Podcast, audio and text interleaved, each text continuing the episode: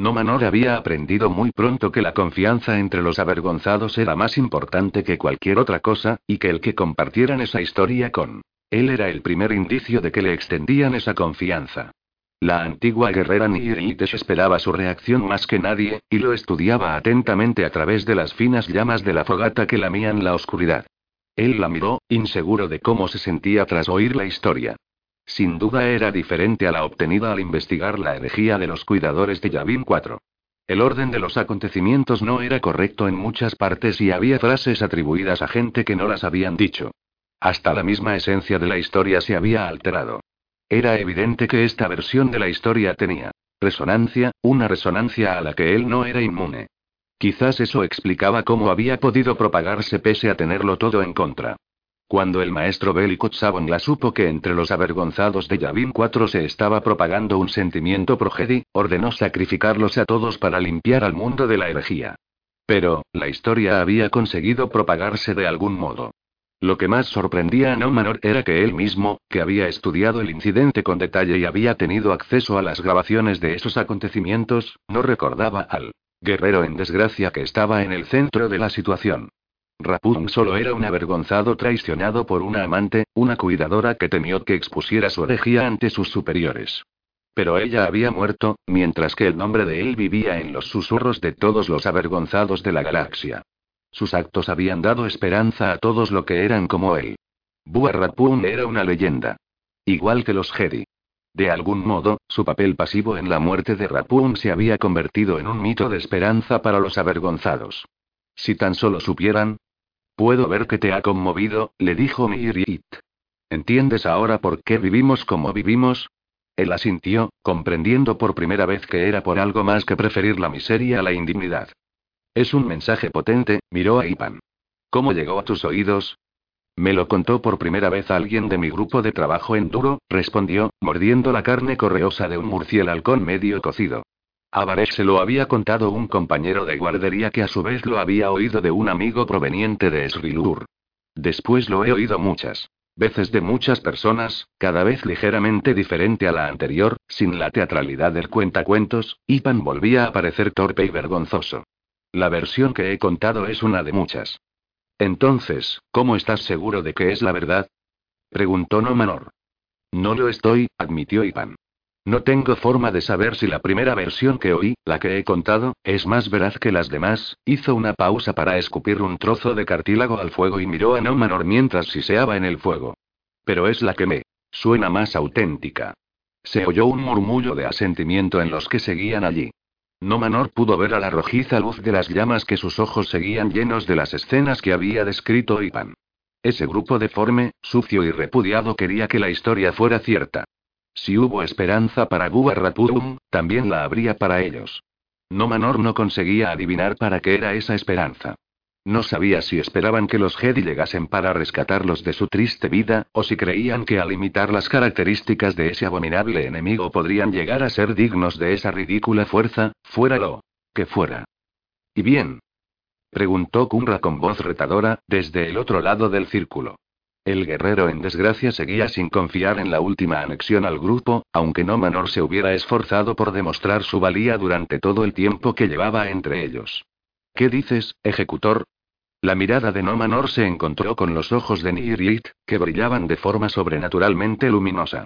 Tenía en el rostro una expresión tan intensa que le resultó casi imposible resistirse. Yo te doy las gracias, Ipan, por compartir tus palabras conmigo. Me honra que me consideres digno de ellas. Me gustaría mucho saber más de Buarrapun y de los Jedi cuando tengamos oportunidad. Nirit sonrió, sin apartar la vista de él. Él la correspondió con una sonrisa, y solo entonces se dio cuenta de que era sincera. De todos los miembros del grupo que vivían en ese campamento subterráneo, Nirit era el único con una mente lo bastante despierta como para interesarle. En las semanas transcurridas desde su llegada, con lo que más había disfrutado era charlando con esa exguerrera. En cambio, Kunra solo ofreció un gruñido desdeñoso al levantarse para alejarse del fuego. No Manor vio cómo se alejaba en dirección a las sombras y se dio cuenta de que bien podía estar celoso de que en el grupo entrara otro macho y de mayor rango, usurpando así su posición. Si era así, el hombre era estúpido, aunque eso tampoco era una sorpresa. Y pensó que, al haber tantos allí reunidos, quizá fuera el mejor momento para tocar el tema. No me quieres aquí, ¿verdad, Kunra?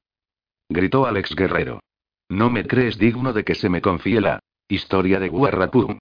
Kunra se detuvo y lo miró, todo su lenguaje corporal decía que estaba a la defensiva. Me reservo mi opinión, ejecutor. Es mi derecho. ¿Tu opinión de mí? De ti, confirmó él, asintiendo. Me opuse a que oyeras la historia de Guarrapum. Es lo único que da esperanza a nuestras vidas. La fe en que el camino de los Jedi es mejor, más justo para todos y no solo para los esclavizados por los viejos dioses, y esa fe es la que nos mantiene cuando la razón nos dice que hace tiempo que debimos rendirnos. Quizá un día, gracias a esa fe, tengamos la oportunidad de recuperar nuestra dignidad y salir de los agujeros en que nos escondemos. Pero estoy seguro de que tú, a la menor oportunidad, profanarías esa fe en un segundo si creyeras que te ayudaría a devolver a tu antigua posición. ¿Estás sugiriendo que os traicionaría? Preguntó No Manor. A ti y todos los que me han acogido y ayudado. Los músculos del exguerrero se tensaron, sus cicatrices relucieron a la luz. Eso es exactamente lo que digo, No Manor. No Manor se incorporó entonces, y los avergonzados más cercanos a él retrocedieron unos pasos inseguros. No podía echarse atrás aunque era mucho más viejo y pequeño que Kunra. Hacerlo sería admitir que mentía. Desgraciadamente, tenía pocas opciones. Si no lo convencía con palabras para no luchar, y no había durado tanto tiempo en la corte de Shimra sin ser capaz de hacer eso, siempre le quedaba el Player Gimbal.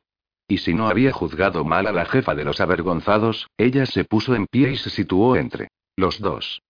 No lo permitiré, dijo, con voz firme y letal como un anfibastón. Tengo derecho a retarlo, si se ocurra entre dientes. Creía que habíamos abandonado las viejas costumbres, Kunra, dijo Mirit. ¿Ahora deseas volver a ellas? No puedes tener ambas cosas. Lo entiendo, pero, sin peros, Kunra. ¿Qué va a ser? O estás con nosotros o contra nosotros. Eso también vale para ti, no Manor, dijo, volviéndose de pronto hacia él. Somos demasiado pocos para pelear entre nosotros. No Manor inclinó la cabeza hacia ella, en parte para ocultar una sonrisa de triunfo. No, no había juzgado mal a Nirit. Me disculpo, dijo, antes de volverse hacia su retador y hacer lo mismo. Hacer el papel de pacificador era nuevo para él, pero no era muy diferente a cualquier otro papel que hubiera interpretado en el pasado. Era un buen actor. Me parece que tienes derecho a desconfiar de mí, Kunra. Pero yo, en vez de enfrentarme a ti, haré todo lo posible para convencerte de tu error al desconfiar. ¿Basta eso para que al menos haya paz entre nosotros? De momento, gruñó el guerrero. Muy bien, dijo Mirit, asintiendo. Y ahora sentaos los dos. Me hartáis con solo miraros. Creo que usaré esto de excusa para retirarme por esta noche, dijo No Manor. He oído muchas cosas que requieren ser meditadas, y no soy tan joven como nuestro amigo. Por supuesto, duerme bien, no Manor. Ya hablaremos en otra ocasión de los Jedi. Eso espero. Dijo esto lanzando una mirada rápida hacia Kunra. El exguerrero estaba pensativo y huraño, pero Nirit había conseguido aplacar su ira. Eso estaba bien. No Manor no quería ser apuñalado mientras dormía. Deseó buenas noches con la cabeza a lo que seguían alrededor del fuego y se dirigió hacia el conducto de ventilación para descender por la rampa en espiral que construida en él. La pendiente no era pronunciada, y su curvatura solo completaba un círculo cada 30 metros. Se habían practicado moradas dentro del círculo de la rampa, dos por nivel, que servían o de vastos habitáculos para los avergonzados o de almacenes para lo que conseguían encontrar en la superficie. El camino estaba iluminado por ocasionales cristales lambent hundidos en la brillante y facetada superficie que dejaba el procesador de desperdicios del Chuca. Se sentía como caminando dentro de una enorme concha. Descendió hasta llegar a su cuarto. Al ser el último en unirse al grupo, vivía en el último cuarto que se había completado. En el aire aún quedaba cierto regusto a los procesos orgánicos que habían creado la estructura, y solo contenía muebles rudimentarios. Un cofre redondo tallado en el huevo de un chuca y un sucio colchón. Aún así, era más cómodo que todo lo que había tenido desde que se internó en las profundidades de Yuzantar. No Manor hizo un gesto para apagar las luces y se tumbó en la cama, todavía vestido con los harapos de la capa y el uniforme que llevaba al llegar allí. No había mentido al decir que tenía mucho en lo que pensar. La historia de Guarrapun y el Jed era una oportunidad que nunca soñó encontrar en las profundidades de Yuzantar. Las extrañas ideas prohibidas que se transmitían de boca a oído daban esperanza en el más improbable de los lugares. Los susurros que circulaban en las castas inferiores de los Yuzambon eran como un asteroide orbitando un agujero negro y que ganaba velocidad con cada revolución, propulsado solo por la necesidad de tener algo en lo que creer. Los avergonzados podían haber hecho nacer ese susurro de forma espontánea, sin nada que lo respaldara, solo para satisfacer su terrible necesidad de objetivos. Pero sabía que la historia de Guarrapun se basaba en la verdad, y eso la hacía mucho más potente. Los Jedi no eran forzosamente abominaciones. Podían redimir con la misma facilidad con que podían matar. Nunca habría podido oír esos susurros en su círculo habitual, muy por encima de las criaturas olvidadas con las que se asociaba en ese momento. Shinra no tenía ni idea de que la puñalada de la herejía estuviera tan cercana a su corazón. Si no Manor podía seguir esos susurros hasta su fuente, si podía exponer la herejía y llevar ante la justicia a la persona o personas responsables de propagar lo sucedido en Yavin 4, quizás entonces podría recuperar su antigua posición, y hasta con más firmeza que antes. Gracias, Buarrapum, por darme esperanza. No Manor sonrió en la oscuridad.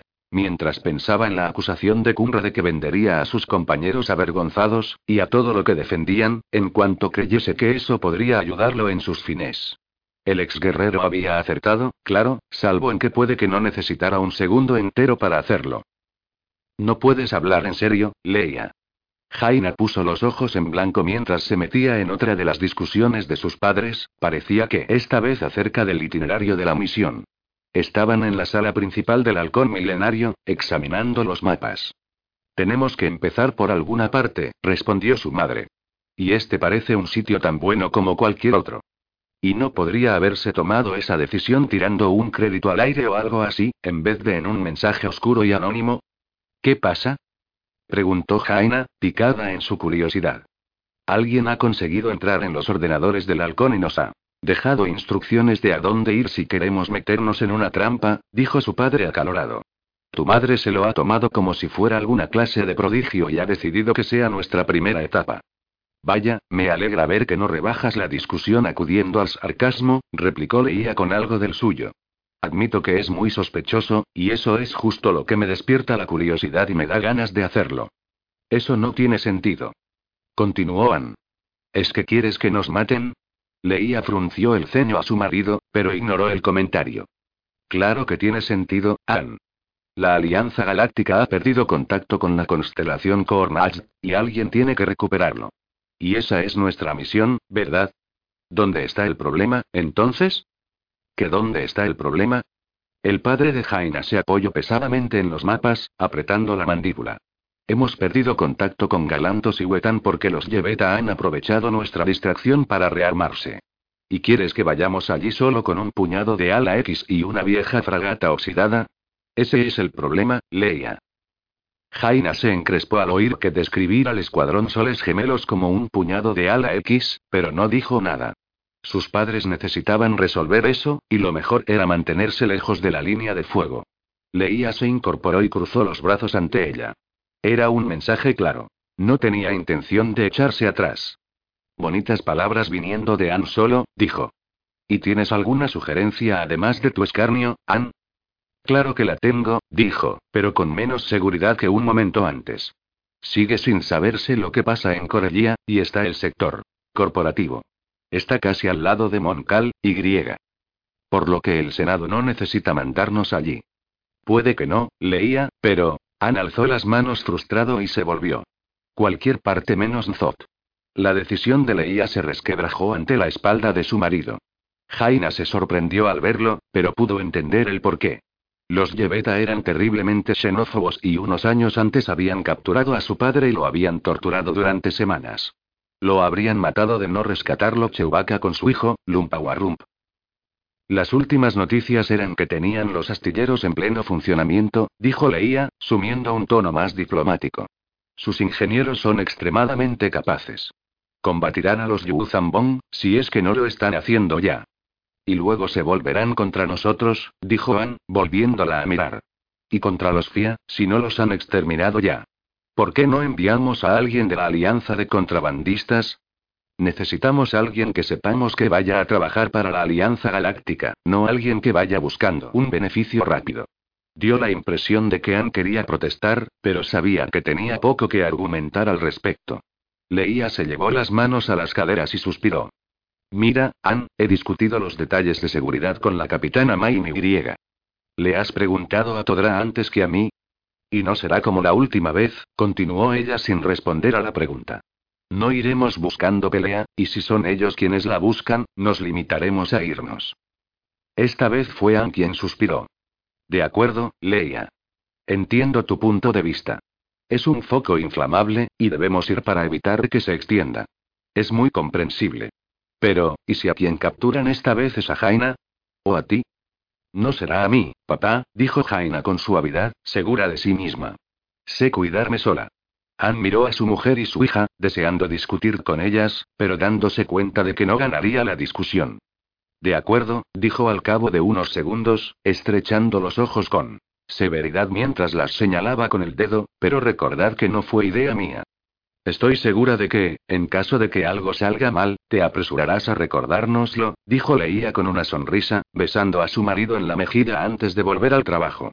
Había que ocuparse de muchos detalles antes de la salida. Apenas se había alejado media docena de pasos de Anne cuando pudo oírse el sonido de botas subiendo por la rampa de descenso y entrando en el halcón. ¿Hay alguien en casa? Llamó. Una voz masculina. Aquí, Kent, dijo Leía, al reconocer la voz del Jedi. Kent Abner se encorvó ligeramente al entrar en la sala. Supuse que os encontraría aquí. Al ver su expresión sombría, Leía se acercó a él y posó una mano en su hombro. ¿Sucede algo, Kent? ¿Qué ha pasado? ¿No será Kashyyyk? Dijo Anne, empalideciendo. El mundo Okie estaba amenazado por los Yuzambon. No, me alegra decir que no es Kashyyyk, la expresión de Arner no. Parecía especialmente alegre. Acabamos de enterarnos de que han atacado el remanente imperial. Han arrasado Bastión y Munilinst, y se espera que la ofensiva continúe hacia Yaga Menor en cuanto aseguren los territorios capturados. Se ha interrumpido la comunicación subespacial y de Oloret, se volvió hacia Leía cuando ésta abrió la boca para interrumpir, como si supiera lo que ella iba a preguntarle. Me temo que no tenemos noticias de supervivientes. La boca de Leía era una fina línea mientras miraba a su marido. El sombra de Jade saltó a una zona en guerra. No tenían forma de saberlo, dijo Anne. Ha sido mala suerte. Lo único que podemos hacer es esperar que no llegaran en medio de la batalla, dijo Amner con sobriedad. Si consiguieron retirarse a una distancia segura, no hay motivos para creer que corrieran peligro. Jaina cerró los ojos y proyectó su mente en la fuerza, buscando a su hermano gemelo. La distancia que los separaba era casi incomprensible, pero se habían sentido a través de distancias mayores. Cuando lo llamó por su nombre, no obtuvo respuesta, pero sintió un eco. Estaba allí. Abrió los ojos y miró a su madre. Hudson está vivo. Leía asintió. Sí. Y si le hubiera pasado algo a Luke, lo habría sentido. Pero, ¿y los demás? ¿Y el imperio? Si los Yuzambon lo han atacado por fin, toda esa zona se ha vuelto insegura. Una vez eliminada la flota de Bastión, podrán entrar en las regiones desconocidas sin que nada se lo impida. A partir de ahora, ningún lugar es seguro. Ni siquiera la región Chis, dijo Jaina. Sabemos que los Bon los han estado presionando desde el otro extremo de la galaxia. Y ahora se verán atrapados en una pinza. Solo si cae el imperio, dijo Amner. Es demasiado pronto para decir con seguridad si pasará o no. Igual solo es un ataque preventivo, una simple advertencia para que no contemos con el remanente imperial para un ataque por la retaguardia. Que es justo lo que pensábamos hacer, dijo Anne con una mueca. Preventivo no significa forzosamente decisivo, repuso Amner. Sabemos que los Bon están forzando al máximo sus recursos. Para organizar un ataque así habrán tenido que distraer fuerzas de otra parte. Igual deberíamos aumentar nuestras tácticas de ataque y huida en otras zonas, dijo Leia. Podría decidirlos a anular esa la ofensiva. Amner asintió. Cal y Sien están haciendo justo eso. Lo cual también ayudará a calmar los histerismos de quienes piden adelantar un ataque a gran escala. Mientras no les sigamos el juego, asintió Leía descontenta. Odio no saber lo que le ha pasado al sombra de Jade. Si supiéramos que tienen problemas, podríamos ir a ayudarlos. En parte he venido por eso, dijo. Amner. Cal me envía para asegurarme de que no irás en pos de tu hermano en algún imprudente intento de rescate. Te necesitamos donde puedas hacer más bien. Tiene razón, leía, dijo Anne, poniéndose tras ella y cogiéndola por los hombros con sus grandes manos. Luke y Mara saben cuidarse solos. Y Hudson tampoco es manco, mamá, la tranquilizó Jaina con una gran sonrisa. De hecho, seguro que entre los tres solo necesitarán uno o dos días para echar de una patada a los Yuzambon. El intento de aligerar la tensión. Pareció funcionar. La madre de Jaina respiró hondo y soltó aire con un soplido. Tienes razón, claro, dijo, dando palmaditas en la mano de su marido mientras éste le apretaba los hombros. Tenemos que pensar en la situación en su conjunto. Seguiremos el plan previsto mientras no sepamos si ha salido algo mal. A la constelación Cornast. ¿Pero en qué estaba pensando yo? exclamó Anne. Si no es tarde para cambiar de idea, yo voto por Bastión. Estar en medio de una flota Yuzambón es preferible a estar en una celda yebetana. La única celda que verás es en la que te meteré por desobedecer mis órdenes, dijo Leia. Una débil sonrisa volvía a iluminar sus atractivos rasgos. ¿Órdenes de quién? dijo Anne simulando su indignación. Soy el capitán de esta nave, ¿recuerdas? Tú sigue diciéndote eso, querido, dijo Leia. ¿Qué quieres decir? replicó Anne. Jaina los dejó, segura de que la discusión había pasado de ser algo serio a ser una pelea en broma. Envidiaba la facilidad con que se hablaban. Las muertes de Chewbacca y Anakin parecían haber fortalecido aún más su relación. Sabía que, pese a sus palabras altisonantes, pensaban lo mismo. Al no prestar atención por dónde iba, no se dio cuenta hasta que fue tarde de que C-3PO había doblado la esquina del pasillo.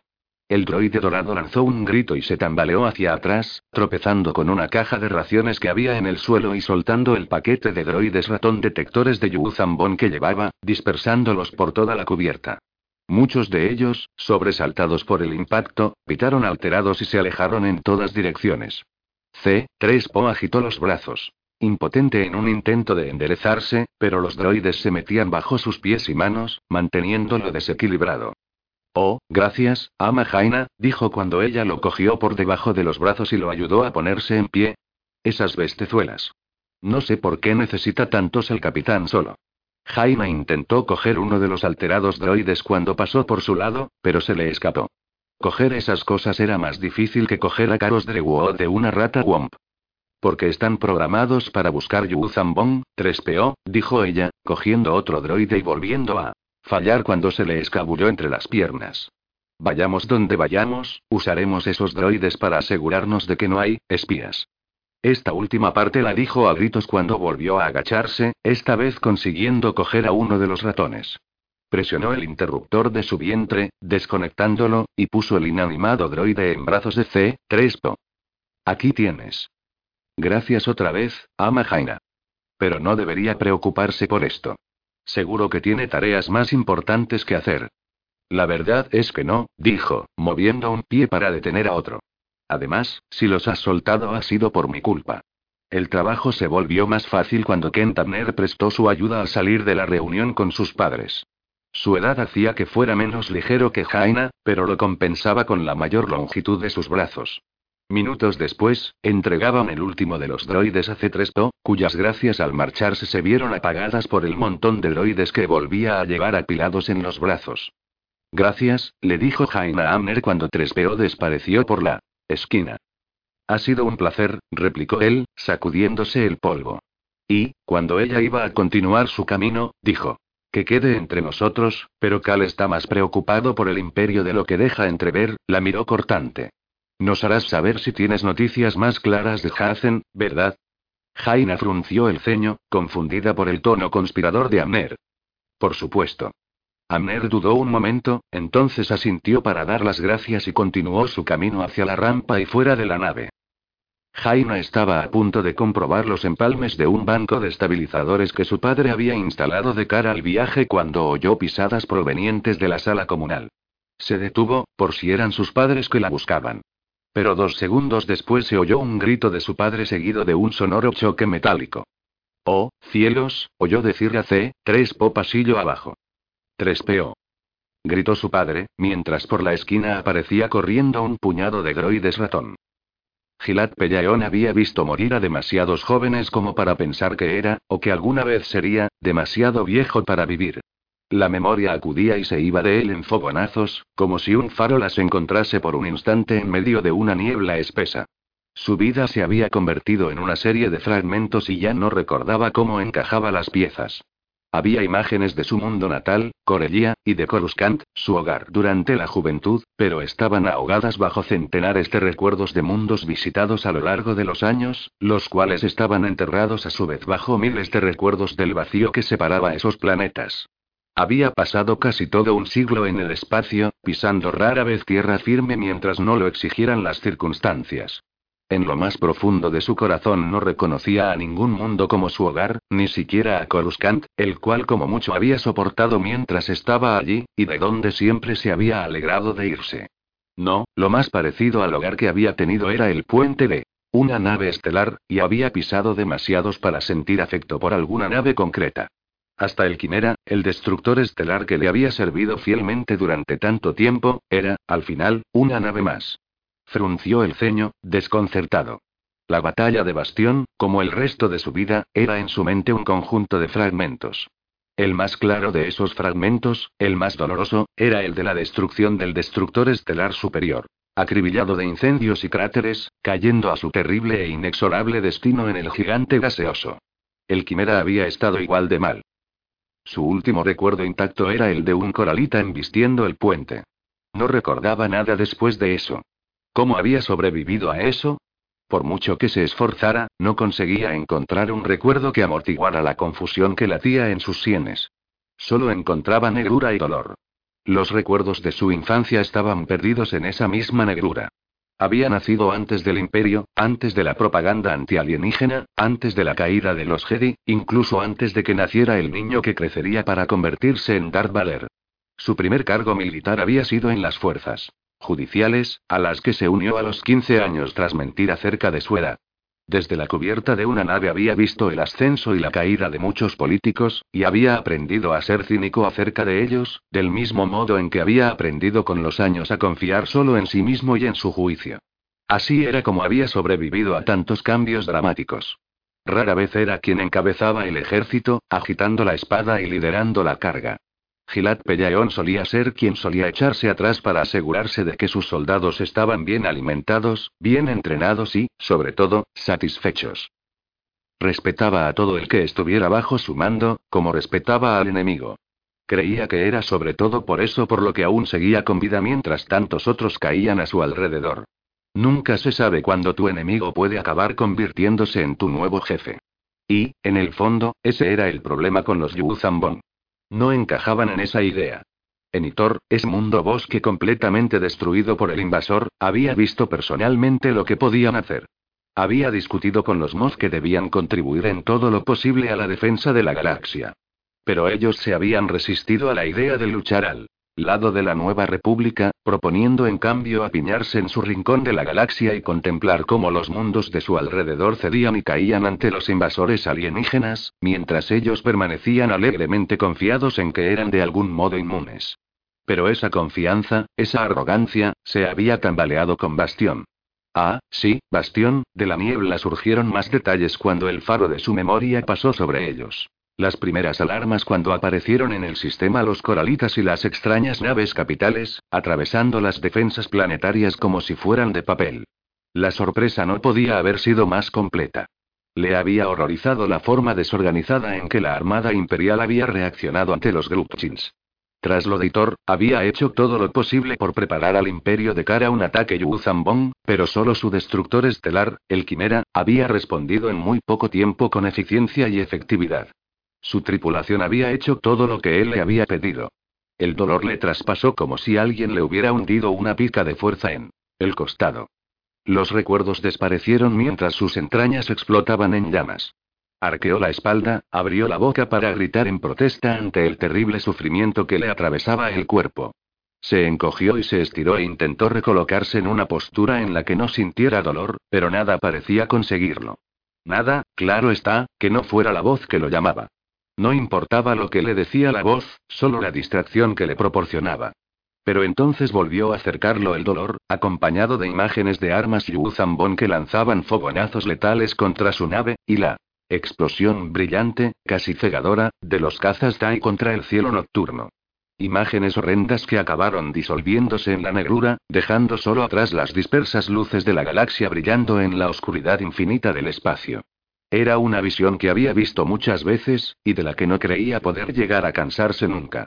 Siempre había considerado algo ridícula la idea de un imperio galáctico, ya que la mayor parte era espacio vacío.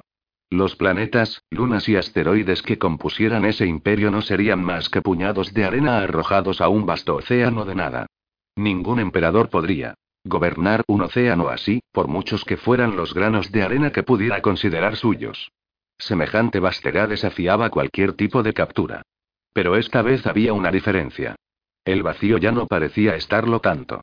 En él había algo, algo para lo que no encontraba palabras con que describirlo. Era como una red que cubría un sistema tras otro. Un halo. Una corriente que se movía a mayor profundidad de lo que aparentaba superficialmente. Una verdad, quizá. Fuera lo que fuera, hacía que la galaxia pareciera estar viva. Entonces la oscuridad asomó en los confines de su visión y hasta eso empezó a desvanecerse, llevándose el dolor y todo lo que él había sido alguna vez. Una parte de su ser luchó contra ello, pues esa era su naturaleza, pero otra parte se alegraba de dejarlo marchar. Había luchado contra la muerte tanto y durante tanto tiempo que, quizá, no había dedicado suficiente tiempo a vivir. No tenía más familia que el ejército. No tenía más hogar que el puente del Quimera. ¿De qué sirve entonces vivir cuando no se tiene nada por lo que vivir? La oscuridad se abrió bajo él y cayó como una piedra, hundiéndose en las profundidades de un mar imposiblemente profundo. Pudo sentir fluido a su alrededor, y en sus pulmones, pero, extrañamente, no se ahogaba. Bacta, consiguió pensar. Me tienen en un tanque de Bacta. Entonces volvió a oír esa voz, llamándolo. Gilad Pellaeon, decía. Almirante, ¿puede oírme? Luchó por responder, combatiendo la oscuridad que tiraba de él como si fuera una gruesa maraña de algas. Solo consiguió decirle una única sílaba ahogada. Es. ¿Es usted, almirante? ¿Puede hablarme? Eh, estoy aquí. La oscuridad retrocedía un poco más con cada palabra. Y, al disminuir, volvió el dolor. Ve, duele. Lo sé, dijo la voz. ¿Dónde? Quería preguntar dónde estaba, pero no le pareció tan apropiado como. ¿Dónde estás? He instalado una vía neuronal en su oído interno, explicó la voz. Mi voz le llega directamente a su nervio auditivo. Por favor, disculpe la intrusión, pero tuvimos que tomar medidas drásticas para mantenerlo con vida. ¿Quién eres? Me llamo Tecli, almirante. Soy una sanadora. El dolor lo recorrió como una llamarada solar, reduciendo a cenizas todas sus fibras nerviosas. O eso le pareció. ¿Me está curando o matando? Jadeó. El dolor es inevitable. Ahora mismo la única forma de que evitarlo sería muriendo. Pero debe seguir en su cuerpo, se le diga a lo que se le diga. No puedo. Sí puede, almirante. Lo necesitamos. Si usted muere ahora, muchos más morirán. No pienso permitir que pase. No estaba acostumbrado a que le hablaran de ese modo, como si lo regañase una maestra de escuela. No piensa. Lo siento. Hay veces en que debemos soportar el dolor para poder sobrevivir. Ahora le toca a usted. La fuerza lo quiere así. Entonces lo comprendió. La fuerza. Esa Tecli era una Jedi. Pero, ¿qué hacía una Jedi en el Imperio? ¿Y dónde? Otro recuerdo acudió a él. Había hablado con los Skywalker en Bastión, poco antes de intentar salir de la sombra del gigante gaseoso. Recordó que le habían enseñado tácticas nuevas con la que ayudar en la lucha contra los Yuzambon. Esta Tecli debía ir con ellos. Pero, ¿qué hacía él allí, con ella? El superior había sido destruido. Recordaba haber ordenado la evacuación del gigante moribundo cuando ya se zambullía en el gigante gaseoso. ¿Cómo había conseguido el quimera evitar el mismo destino? No podría vivir consigo mismo si había resultado herido y su tripulación lo había evacuado poniéndolo a salvo mientras los demás morían. Un buen capitán cae con su nave. Debería estar muerto. No está muerto, almirante, la voz de Tecli era compasiva, pero firme. Ya le he dicho que no permitiré que pase. El Quimera y usted han quedado algo baqueteados, pero los dos pueden recuperarse. Aguante un poco más, ¿quiere? Él apretó los dientes y se resignó a vivir un poco más. Después de todo, ¿qué otra opción le quedaba? Hudson se inclinó expectante hacia adelante cuando sintió que la pequeña sanadora Chadrazan se relajaba. Ahora lucha con nosotros, dijo ella en voz baja, apenas audible sobre el zumbido mecánico de los droides que la ayudaban. Ya no lo hace contra nosotros. ¿Seguro que vivirá? Preguntó, al necesitar algo más definido antes de permitirse sentir alivio. Ella alzó el cuello para mirar a Hazen, con algo parecido a la irritación en sus ojos oscuros. Sí, se limitó a decir ella. Pero no si continúan interrumpiéndome. Necesito concentrarme para ayudarlo. Bajó la cabeza y volvió a guardar silencio para concentrarse por completo en curar al gran almirante del ejército imperial. Hazen sintió sutiles movimientos de la fuerza alrededor de ella. Se apartó para no alterar aún más su concentración. Los Chadrazam ya eran conocidos por su escasa capacidad de atención, sin necesidad de que su interferencia empeorara las cosas. Se mantuvo lo bastante cerca como para echarle una mano si hacía falta, para apoyar su sensibilidad relativamente débil en la fuerza con la de él, pero siguió en la parte de atrás de la pequeña enfermería, para no alterarla. Habían sacado a Pellaeón del tanque de Bacta y ahora estaba tumbado en la mesa de operaciones, atendido tanto por Tecli como por el droide médico 2, Ib de la fragata. Sus numerosas heridas resaltaban bajo la dura luz blanca. Hudson pudo ver mejor de lo que quería que el hombre que tenía delante había estado extremadamente cerca de la muerte. Las caderas y el abdomen habían quedado medio empalados y medio aplastados. Por una consola de control cuando el puente del Quimera fue embestido por un caza enemigo.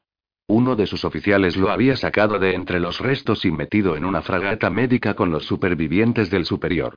La fragata se las había arreglado para escapar relativamente ilesa, resguardándose en los restos del moribundo destructor estelar, pero no sin que una docena de cazas Tai se sacrificara para que el gran almirante pudiera escapar. El comandante de la lanzadera que lo había llevado a Yaga Menor no temía ninguna duda de que había valido la pena.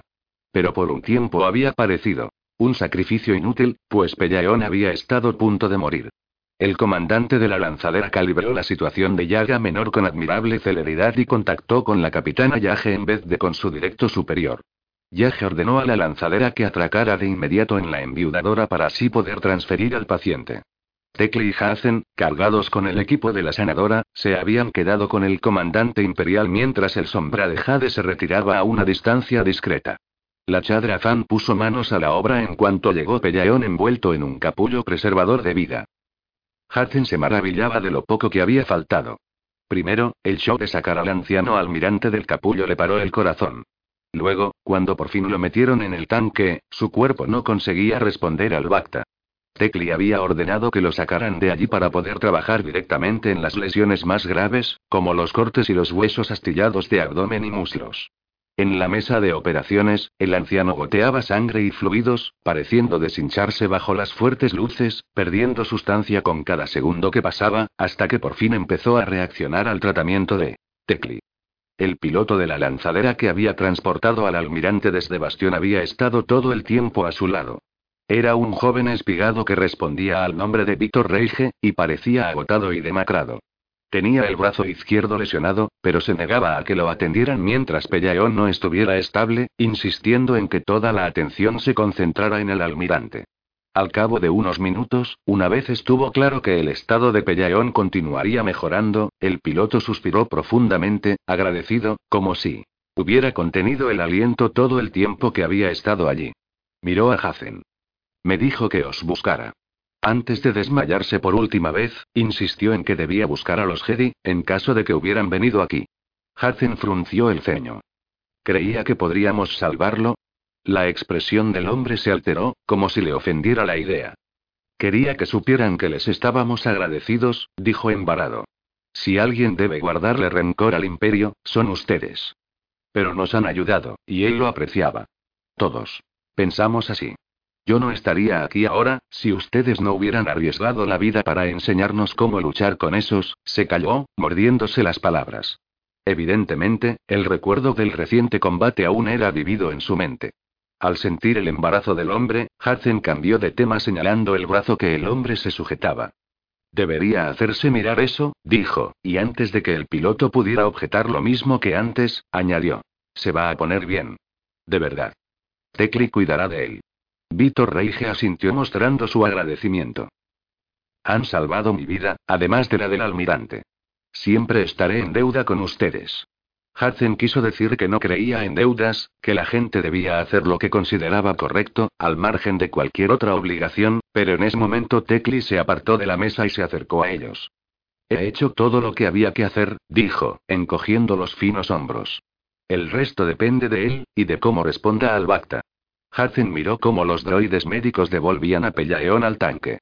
Mientras los poderosos fluidos curativos actuaban en el gran almirante, este se agitó como si soñara antes de sumirse en el cálido abrigo del tanque. Convencida de que en ese momento no podía hacer nada más, Tecli recogió su equipo para irse.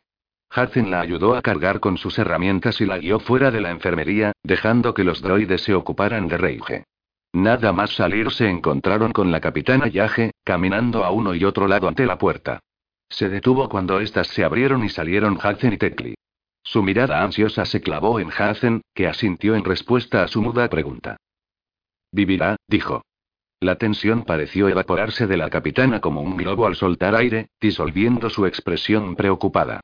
No creí que fuera posible, dijo, bajando la mirada hacia la chadra Fan que esperaba silenciosa y respetuosa al lado de Hacen. Siento haber dudado de usted.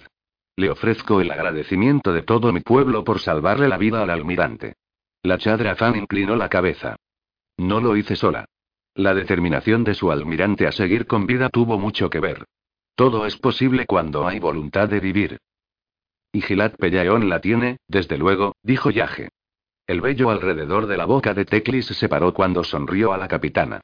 Aún tiene que mucho de que recuperarse, pero en seis días Standard podrá salir del tanque de Bacta. La expresión de Yaje volvió a pasar del alivio a la preocupación. ¿Seis días? Es demasiado tiempo. ¿Por qué?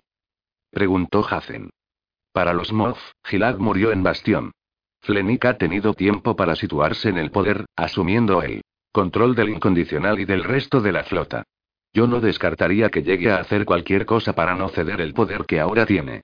Mientras Gilad esté débil, será vulnerable, y no podremos guardar eternamente el secreto de su supervivencia. Ya se está corriendo la voz de que otra lanzadera más consiguió salir de Bastión antes del final de la batalla. No pasará mucho tiempo sin que la gente se entere de quién iba en esa lanzadera y dónde atracó. ¿Y qué pasará cuando se sepa? Ella se encogió de hombros. No lo sé. Eso dependerá del MOF. Flenik y sus esbirros, su comunicador pitó. Escuchó el breve mensaje, asintió y respondió que iría de inmediato. Parece que no tardaremos mucho en descubrirlo. Acabamos de recibir orden de retirarnos. ¿No puede desobedecerla? preguntó Hazen. Para ello necesitaríamos tener una razón muy buena. Quizá debería dejarme hablar con ellos.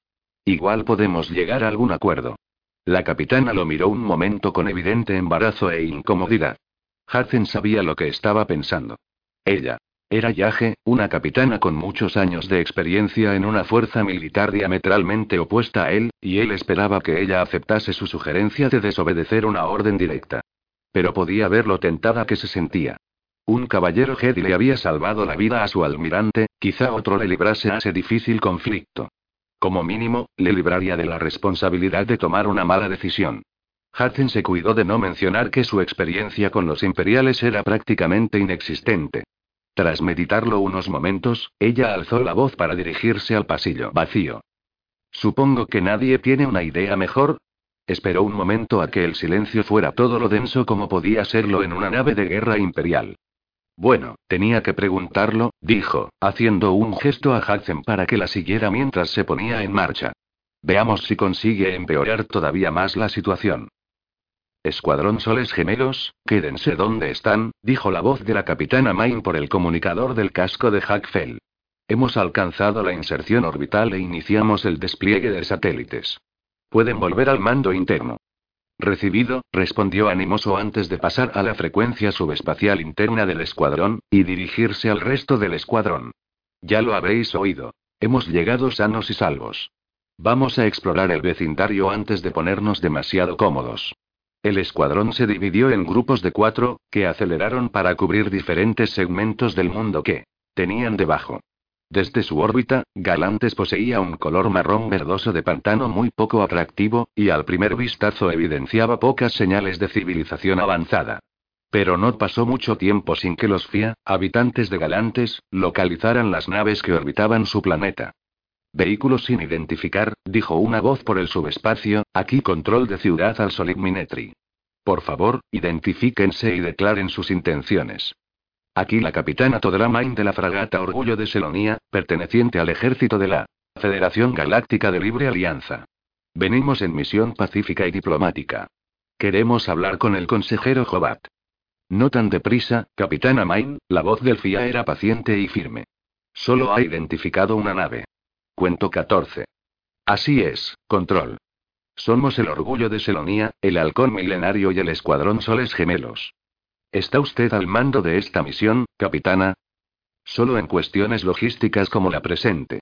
Fuera de eso, estoy a las órdenes de Leía Organa solo. Por debajo de la multitud. ¿Leía Organa solo? Correcto, control. Entonces le extendemos nuestra más cálida bienvenida, capitana, dijo efusivamente el FIA. Y, por supuesto, a todos sus acompañantes. Estoy seguro de que el consejero Jobat estará encantado de hablar con ella una vez concluidas las formalidades. ¿Qué formalidades, control? Ya nos hemos identificado y declarado nuestras intenciones. ¿Qué más? Capitana, en Galantes creemos en hacer las cosas como es debido, la voz de control de ciudad al Minetri. Era educada pero firme. Aún no sabemos cuánto tiempo piensan quedarse, cuánta gente bajará a la superficie, cuál es el objetivo preciso de su visita, dónde piensan viajar y todo lo demás. Hubo una breve pausa por parte del Selonia. Muy bien, control, dijo cansinamente la capitana Main. Había sido un viaje muy largo, literalmente de una punta a otra de la galaxia. Le informaré. ¿Por dónde quiere que empecemos? Gracias, capitana. Hack casi pudo oír por el comunicador la sonrisita remilgada y petulante en la voz del FIA. Lo primero de todo, ¿puede proporcionarme la designación exacta de su misión para nuestros registros, por favor? Hack se desconectó mentalmente de la conversación, dejando que quienes estaban al cargo se ocuparan de los detalles. Ya tenía bastante en lo que pensar. Aquel día era líder del escuadrón Soles Gemelos y responsable de que todo fuera bien durante la entrada del escuadrón en un nuevo sistema. Aunque consideraba que Jaina y él habían hecho un buen trabajo en un plazo muy corto, aún había que pulir algunas aristas del procedimiento. Su nave desgarradora volaba con un ala X a cada lado, mientras dos desgarradoras seguían al caza de Jaina, repitiéndose la misma pauta en la otra mitad del escuadrón, para asegurarse la mezcla de miembros. Sabían que eso redundaba en cierta incomodidad inicial, pero a la larga garantizaría que el escuadrón trabajara unido. Se inclinó para trazar un amplio arco rumbo al polo sur sobre los gelatinosos y pantanosos mares verdes del planeta. En algunas de las zonas más rocosas y firmes se veía algún pueblo o instalación científica, pero no consiguió encontrar nada fuera de lo normal. Todo despejado por nuestra parte, líder gemelo, dijo la voz de Jaina por el comunicador. Gracias, Tos. ¿Qué tal vosotros, tres y cuatro? Cielo despejado, líder gemelo. Pan comido, añadió Gemelo 4, perteneciente al escuadrón Chis original de Hack. No hemos venido a causar problemas, recordó a sus pilotos. Así que nada de exhibirse ante los lugareños. Por lo que parece, les vendría bien algo de animación, comentó. Secamente 7. Control de ciudad al Minetri seguía solicitando información a la capitana Main. ¿De verdad necesita conocer la localización precisa a donde pretende aterrizar el halcón milenario? Me temo que sí, capitana Main. Créame, eso a la larga nos ahorrará problemas. También debe decirnos quién compondrá exactamente la partida que baje. La capitana suspiró. Hack sonrió. Normalmente solía apegarse a los procedimientos, pero los FIA tendían a llevar el protocolo a extremos ridículos. De haber estado él en el lugar de Main, se habría limitado a continuar y aterrizar, al margen de lo que pudiera decir control de ciudad al Minetri. No creía que las consecuencias hubieran sido muy severas. Los FIA carecían de defensas planetarias dignas de mención, ¿qué podrían hacer si la capitana Main decidía saltarse sus preciosos procedimientos? Pero, claro, la diplomacia no era su punto fuerte. Bastante se alegraba ya por poder dejar la política para gente como los padres de Jaina, aunque tenía la clara sensación de que Han solo habría estado de acuerdo con él a poco que le pinchase. La réplica aburrida de la capitana Main llenaba las ondas. Droide de protocolo Kibo Galáctica 3PO, Caballero Jedi Tairi Beila, el nombre de Tairi le llamó la atención. Pasó a otro canal para poder hablar con Jaina sin ser oído. ¿Sabías que Tairi bajaba con tus padres?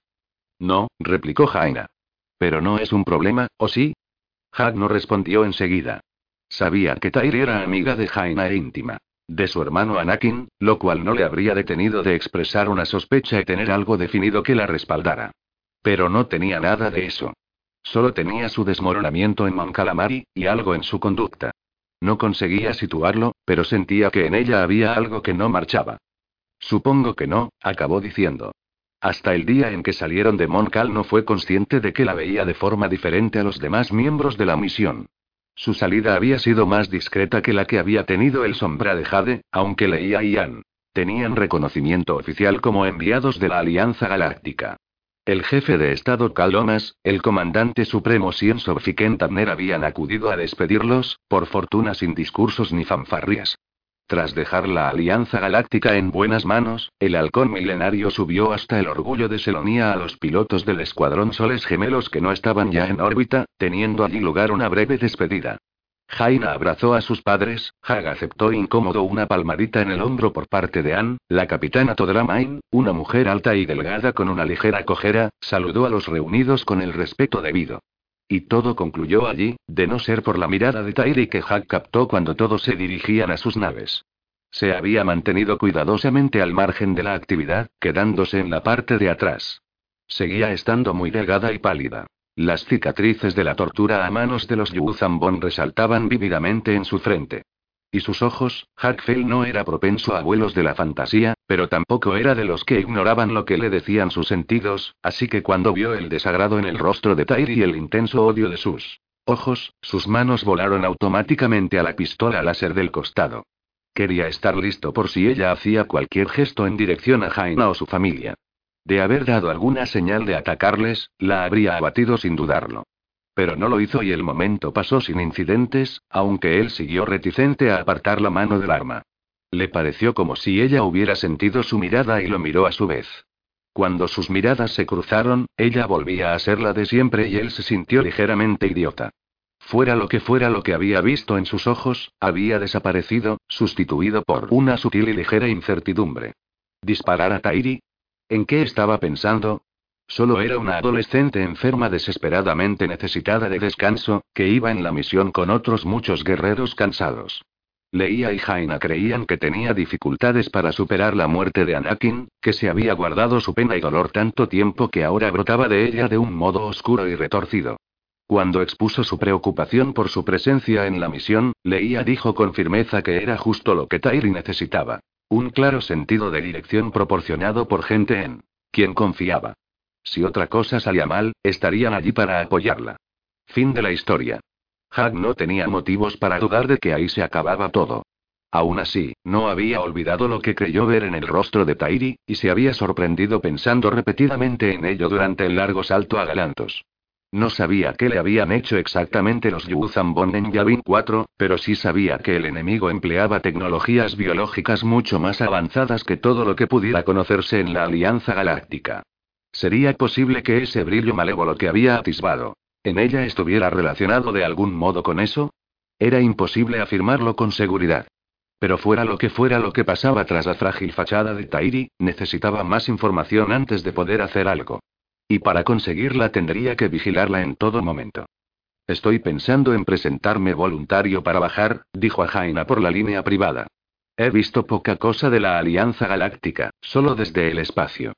No podrías haber elegido peor lugar para empezar a interesarte por ello, Had, dijo. Parece como si alguien hubiera vaciado aquí un transporte de mineral desde órbita. Sí, bueno, de todos modos es un cambio, dijo él riéndose. ¿Te apuntas? Es tentador, pero no gracias. Si te da lo mismo, prefiero seguir los procedimientos desde aquí. Alguien tiene que quedarse a vigilar por si llegan los Yeveta. Le pareció detectar cierto reproche en la voz de ella. No empiezo bien, ¿verdad? Dijo, no queriendo revelar el verdadero motivo por el que quería bajar a la superficie. Apenas llevamos unos días en la misión y ya estoy queriendo alterar los turnos. No, no pasa nada, Had. Deberías ser libre para presentarte voluntario a estas cosas, si es lo que de verdad quieres hacer. Solo esperaba que pudiéramos alterar los turnos más tarde, asegurarnos de que los dos estábamos libres y en Selonía al mismo tiempo. Cierto tono de provocación sustituía al reproche. Pero si tu idea de pasarlo bien es chapotear por el barro en vez de pasar el rato conmigo, él sonrió para sus adentros. Sabes que no es el caso. Esperaba que pudiéramos combinar ambas cosas. La risa de ella era en parte sorpresa, en parte disfrute. Llevas demasiado tiempo aislado, chico del espacio. Procuraré denunciarte a tu oficial superior la próxima vez que me toque ser líder gemelo. La comunicación se apagó. Una vez convencido de poder incluir su nombre en la partida sin despertar las sospechas o la ira de Jaina, se concentró en reagruparse con el resto del escuadrón. Jaina tenía razón. Fueran cuales fueran sus sospechas respecto a Tairi, su trabajo era, por encima de todo, cuidar del escuadrón y garantizar la seguridad externa de la misión. Al final, el bienestar de Tairi era responsabilidad de la persona que la había invitado a bordo, y si no podía confiar en Leia Organa solo, ¿en quién iba a poder confiar? Aún así, decidió presentarse voluntario. Solo para asegurarse. ¿Qué es usted qué? El rostro encarnado del general Berrida miró a Hudson desde el holograma de la enviudadora. Un caballero Jedi, señor, repitió Hudson con calma. Vengo a ayudarles. A ayudarnos. Tartamudeó por un segundo el general con sobrepeso. ¿Y exactamente qué le hace pensar que necesitamos su ayuda, caballero Jedi? Yo solo veo un niño demasiado alto vestido con una túnica. Las apariencias pueden ser engañosas, dijo Hazen, negándose a ceder ante las bravatas y el enfado del general. Berrida se rió con sorna. ¿Y dónde está esa ayuda que nos ofrece, Jedi? ¿Dónde está su nave de apoyo? El sombra de Jade se ha retirado. A una distancia segura, Hudson había hablado con el tío Luke para asegurarse de que se mantendría fuera de la vista el resto de la misión, hasta saber si la jugada tenía resultado o no, como parecía ser el caso. No tiene que preocuparse por ella. No me diga de qué necesito o no necesito preocuparme, muchacho, gruñó Berrida. Su imagen holográfica parpadeó un momento. No me gusta tener naves desconocidas acechando en mi sistema. Un sentimiento que comprendo perfectamente, general. Por eso he venido a ofrecerle mi ayuda. No necesitamos su ayuda, dijo Berrida con obstinación. Yo creo que sí, Hudson caminó por el apretado puente de la enviudadora, esforzándose por irradiar una sensación de calma y control.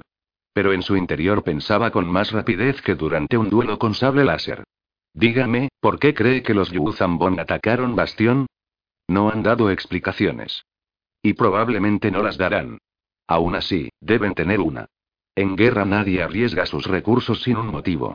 Sé que no es usted idiota, general, así que estoy convencido de que tendrá cierta idea sobre cuáles fueron sus motivos. ¿Por qué no la comparte con nosotros? Berrida se enderezó, la comisura de su boca temblaba irritada. Los Yuzambon atacaron en represalia. ¿Por? Presionó Hazen. Por Garki, y Thor, Éxodo 2, y por proporcionar información a la nueva república, concretamente información sobre las rutas hiperespaciales que llevan a la nueva república, lo cual nos permitió darle la vuelta a la guerra y hacer daño a los Yuzambon por primera vez, Hazen. Disfrutó con la sorpresa que se pintaba en el rostro de Berrida. En el puente de la enviudadora, la capitana Yage alzó las cejas. Mi madre negoció ese acuerdo con el imperio, general. Por eso estoy al tanto. Y puedo asegurarle que no lo sabe mucha gente. Hay gente en nuestro bando tan reticente a tratar con ustedes como ustedes a tratar con nosotros. ¿Y qué? Soltó Berrida. El general no intentó ocultar su creciente irritación con Hazen. ¿A dónde quiere llegar, muchacho? Hable con claridad antes de que lo mande a arrestar por obstruir el esfuerzo de guerra imperial. Es muy simple, general, dijo Hazen, sonriendo con toda la dulzura de que era capaz. Si el trato entre el Imperio y la Alianza Galáctica era tan secreto, ¿cómo cree que los Yuzambon se enteraron de él? Quiero decir que cuando se firmó solo estaban al tanto del mismo sus oficiales de mayor rango y mi madre. Ella se lo transmitió a nuestros jefes militares, que lo utilizaron en el esfuerzo de guerra. Sabemos que la filtración no estuvo en nuestro bando porque las rutas funcionaron. Si los Yuzambon se hubieran infiltrado en nuestra cadena de mando, la información que ustedes nos proporcionaron no nos habría servido de nada. Por tanto, la única forma en que los Yuzambon pudieron enterarse de que el Imperio había proporcionado a la Alianza Galáctica información perjudicial es que hubiera filtraciones en su bando, Hudson hizo una pausa antes de pasar a la conclusión. Tienen un espía, general. Tonterías. La negación de Berrida estaba mezclada con la suficiente sorpresa como para que Hudson se diera cuenta de que su razonamiento había dado en el clavo. Eso es imposible. No es imposible en absoluto. Hudson cambió su tono a uno más compasivo. Ya había atacado bastante, ya había derribado las defensas del general. Ahora tenía que convertirlo en aliado, no seguir atacando hasta hacerlo aún más enemigo. La realidad es que nosotros también hemos tenido problemas con las filtraciones. Primero con los Yuzambon y luego con la Brigada de la Paz.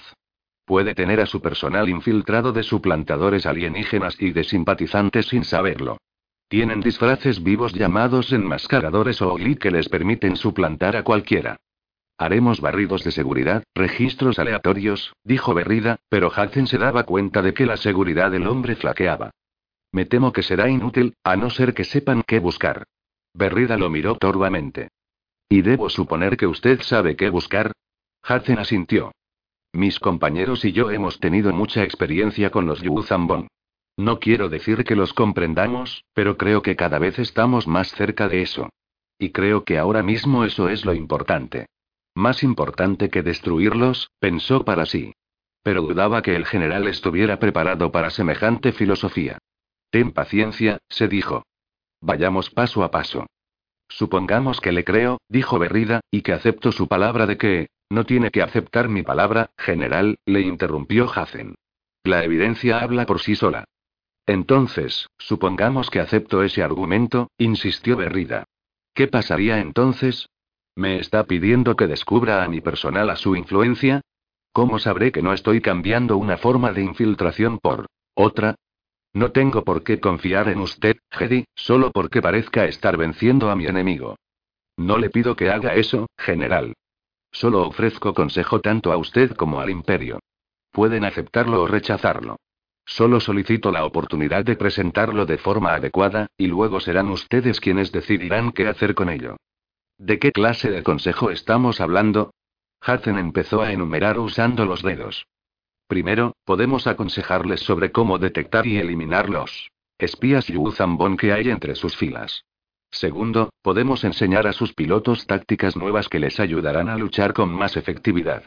Y tercero, puedo ofrecerles mi opinión sobre lo que deberían hacer a continuación. El general gruñó con desdén. ¿Qué es? Abandonar Yaga Menor lo antes posible. Cualquier espía que pueda haber habrá informado ya a sus superiores de que la flota se ha reagrupado aquí. Si su objetivo es destruirla, es razonable suponer que atacarán aquí pronto, antes de que tengan posibilidad de rehacerse. ¿Algo más? gruñó el general. Solo una cosa más. Les invitamos cordialmente a unirse a la Alianza Galáctica para poder continuar con este diálogo. Nos habría venido muy bien su ayuda en diversos momentos de la guerra, y sé que ahora les vendría bien tener la nuestra. No ofrecemos nada con condiciones, general, pero les extendemos la mano en paz. Solo pedimos que al menos se piense en la posibilidad de estrecharla. Hudson se llevó las manos a la espalda mientras esperaba la respuesta del general. La imagen holográfica de Berrida se mantuvo inmóvil el tiempo suficiente como para que Hudson se preguntase si no se había bloqueado. Entonces el general se movió, inclinó la cabeza a un lado e hizo una mueca. V volveremos a hablar, dijo, antes de que su imagen desapareciera bruscamente. Hudson respiró hondo con un escalofrío tembloroso, dándose cuenta por primera vez de lo húmedas por el sudor que tenía las manos. No sé si esto ha ido mejor de lo que esperaba o peor de lo que podía haber imaginado. Mejor, dijo Yage, poniéndose a su lado. No es propio de ese idiota negociar o tener algún pensamiento original, así que conseguir que llegue a medio camino de eso es un logro de por sí. Si le conozco bien, ahora estará llamando al Moz que le dirá que deje de hacer caso a tonterías y nos arreste sin perder más tiempo. Pero puede que la situación haya cambiado para cuando esas órdenes se pongan en práctica. Miró al puente que la rodeaba con expresión preocupada. Todo depende de lo que le haya pasado a la cadena de mando. ¿Se refiere a quien haya llenado el vacío de poder? Preguntó Hazen. Yage asintió. Exacto. Con el quimera todavía desaparecido, los Moth supondrán que Gilad Pellaeon ha muerto, pero no se arriesgarán a asomar el cuello mientras no lo sepan con seguridad. Y Flenig no hará ningún gesto atrevido sin saber antes de qué lado se decantará el consejo. Con los apoyos suficientes, hasta podría aprovechar la oportunidad para asumir el poder. Eso no sería bueno. Para vosotros no. Y probablemente tampoco para nuestras posibilidades de sobrevivir. Hudson no dijo nada. No era ella quien necesitaba convencer. Más tarde, cuando Tecli y su equipo se instalaron en uno de los camarotes vacíos de la fragata y tuvieron un canal subespacial libre, Hudson solicitó una línea para hablar con el sombra de Jade. ¿Quieres volver? Preguntó Mara, notándosele en la voz su preocupación por él y por la diminuta Chadrafan. Podemos saltar de vuelta al sistema Y. Te aconsejo lo contrario, dijo él. Estarán buscándoos, así que os irá mejor quedándoos donde estáis. Y no me digáis dónde os habéis ocultado. Probablemente es mejor que no lo sepa. Esa no es tu única preocupación, ¿verdad? Dijo Luke. Pues no, admitió él con cierta vergüenza. La verdad, tío Luke, es que no sé gran cosa de los imperiales, pero sé que ellos sí te conocen a ti. Y creo que se sentirán más tranquilos negociando con un joven advenedizo que con el hombre que derrocó a su emperador. Estoy completamente de acuerdo. Contigo, Hazen. Y sé que lo harás bien. Pareces tener una habilidad natural para las negociaciones. Tu madre estaría orgullosa de ti. Ni siquiera ella consiguió convencer de nada a los imperiales, y es una de las mejores diplomáticas que ha visto la nueva república. Hudson sonrió ante el elogio de su tío. Es muy amable por tu parte.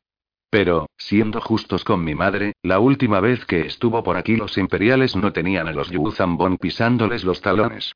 Ese tipo de cosas facilita que la gente se deje convencer. Eso solo es falsa modestia, Hazen, y lo sabes, dijo Mara. Procura mantenernos al día de cómo van las negociaciones, además del estado de Gilad. Y no olvides llamarnos por lo que sea, cuando sea. Estaremos todo el tiempo listos para volar, y para luchar, en cuanto nos necesites. Espero que no se llegue a eso. Podrían pasar horas antes de tener noticias de Berrida o de Flenik. Y os enteraréis si deciden no hablar y venir a por nosotros. O si llegan los Yuzambon. Hubo un breve silencio tras las palabras de Mara. Hudson había sugerido la posibilidad de otro avance de la flota. Yu Zambon solo por incluir otro elemento en la negociación, pero cuanto más pensaba en ello, más probable le parecía. Ahora le preocupaban menos los imperiales que quedar atrapado en una vieja fragata en primera línea de combate. Aún así, el trabajo que hacía le parecía más coherente con su camino que empuñar un sable láser o pilotar un ala X en combate. Al principio había considerado la parada en el remanente imperial como poco más que una distracción en la búsqueda de Framasekot, pero quizá acababa siendo mucho más que eso. Puede que hubiera encontrado otra vocación cuando menos se lo esperaba. Pero ni siquiera él podría hacer cambiar de idea a los imperiales sin Gilad Pellaeon respaldándolo. Quien ocupara el puesto del almirante mientras él seguía inconsciente estaría demasiado atareado vigilándose las espaldas para hacer caso a Hazen, y cuanto más tiempo estuviera en esa posición de poder, menos probable sería que renunciara a ella. Mejórate pronto, viejo, pensó Hazen mientras acababa la conversación con el sombra de Jade y salía en busca de un sitio en el que poder esperar en paz. Disfruta de la calma mientras puedas. Puede que solo sea la calma que precede a una terrible tormenta. Está cambiado. La voz de la madre de Anakin sacó a Tairi de su ensoñación.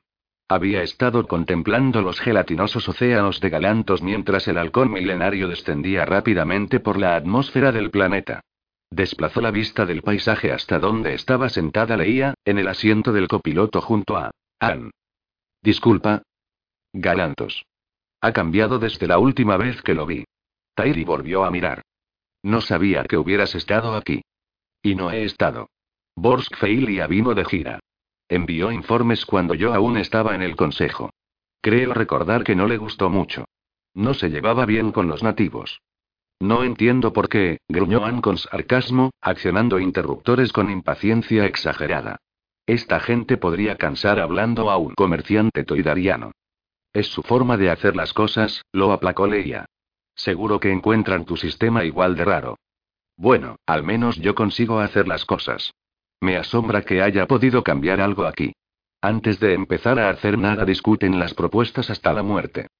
Pues, de algún modo están consiguiendo hacer cosas, dijo Leía, señalando a las pantallas que tenía delante. Esa ciudad no aparece en ninguno de los mapas de que disponemos. Ni esa otra.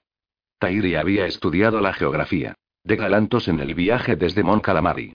Sabía que el paisaje bajo ellos era básicamente inestable, por lo que las ciudades FIA se construían para moverse con las vibraciones sísmicas. Eran esferas aplanadas sobre estacas estabilizadoras que flotaban pesadamente sobre los muchos mares orgánicos que salpicaban la superficie. Tairi se preguntó si los habitantes sentirían el movimiento de las ciudades al arquearse estas bajo ellos. La misma idea le producía mareos. Pensó que con suerte tendrían amortiguadores como las ciudades de Mon Calamari. Así que han estado construyendo. Dijo Anne. Es evidente que les vino bien unirse a la nueva república, aunque eso no les enseñara a hablar como es debido. El halcón descendió del cielo, guiado por balizas de navegación hasta un campo de aterrizaje circular en lo alto de Ciudad al Solid Minetri. No había señales de otras naves estelares, pero había varias aeronaves. La inestabilidad de la corteza terrestre dificultaba el transporte por tierra, lo cual había retrasado el desarrollo de los FIA hasta que dos siglos antes descubrieron el globo. Ahora, enormes aeronaves vertió transportaban con regularidad ganado y bienes materiales por los devastados páramos que separaban los oasis que flotaban en los mares, y los FIA usaban deslizadores y lanzaderas orbitales. El cielo sobre los pueblos era un laberinto de estelas de combustión puntuadas por enormes dirigibles, perezosos puntos a la deriva por el vibrante azul. Cuando el halcón tomó tierra, se había organizado una celebración para recibirlo. Una banda empezó a tocar cuando se apagó el ruido de los motores y se extendió la rampa de descenso. La música resultaba extraña a oídos de Tairi. Una mezcla de silbidos agudos y zumbidos huecos que daba un aire festivo a la escena mientras seguía rampa abajo a los padres de Anakin, seguidos a discreta distancia por los guardaespaldas Nogri de Leia, que examinaban a los allí reunidos en busca de alguna actividad que pudieran considerar un peligro para ella. La nave desgarradora de Hackfield tocó tierra no lejos de allí. Control de Ciudad al Solid Minetri había aceptado su incorporación a la partida de descenso, pero solo tras confirmar numerosos detalles con la capitana Main, algo de lo que Tyri no pudo dejar de apiadarse. El piloto Chis fue contemplado con curiosidad por la multitud mientras caminaba con seguridad para unirse a los demás humanos en el centro de la multitud de FIA de corta estatura, pies palmeados y rasgos alargados. Bienvenido a Galantos. Gritó una fía, avanzando y agitando los largos brazos con aparente agitación. La gesticulante alienígena sobresaltó a Tairi pese a no ser más alta que un Ewok, haciéndola dar un paso precavido hacia atrás. Entonces se dio cuenta de que los gestos solo querían expresar emoción y alegría. Soy la primada persa, la voz.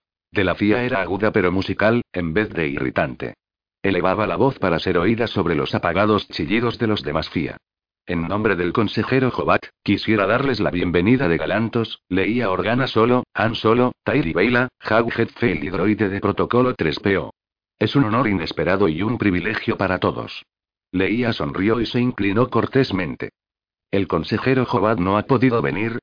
Desgraciadamente, no, dijo la FIA con ojos que de algún modo se volvieron más melancólicos de lo que ya eran. Tenía un compromiso. Acuciante en Ciudad Alfián de Prisi. Pero les promete que vendrá en cuanto le sea físicamente posible, y desea que les comunique sus saludos más cálidos y respetuosos y la esperanza de que su estancia aquí sea agradable y fructífera. Les hemos preparado los mejores alojamientos diplomáticos de que disponemos y nos esforzaremos por satisfacer todos sus deseos.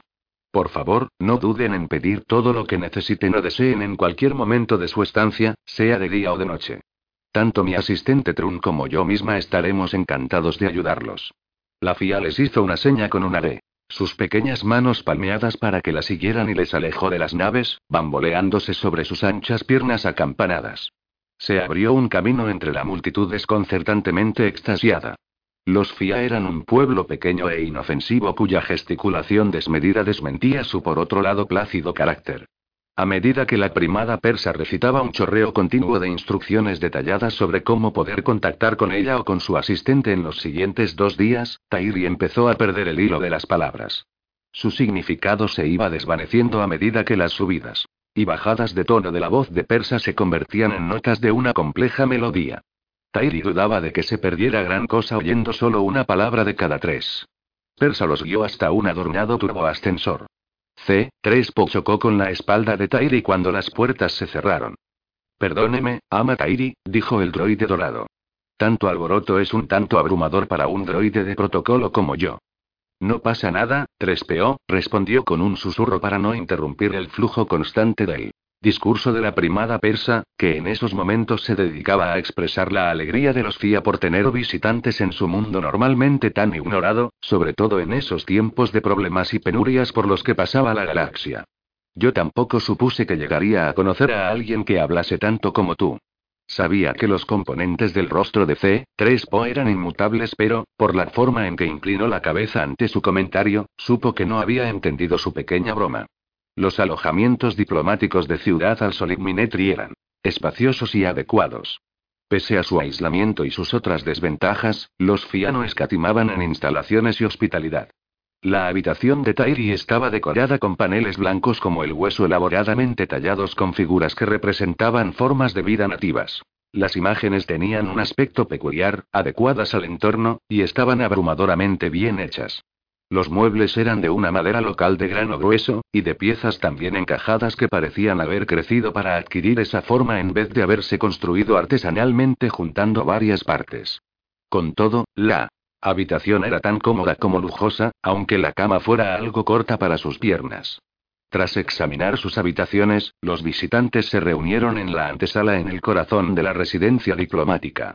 La primada persa los había dejado un tiempo solos, aceptando educadamente su petición de pasar un tiempo de descanso y relajo, si bien no sin volver a reiterar sus instrucciones, de nuevo con minucioso detalle, sobre cómo pedir cualquier cosa que pudieran requerir. Me alegraré cuando dejemos esta roca, decía el padre de Anakin cuando entró Tairi. Parecía más agitado de lo que lo había visto nunca. No sabía si era debido a los FIA, a la cercanía de la constelación Cornage, o un poco a ambas cosas. No me lo digas, dijo Leía con media sonrisa. Tienes un mal presentimiento sobre este sitio, ¿a que sí? Clavó una mirada insultante en ella antes de volverse suplicante a Hack Fell. Por favor, Hack, dime que hay un motivo por el que no deberíamos quedarnos. Por favor. El que sea. Lo siento, dijo el piloto alto y apuesto. Me temo que no puedo ayudarte. Se quitó la mochila que contenía el equipo que llevaba consigo, la depositó en la mesa del centro de la sala, y se volvió hacia Leia. He conectado con la red de comunicaciones planetaria y he abierto un enlace con el Selonia. Creo que podemos asumir con seguridad que nuestra encriptación está a años luz de la que tiene esta gente. ¿Y las habitaciones? preguntó Leia. Hay micrófonos, claro. Pero no pasa nada, los he bloqueado. Estamos limpios, Hag miró a Tairi al decir esto, y apartó enseguida la vista. Deberíamos estar a salvo. No imaginé que esta gente pudiera necesitar dispositivos de escucha, dijo Anne. Están demasiado ocupados hablando todo el tiempo. Leía e ignoró su queja. Me gustan los FIA.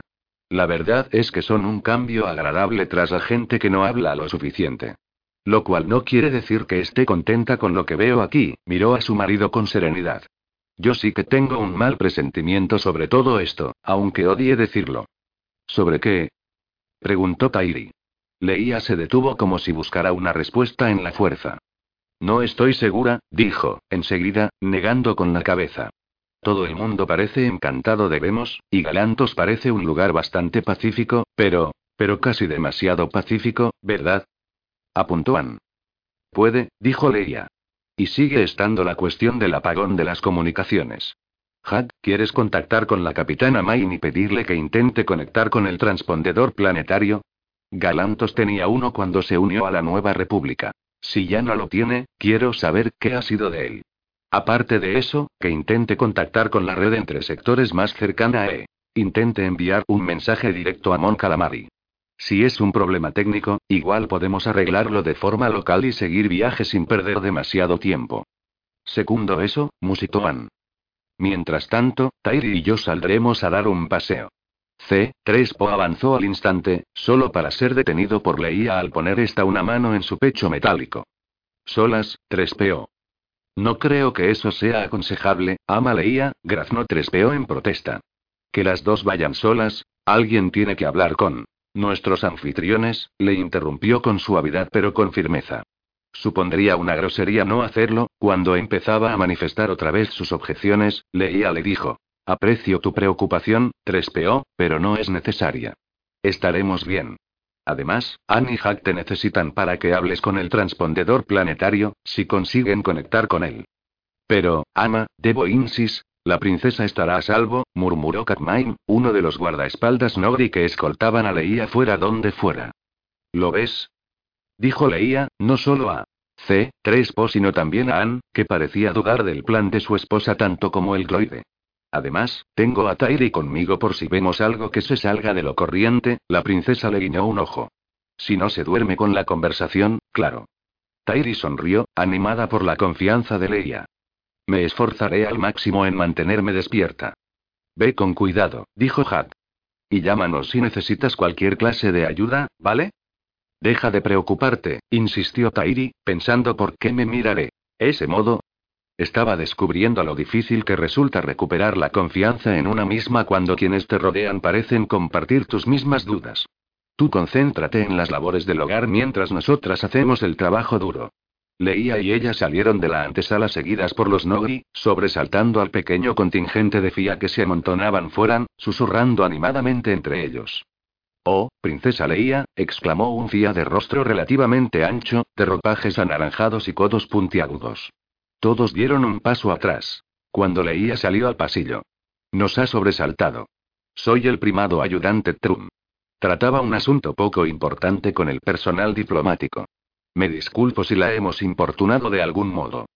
En absoluto, dijo Leía, parándose ante Trum. ¿Puedo preguntar cuál es la naturaleza del asunto que estaban tratando? No es nada, dijo Trum, mirando incómodo a los FIA que lo rodeaban.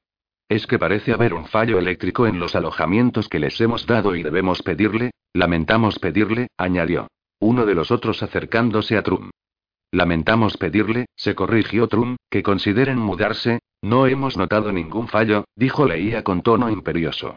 Mi marido está durmiendo, pero cuando despierte haré que lo compruebe. Hasta entonces, agradecería que lo dejaran en paz. Está extremadamente cansado tras nuestro largo viaje.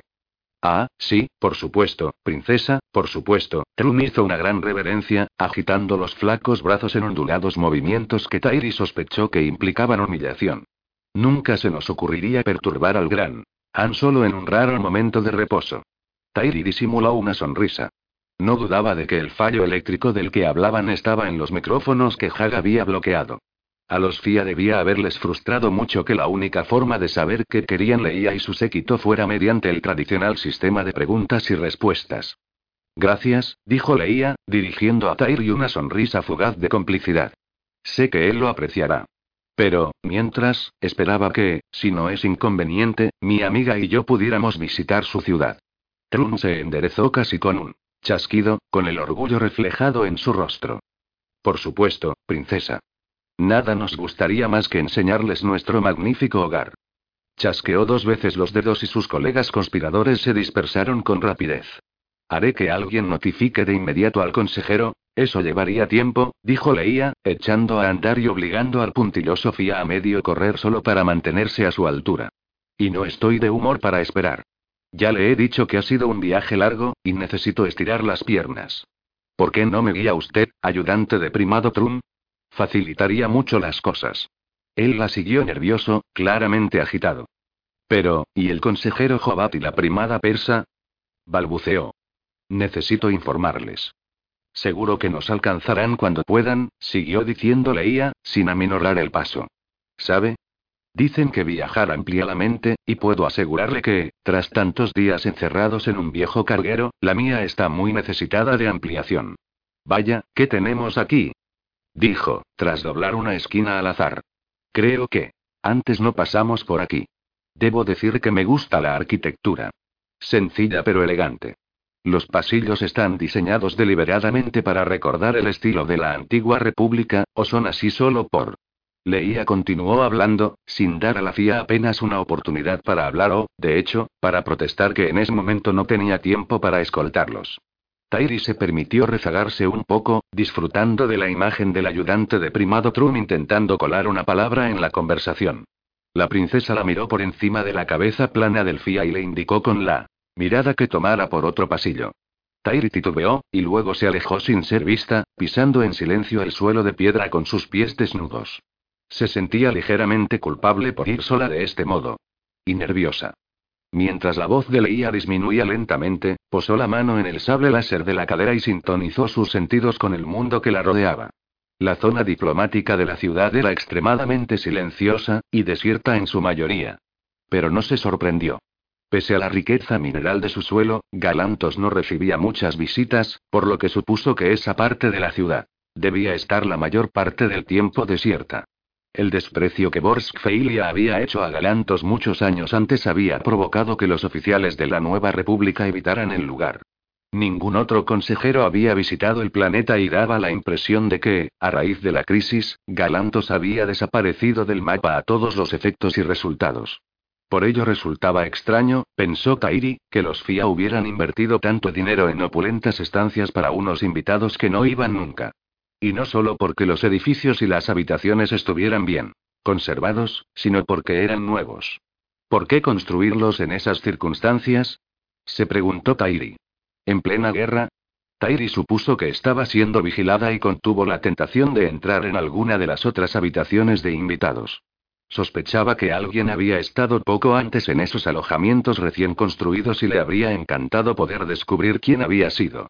Solo era una corazonada, pero había aprendido a prestar atención a sus corazonadas, sobre todo a las que nacían de la fuerza, como parecía ser el caso. Alguien había estado allí, estaba. Segura. Si no en los últimos días, seguro que uno o dos meses antes.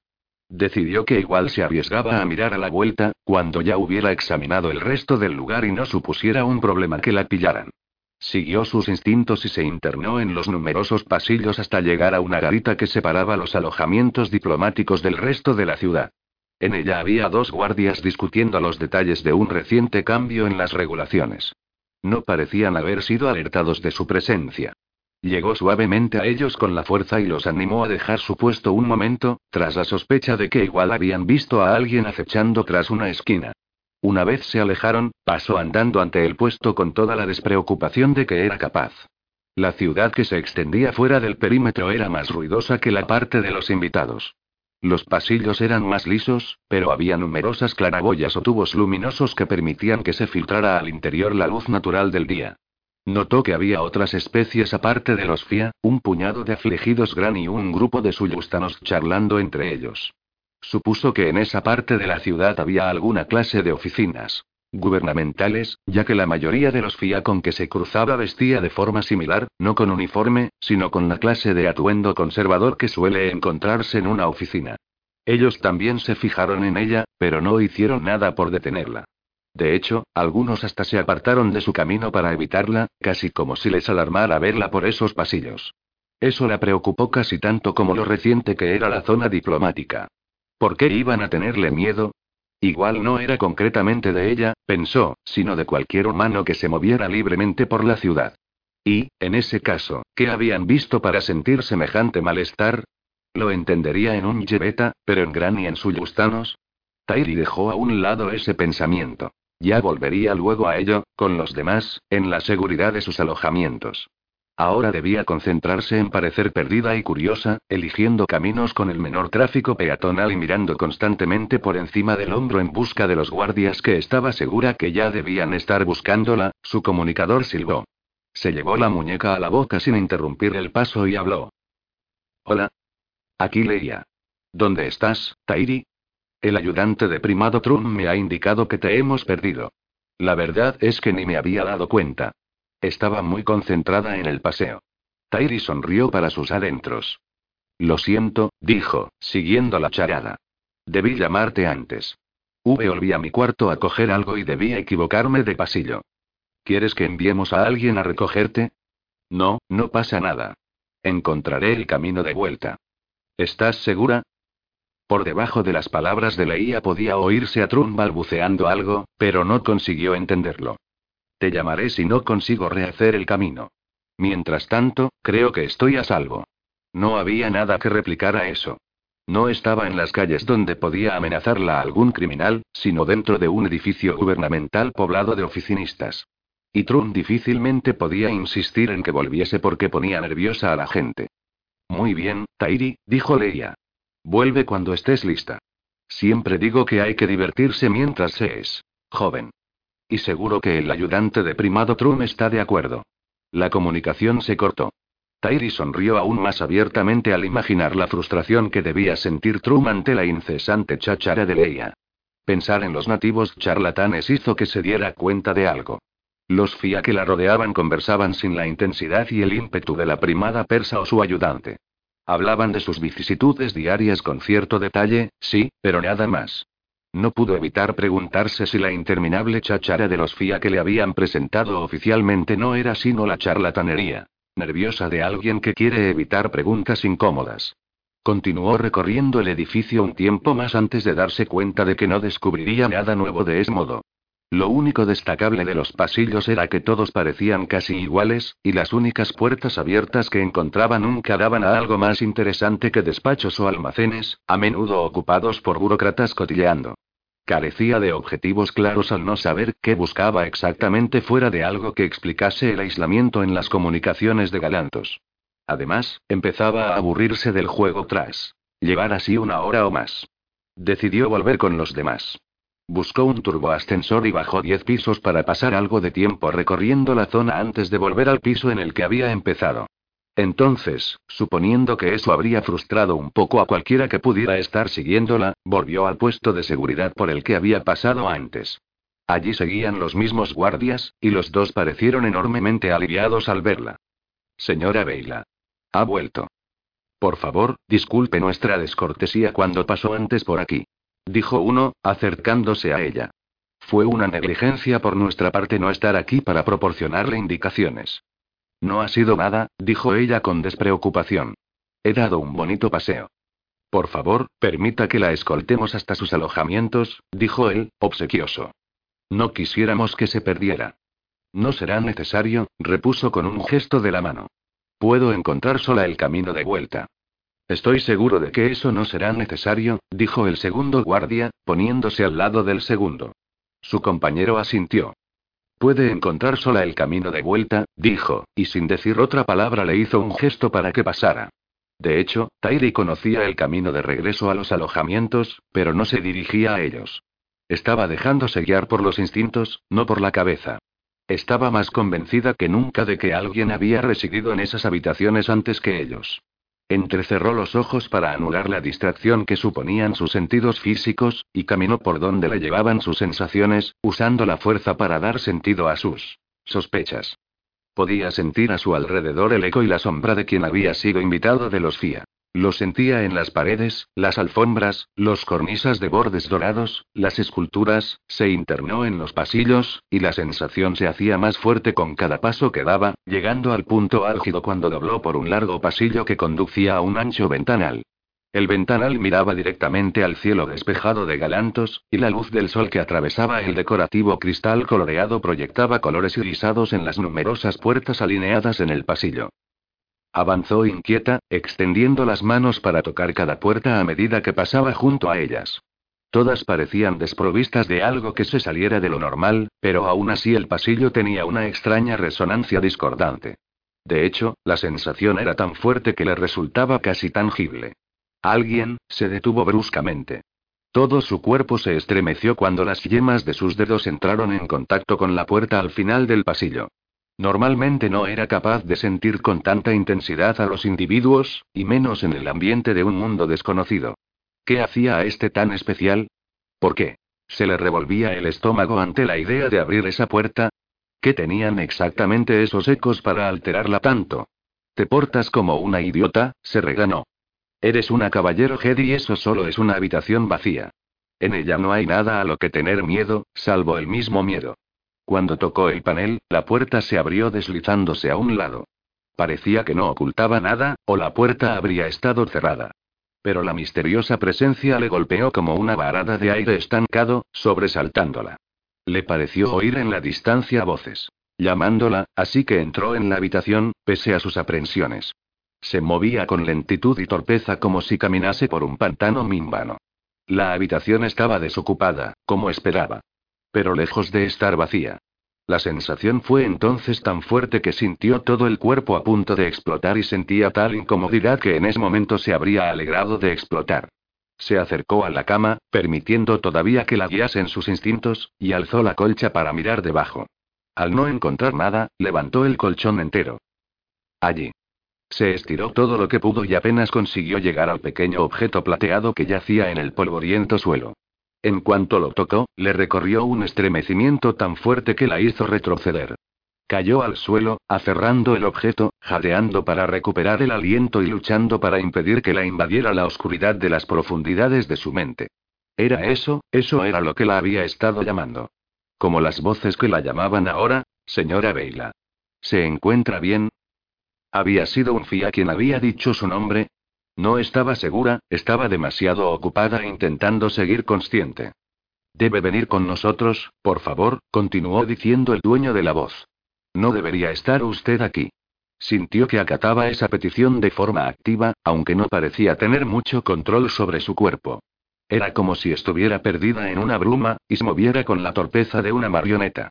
Se volvió para ver tres guardias fía en la puerta, uno avanzando hacia ella para cogerla del brazo y guiarla al pasillo.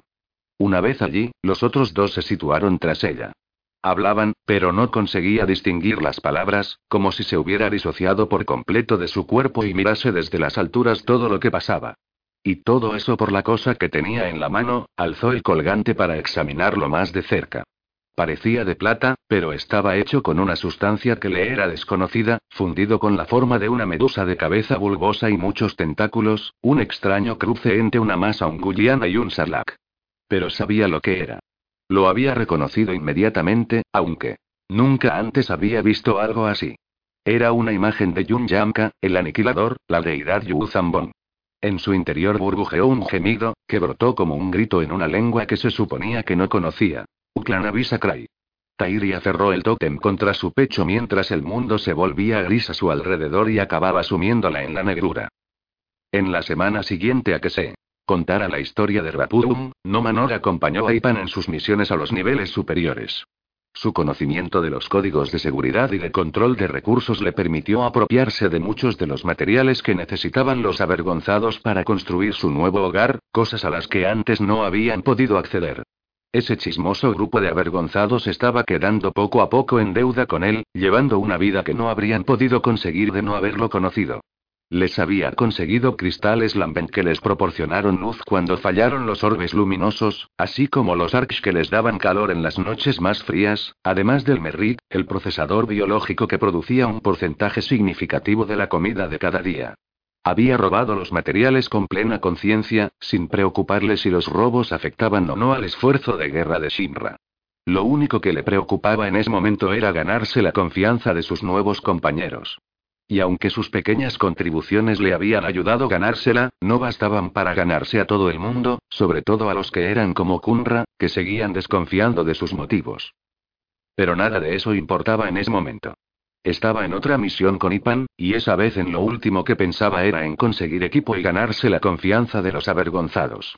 Esta vez tenía otros planes. ¿Falta mucho más? dijo con tono irritado mientras se metía con esfuerzo entre dos enormes conductos. Ya casi estamos. Ipan miró a su alrededor para situarse y se dirigió hacia un pequeño agujero en una pared. Al otro lado había un túnel de ferrocemento construido para que los droides de mantenimiento pudieran acceder a un torrente aparentemente interminable de cables y tuberías agrupados sobre sus cabezas. El túnel se curvaba ligeramente a la izquierda y carecía de otras entradas o salidas que no fueran las abiertas en el ferrocemento por otros exploradores. Por lo que no Manor veía, bien podía circunavegar el planeta entero. A medio camino se encontraron con los restos corroídos de un droide. Estaba desplomado sobre un costado, quemado, y le habían quitado todas las partes útiles. La expresión de su rostro inexpresivo y ennegrecido era una horrenda parodia de vida. No Manor lo apartó de una patada, pisando con ganas los fragmentos al pasar. Pronto llegaron a una estrecha grieta en un costado del túnel e Ipan se llevó a los labios un dedo nudoso para pedir silencio. Entonces se metió en la grieta con torpeza pero sin hacer ruido. No Manor esperó impaciente en el túnel, temiendo una trampa. En ese lugar interminable y abominable no había dónde esconderse. De pronto, la mano de Ipan reapareció por la grieta y le hizo señas para que pasara. Aún no están aquí, dijo. Habrá que esperar. No Manor siguió a Ipan al sótano. Pese a los años pasados infiltrándose en las sociedades de los infieles, seguía sintiéndose agobiado por los bordes cortantes, las paredes planas y las esquinas imposiblemente perfectas que caracterizaban sus habitaciones. Nada en la naturaleza tenía propiedades semejantes a las de esas monstruosidades artificiales, o al menos no todas a la vez.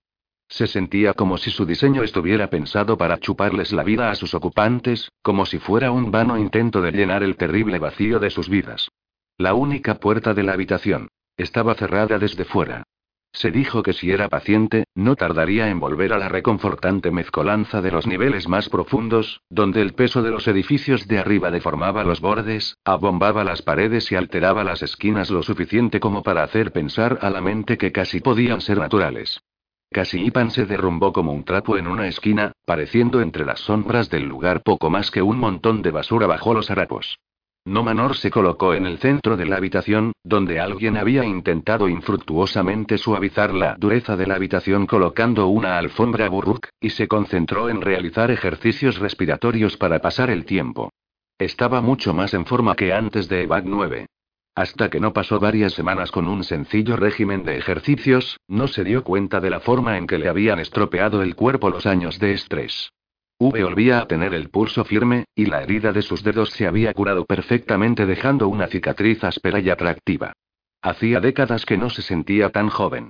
Puede que su autoimpuesto exilio no acelerase su regreso, pero le estaba haciendo mucho bien físicamente. Un sonido de arrastre al otro lado de la puerta del sótano interrumpió su meditación. No Manor e Ipan se pusieron en pie cuando la cerradura hizo un chasquido, la puerta se abrió y entraron tres personas. El jefe, un hombre alto sin marcas bajo los ojos, se detuvo ante Ipan pero miró con ojo crítico a No Manor. En una mano sostenía un saco que entregó a Ipan sin decir palabra. Arn, les, Sean Me, dijo Ipan cogiendo el saco, una vez estuvo la puerta cerrada, dirigiéndose por turno a cada uno de los extraños. He traído a alguien que desea saber más de los Jedi. Los tres avergonzados estudiaron a No Manor. Era evidente que no lo reconocían. Él conocía bien a los de su clase.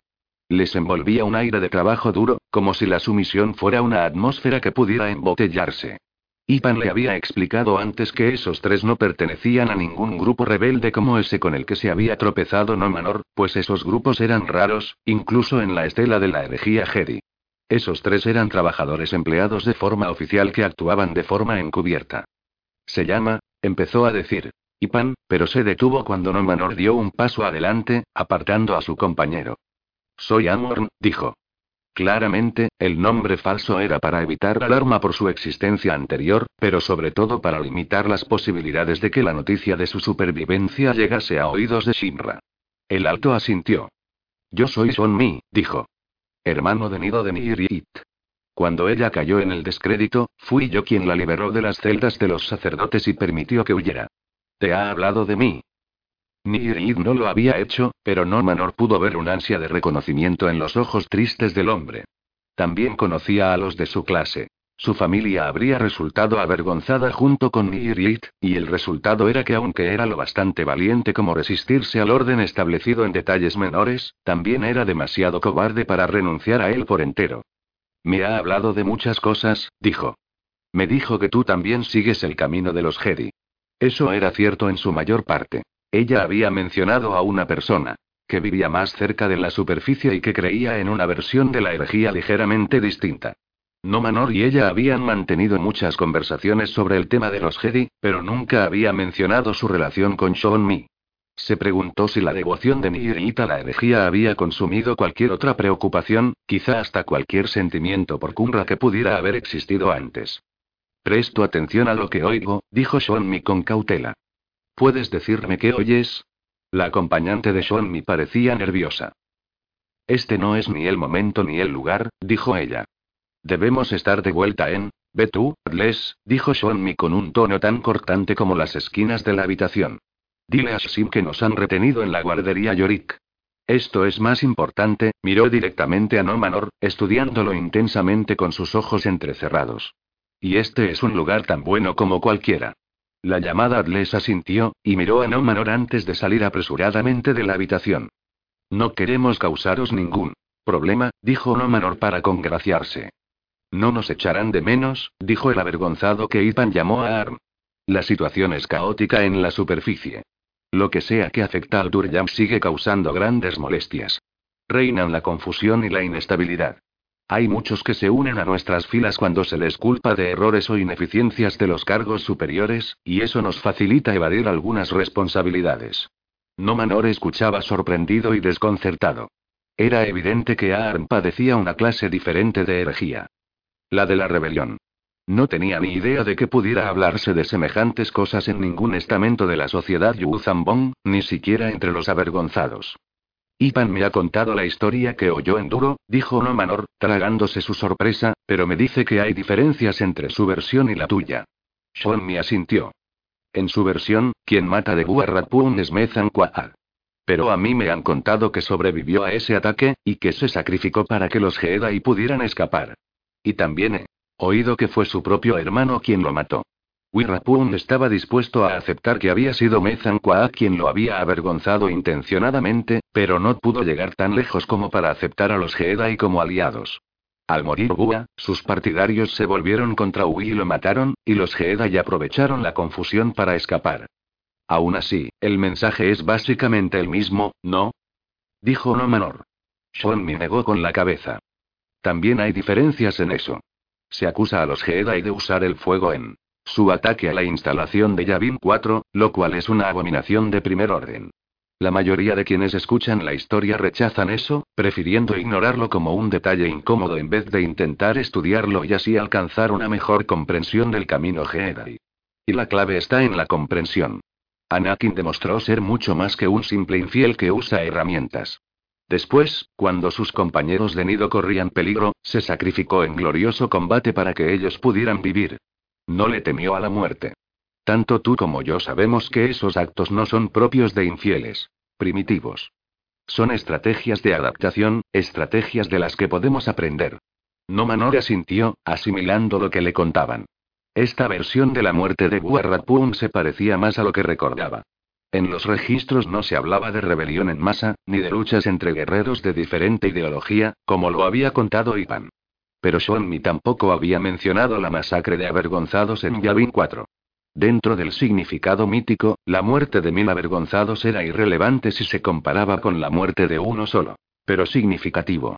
Nunca se conocería el hecho de que Nomanor rechazó una vez una invitación al duelo que le hizo el gran Anakin solo. El ejecutor había matado a todo un escuadrón de guerreros usando un arma láser infiel para impedir que se conociera ese secreto en concreto. ¿Dónde has oído esta historia? preguntó. De mí, dijo Aarn dando un paso adelante. El avergonzado era relativamente joven, y sus rasgos angostos hablaban de generaciones de vergüenza previas a él, tanto que, de hecho, no Manor. Consideraba una afronta a su dignidad hasta estar en la misma habitación que él, más aún hablar con él. Me lo contó uno de nosotros que sirvió en Karki. ¿Y dónde lo oyó él? Arn se encogió de hombros, frunciendo el ceño de su rostro de rasgos definidos. No estoy seguro. ¿Por qué necesitas saberlo? Esta vez fue No Manor quien se encogió de hombros. Solo siento curiosidad sobre cómo puede haber dos historias sobre el mismo acontecimiento que difieran. Tanto. Tampoco pasó hace tanto tiempo. Una de las versiones debe ser falsa en parte, pero eso no quiere decir que la otra sea completamente cierta. Si una tiene que ser falsa, ¿por qué no también la otra? Coinciden lo bastante como para convencerme de que al menos tienen una base cierta, dijo Sean Mi. Ya sabes con cuánta facilidad cambian los rumores. El boca a boca puede alterar la verdad en muy poco espacio de tiempo. Lo cual no cambia la esencia de la historia. No Manora sintió pensativo, simulando meditar en esa argumentación. Pero, entonces, ¿cuál es más cierta? ¿La que usa el fuego o la que no? Debes seguir tus instintos, dijo Aaron. No Manor miró al avergonzado, fugazmente, con un asomo de desprecio en la comisura de los labios.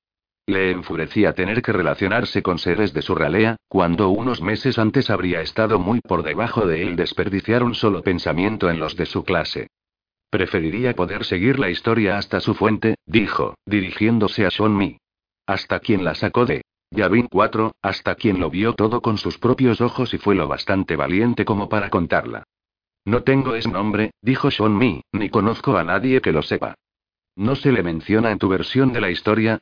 El hermano de Nirid negó con la cabeza. De ser así lo recordaría. Esa persona sería tan famosa como Guarrapum. Y también estaría muerta, se dijo no menor. Una cosa era ir contando historias de herejes, y otra muy distinta. Admitir que se había desobedecido una orden directa del maestro bélico La. Y podía haber sido cualquiera quien difundiera esos rumores. Un guerrero que hubiera salvado a su esclavo preferido, la cuidadora Nemjim hablando de sus experiencias en Yavin 4, incluso alguien perteneciente a un dominio rival del de Quahar. Las posibilidades eran numerosas. ¿Hay más diferencias entre las historias? Preguntó, esperando parecerse más a un inocente estudioso de los Jedi que a alguien con motivos ulteriores. Hay cierta discrepancia sobre cuándo tuvieron lugar esos sucesos, dijo Aaron. Sí, lo sé. Una versión sugiere que todo esto pasó cuando Yavin 4 seguía en poder de los Jedi. ¿No os preocupa eso? La verdad es que no, repuso Aaron. Las historias cambian solas. Sería más sospechoso si todas las versiones fueran iguales. ¿Conocéis de otros que cuenten estas historias? Unos pocos, dijo Sean Mi. Todos se lo cuentan a un puñado de amigos de confianza, que a su vez se lo cuentan a otro puñado. Así es como se propagan los rumores. Quizá resulte frustrante no saber quién contó que una o dos versiones antes, pero eso hace que las cosas sean más seguras para nosotros. Al menos eso era cierto, pensó No Manor. Sin ese factor, el mito Jedi se habría filtrado lo suficiente como para llegar hasta sus oídos. Al mismo tiempo, el no poder rastrearlo hasta sus orígenes no lo beneficiaba en absoluto. Shinra no se conformaría con solo la mitad de la información, en el supuesto que no Manor se decidiese a divulgarla. El sumo señor nunca creería que se había erradicado por completo si no conseguía extirpar su fuente. Lo cual sin duda lo frustraría, convirtiendo a No Manor en el origen de esa frustración. La herejía era como una enfermedad que se abría paso en las regiones inferiores de la cultura Yuuzhan Siempre había pensado que los cimientos construidos por los trabajadores estaban bajo la superficie, bajo los guerreros, los cuidadores y las castas de intendencia.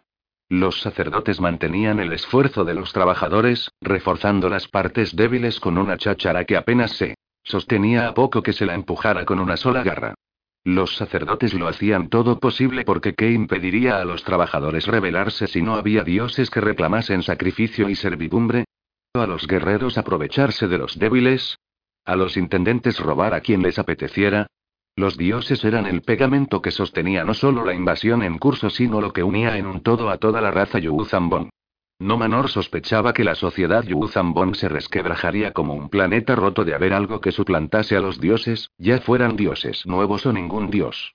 Que no quedaría un centro que sostuviera el todo, que se consumiría, se pudriría. Sabía que su deber era informar a Shimra de esa herejía, que hacer otra cosa era participar de forma activa en la destrucción de todo aquello por lo que llevaba trabajando desde hacía décadas. Pero, aún así, una parte de su ser se preguntaba si no habría algún modo de utilizar todo eso en su favor, sin tener que destruir todo lo que lo rodeaba. ¿No sería esa la mayor ironía de todas? ¿Usar a sus enemigos, los Jedi, para alcanzar su victoria personal? Amorn. Se dio cuenta de que se había concentrado demasiado en sus pensamientos como para escuchar las conversaciones que tenían lugar a su alrededor. Lo siento, dijo, apretando los dientes por la falsa camaradería. Pensaba en lo extraño que debió resultarle a Buarrapun pasar tanto tiempo cerca de un Jedi. Ha habido otros, afirmó Arm. He oído hablar de un Jedi que se dejó capturar y al que no se pudo quebrar. Ipan asintió. Yo también he oído hablar de él. Se llamaba Ugurt Skider. Sedujo a un Yamos con su mente y luego lo mató. No Manor no dijo nada, aunque estaba seguro de saber más acerca de ese incidente que los avergonzados que se lo contaban.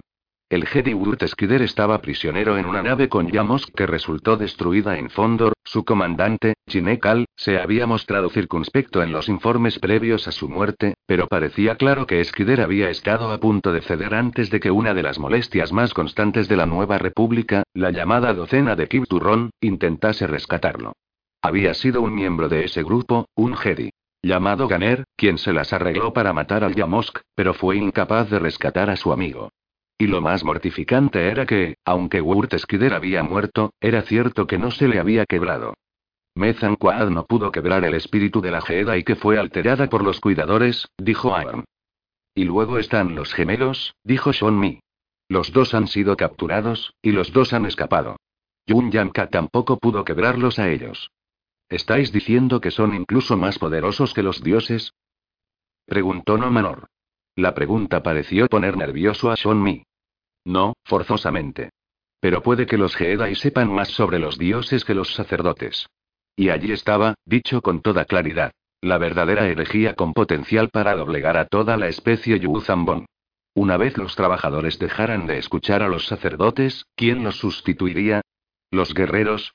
¿Los intendentes? ¿Los Jedi? Sabía que lo último sería toda una abominación. Él nunca consentiría que un infiel le diera órdenes. Pero los utilizaría para conseguir lo que quería, ya fuera porque la noticia de esa herejía le permitiera recuperar el favor de Shinra, o porque la herejía en sí podía desestabilizar el reino del sumo señor. Le parecía una progresión bastante sencilla. No era la forma normal en la que solía ascender un Yu Zambon ambicioso, pero le habían quitado de una patada la escala por la que ascendería normalmente para mejorar su posición dentro de la jerarquía Yu Zambon y se veía obligado a recurrir a otros métodos. No era algo de lo que estuviera especialmente orgulloso, pero era necesario. Debemos volver, dijo Aarn removiendo los pies. No Manor se preguntó si no le habría incomodado también a él la cortante declaración de fe de Sean Mi. Lo entiendo, dijo No Manor. Pero me gustaría mucho volver a hablar con vosotros. Me intriga el concepto de la verdad, y me gustaría conocer todas las versiones posibles de la historia de Guarrapum. Si las oís de cualquier otro, te las contaremos, Amorn, dijo Shonmi asintiendo. Ipan debería llevarte a ver a Ranik. Tengo entendido que está muy dedicado a difundir la palabra. Lo haré, dijo Ipan. También conozco a alguno más. La verdad se propaga. La verdad se propaga, repitió Shonmi, como si lo recitara de memoria. Tras una despedida rápida, los dos de la superficie salieron por la abominable puerta de ángulos rectos, dejando solos a Ipan y no Manor. Su compañero deforme abrió el saco que le había entregado Mi y miró al interior. ¿Qué es? preguntó No Manor. Comida, ropas viejas, respondió. Y pan. Lo habitual. A Mi le gusta cuidar de su hermana. ¿Por qué no habla ella de él? Porque lo considera un traidor a la verdad, dijo Ipan como si la respuesta fuera obvia. En lo que a ella respecta, él debería abandonar su unidad y unirse a ella en vez de rendir pleitesía a los antiguos dioses. Mientras no haga eso, ella no reconocerá su existencia. Pero acepta sus regalos, observó irónico no menor. Ipan se rió al oír eso. No es tan orgullosa como para rechazar la ayuda. Su prioridad es sobrevivir, cambiar a su hermano es secundario. No Manor recordó la forma en que los ojos de Nirid brillaban en la noche mientras Ipan contaba la historia. Era una fanática, más peligrosa para el sistema que cualquiera de los otros. No hay nada más letal que un guerrero entrenado que se vuelve contra sus antiguos jefes. Sonrió para sus adentros, contento con los inicios del plan que estaba trazando en su mente. Ya solo necesitaba el origen del rumor de Buarrapum. ¿Vienes? dijo Ipan, interrumpiendo sus pensamientos. No Manor volvió a sonreír, esta vez. Más abiertamente. Es hora de volver a casa, Ipan, dijo, asintiendo. Ipan trepó hasta la fisura de la pared por la que habían entrado antes, guiándolo en dirección a la casa a la que creía que se refería no menor. Jaina vio el holo hasta el final por tercera vez. Seguía sin poder creerse lo que estaba viendo, aunque la sensación de pesadez que tenía en las tripas sugería que al menos esa parte de ella empezaba a creérselo. El holo provenía de control de ciudad al Soligminetri, enviado por línea segura al orgullo de Selonia. Jaina había vuelto a la fragata específicamente para verlo, a petición de sus padres que creían que debía ver lo que le había pasado a Tairi. Lo cual también le proporcionaba una oportunidad de que le hicieran una revisión completa a los sistemas de armamento de su ala X mientras las cosas estaban tranquilas. El holo se había grabado dos horas antes, en los alojamientos diplomáticos donde sus padres residían con Had, Tairi C. Trespo. Mostraba a Tairi caminando por un pasillo acompañada por un pequeño contingente de guardias de seguridad. Según el informe que le había enviado su madre, Tairi estaba realizando una pequeña misión exploratoria por la ciudad tras evadir la escolta FIA con ayuda de Leia. Parece ser que había conseguido evadir a los guardias hasta que estos la encontraron en una habitación concreta, caída en el suelo en estado de aturdimiento. Los acompañó sin protestar, permitiendo que la llevara con los demás miembros de la partida. La forma casual en que los guardias empuñaban los láseres, y su expresión despreocupada, dejaba evidente que no esperaban ninguna clase de problema. Y su jefe no parecía muy impresionado por la carrera que les había dado Tairi. Jaina observó cómo Tairi miraba algo que aferraba con la mano. El ángulo de la cámara no le permitía una buena imagen de ese objeto, pero la reacción de Tairi ante él era tan sorprendente como preocupante. La chica retrocedió como si un disparo láser le hubiera acertado en la frente, trocándose su expresión en una de completo horror. Un instante después, demasiado deprisa para que la cámara pudiera seguirla, sacaba el sable láser azul hielo y se ponía en guardia, agitándolo para cubrirse de cualquier posible ataque. Los guardias retrocedieron, sobresaltados a su vez, apuntándola con los rifles láser.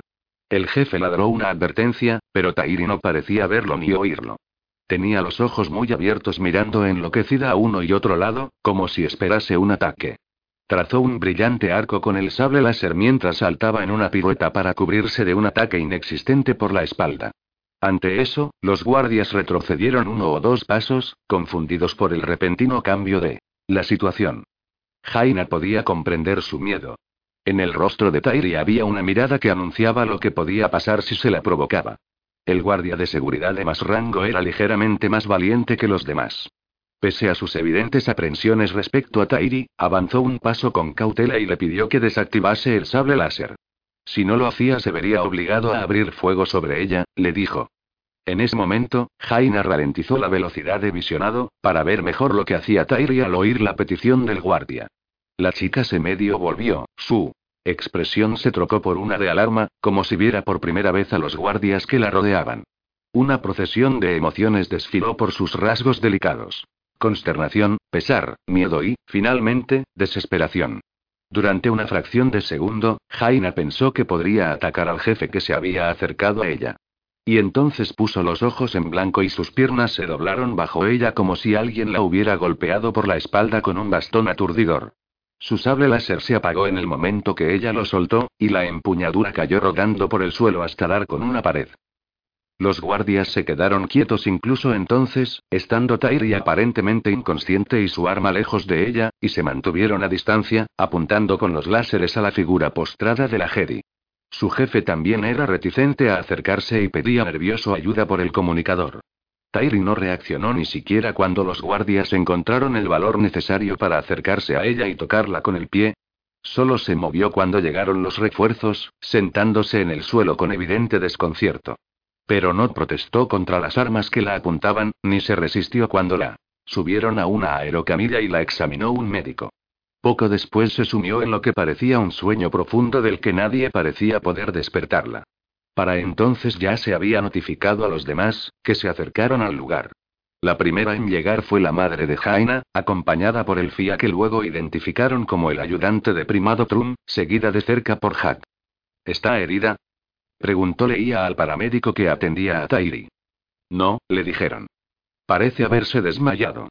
El jefe de los guardias de seguridad explicó que Tairi había sacado el sable láser. Cuando se le insistió sobre por qué había hecho ella algo así, replicó. Es que es eso, no creo que nos atacara a nosotros. Pero cuando se le pidió que se explicara, el guarda fue incapaz de hacerlo. Pero Jaina sabía a qué se refería. Aunque el óleo estaba grabado desde un ángulo que no siempre le permitía ver el rostro de Tairi, estaba claro que no era con esos guardias con quien fuera que luchara. Movía el sable láser, sí, pero concentraba su atención en otra cosa, en algo invisible. Y no. Había forma de saber qué era ese algo. Su madre había utilizado toda la influencia que le proporcionaba su estatus diplomático para convencer al médico, a los guardias y al ayudante de primado, que Tairi estaría mejor en sus propias habitaciones, donde se la podría examinar adecuadamente. La inquieta procesión recorrió los pasillos vacíos de los alojamientos diplomáticos hasta donde les esperaban C. Trespo y el padre de Jaina. Una vez allí, Leía insistió para que les dejaran a solas para atender a la muchacha en paz y tranquilidad. Los FIA lo concedieron, pero era evidente que con reservas. Incluso desde su posición. En órbita, Jaina se daba cuenta de que el ayudante de primado Trum no estaba muy convencido de que hacerlo fuera lo más correcto.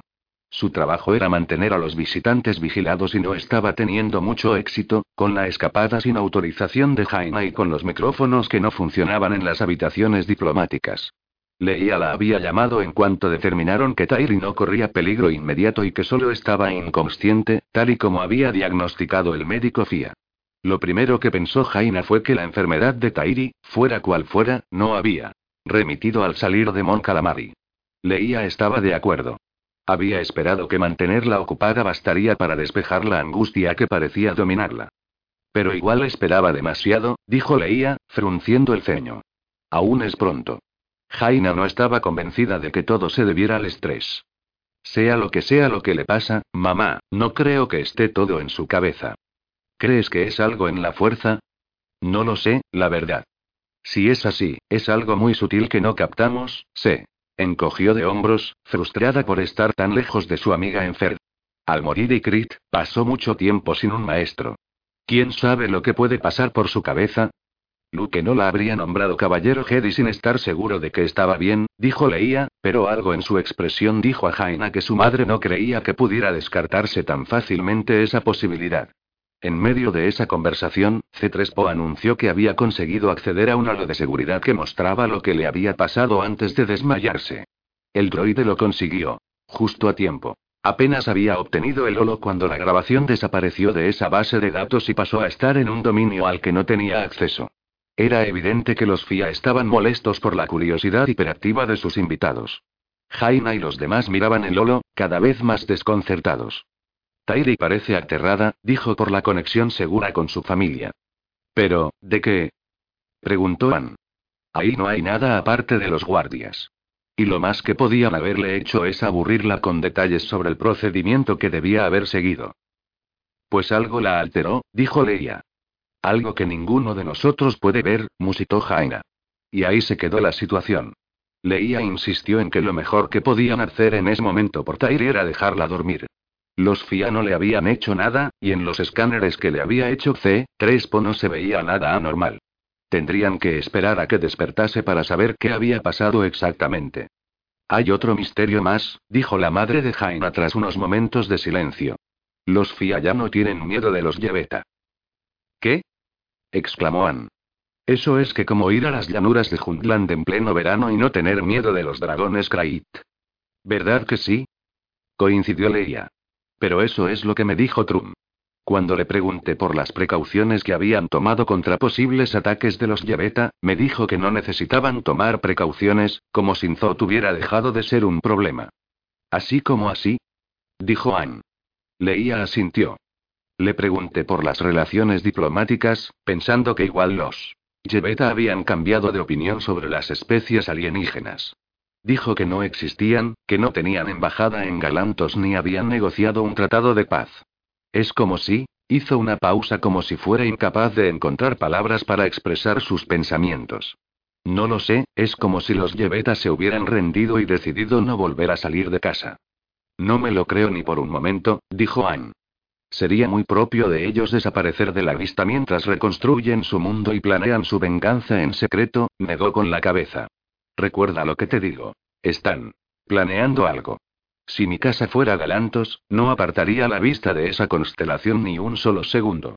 Leía volvió a sentir y, arriba en la nave, Jaina tuvo que mostrarse de acuerdo con esa sospecha. Esos salvajes xenófobos no se limitarían a lamerse las heridas tras recibir una buena paliza. Contraatacarían con el doble de salvajismo y el triple de decididos. Lo más probable era que los Yeveta fueran a atacar en cualquier momento desde la constelación Kornast. ¿Quieres que vaya a echar un vistazo? Preguntó ella desde el enlace subespacial. Se dio cuenta del titubeo momentáneo en el rostro de sus dos padres cuando se miraron el uno al otro, pero sus expresiones se suavizaron con la misma rapidez. No te quedes lo suficiente como para hacer enemigos, dijo Anne. Limítate a entrar y salir, ¿entendido? No me obligues a ir a por ti. Jaina sonrió ante esto. Y vuelve con nosotros de una pieza, añadió Leia. La única voz discordante fue la de Hack.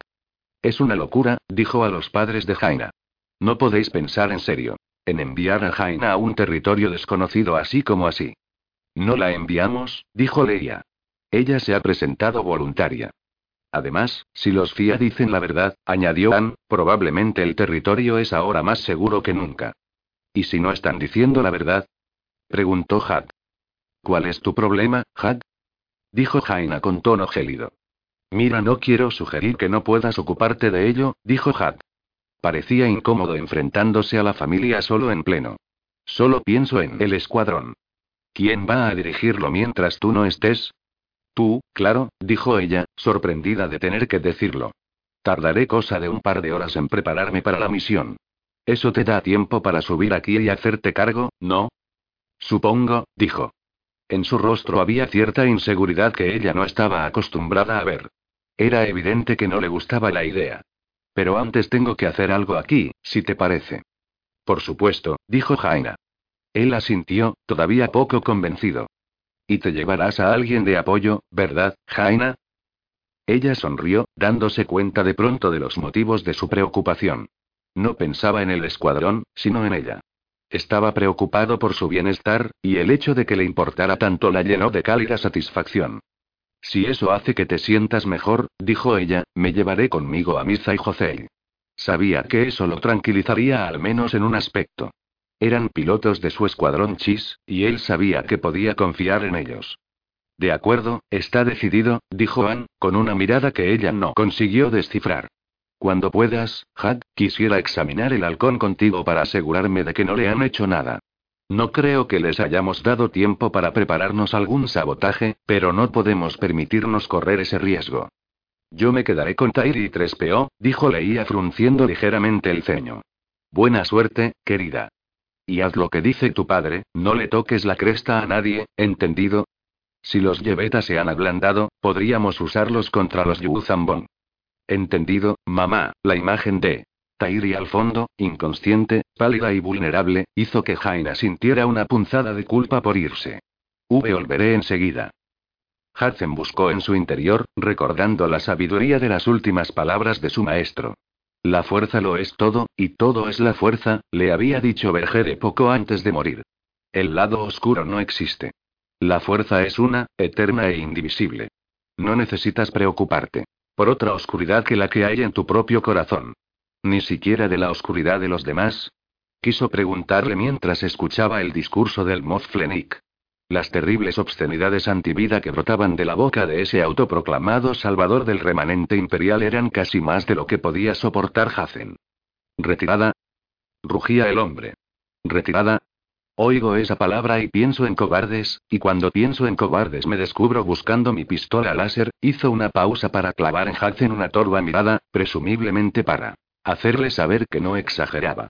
Ningún hombre a mis órdenes aceptaría una orden de retirada mía sin cuestionar mi cordura. Antes me relevarían del mando que aceptar una orden semejante, y tendrían todo el derecho a hacerlo. Moth Flenik, dijo Hudson todo lo apaciguadoramente que pudo. Si quisiera escuchar lo que quiero decirle, el Moth Flenik lanzó un bufido. ¿Y darle la oportunidad de plantar sus pensamientos en mi cabeza? No soy estúpido, niño. No estoy senil. ¿Por quién me ha tomado? Yo ya cazaba Elorn décadas antes de que nacieras. Hudson buscó solaz y fortaleza en el recuerdo de la sabiduría de Bergere, encontró una isla de calma en su interior y relajó las engarfiadas manos. El hombre corpulento caminaba a un lado y otro del puente vestido con uniforme completo, soportando el silencio de Hudson con tensa energía. ¿Y bien? Soltó al cabo de un momento. ¿No va a decirme que dar caza a formas de vida inteligentes es alguna violación de sus frágil sensibilidad de Jedi? Hudson se encogió de hombres filosóficamente. Mi sensibilidad es mía, señor, y no tengo ningún deseo de imponérsela. Y aún así quiere que yo haga lo que usted me diga, se burló el hombre. ¿No es eso lo mismo, niño? En absoluto. Yo me limito a explicarle lo que yo, en este momento, considero que sería su curso de acción más prudente. Por supuesto, la forma en que decida tomarse mi opinión depende por completo de usted. Pero no le gustaría que la ignorase, ¿verdad? Si la ignora, su pueblo acabará masacrado, dijo Hudson con calma. Y no, eso no me gustaría nada. Flenik titubeó, algo parecido a la diversión asomó a sus agudos ojos, y reanudó su paseo, más despacio, dado cada paso de forma más deliberada que el anterior. Niño, si usted fuera uno de mis oficiales, lo mandaría a fusilar por hablarme como acaba de hacerlo. Hudson luchó por mantener la calma. Pese a lo mucho que el Moz parecía aborrecer la idea de que Hudson implantase ideas en su cabeza, él no parecía tener problemas en jugar mentalmente con él. No tenía ninguna duda de que el uso constante de la palabra niño era para hacerle sentir insignificante e incapaz. Era un gesto. Como mucho inútil y solo servía para aumentar la frustración de Hazen. Moth Flenik, empezó a decir cansinamente. El Moth alzó una mano para callar a Hazen. Sé lo que vas a decir, dijo. Que no es uno de mis oficiales ni quiere serlo. Pues yo no lo aceptaría en mis filas ni aunque me lo pidiera, ¿y sabe por qué? Eso no es relevante, señor, dijo Hazen, intentando mantener el tono respetuoso aunque solo sentía deseos de coger al hombre por el cuello del uniforme y gritarle que lo escuchara. El hombre dejó de pasear y se volvió para mirarlo. No tengo ni idea de por qué es molesta en hablar conmigo, niño. Es evidente que le estoy haciendo perder el tiempo. Es lo que piensa, ¿verdad? La verdad, señor, es que no creo ni por un segundo estar perdiendo el tiempo. En todo caso, creo que usted sabe que lo que le estoy diciendo tiene sentido, pero que es demasiado orgulloso para admitirlo. Intenta desesperadamente convencerse de que estoy equivocado. ¿De verdad? Era más un desafío que una pregunta. Usted no es idiota, señor, dijo Hudson con calma. Reúnase con los demás mods si quiere. Cuénteles lo que le he dicho y vea lo que tienen que decir. Estoy especialmente interesado en hablar con la Mod Croal de Valk VII, dado que puede tener acceso a algo que estoy buscando. ¿Y qué es eso? Hudson sonrió ligeramente ante la sospecha que asomó repentinamente al rostro del hombre. Información, por supuesto. Comprenda, señor, que nuestro tiempo de estancia en el imperio es limitado. Nuestra misión nos lleva a otra parte. Cuando tengamos lo que necesitamos, nos iremos. Flenick entrecerró los ojos. ¿Y cree que Valk VII sería una posición ideal para que se repliegue la flota una vez nos retiremos de Yaga Menor? La verdad es que sería lo último que usted querría hacer. Valk VII es fronterizo con las regiones desconocidas. Si se repliegan tan lejos, puede dar por perdido el imperio. No, el lugar al que yo me replegaría, el mejor para preparar una trampa, si así lo prefiere, sería Borosk. El Moz guardó silencio durante un largo momento. Hudson sabía lo que estaba pensando. Borosk era uno de los varios mundos pequeños y fortificados que protegían las fronteras del imperio.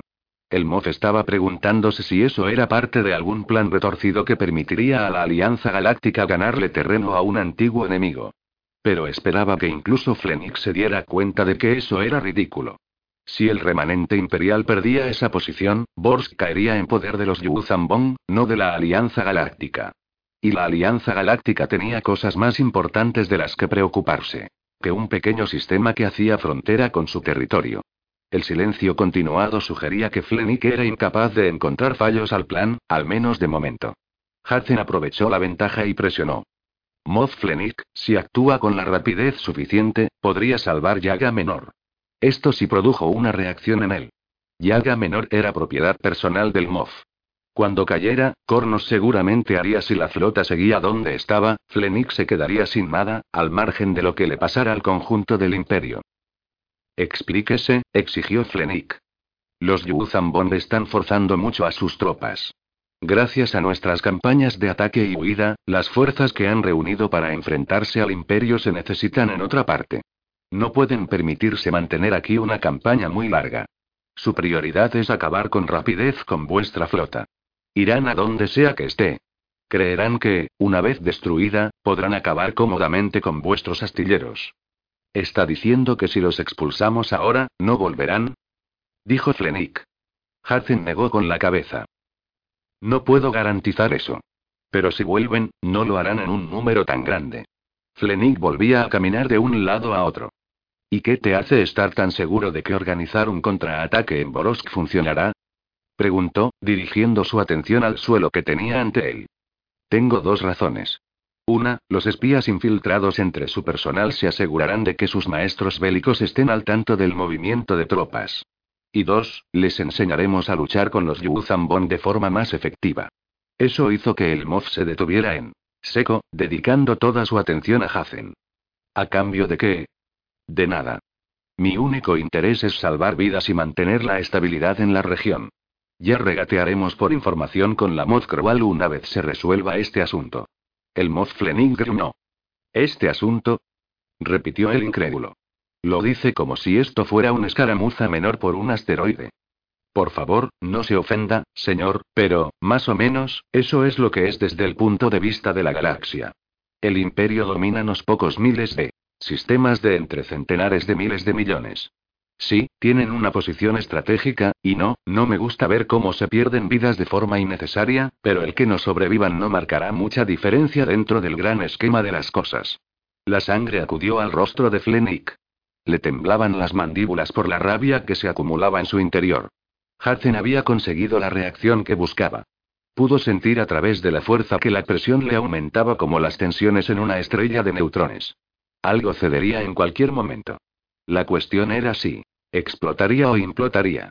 Nunca lo supo. El comunicador del escritorio de Flenix zumbó y el Moff desahogó su rabia con él.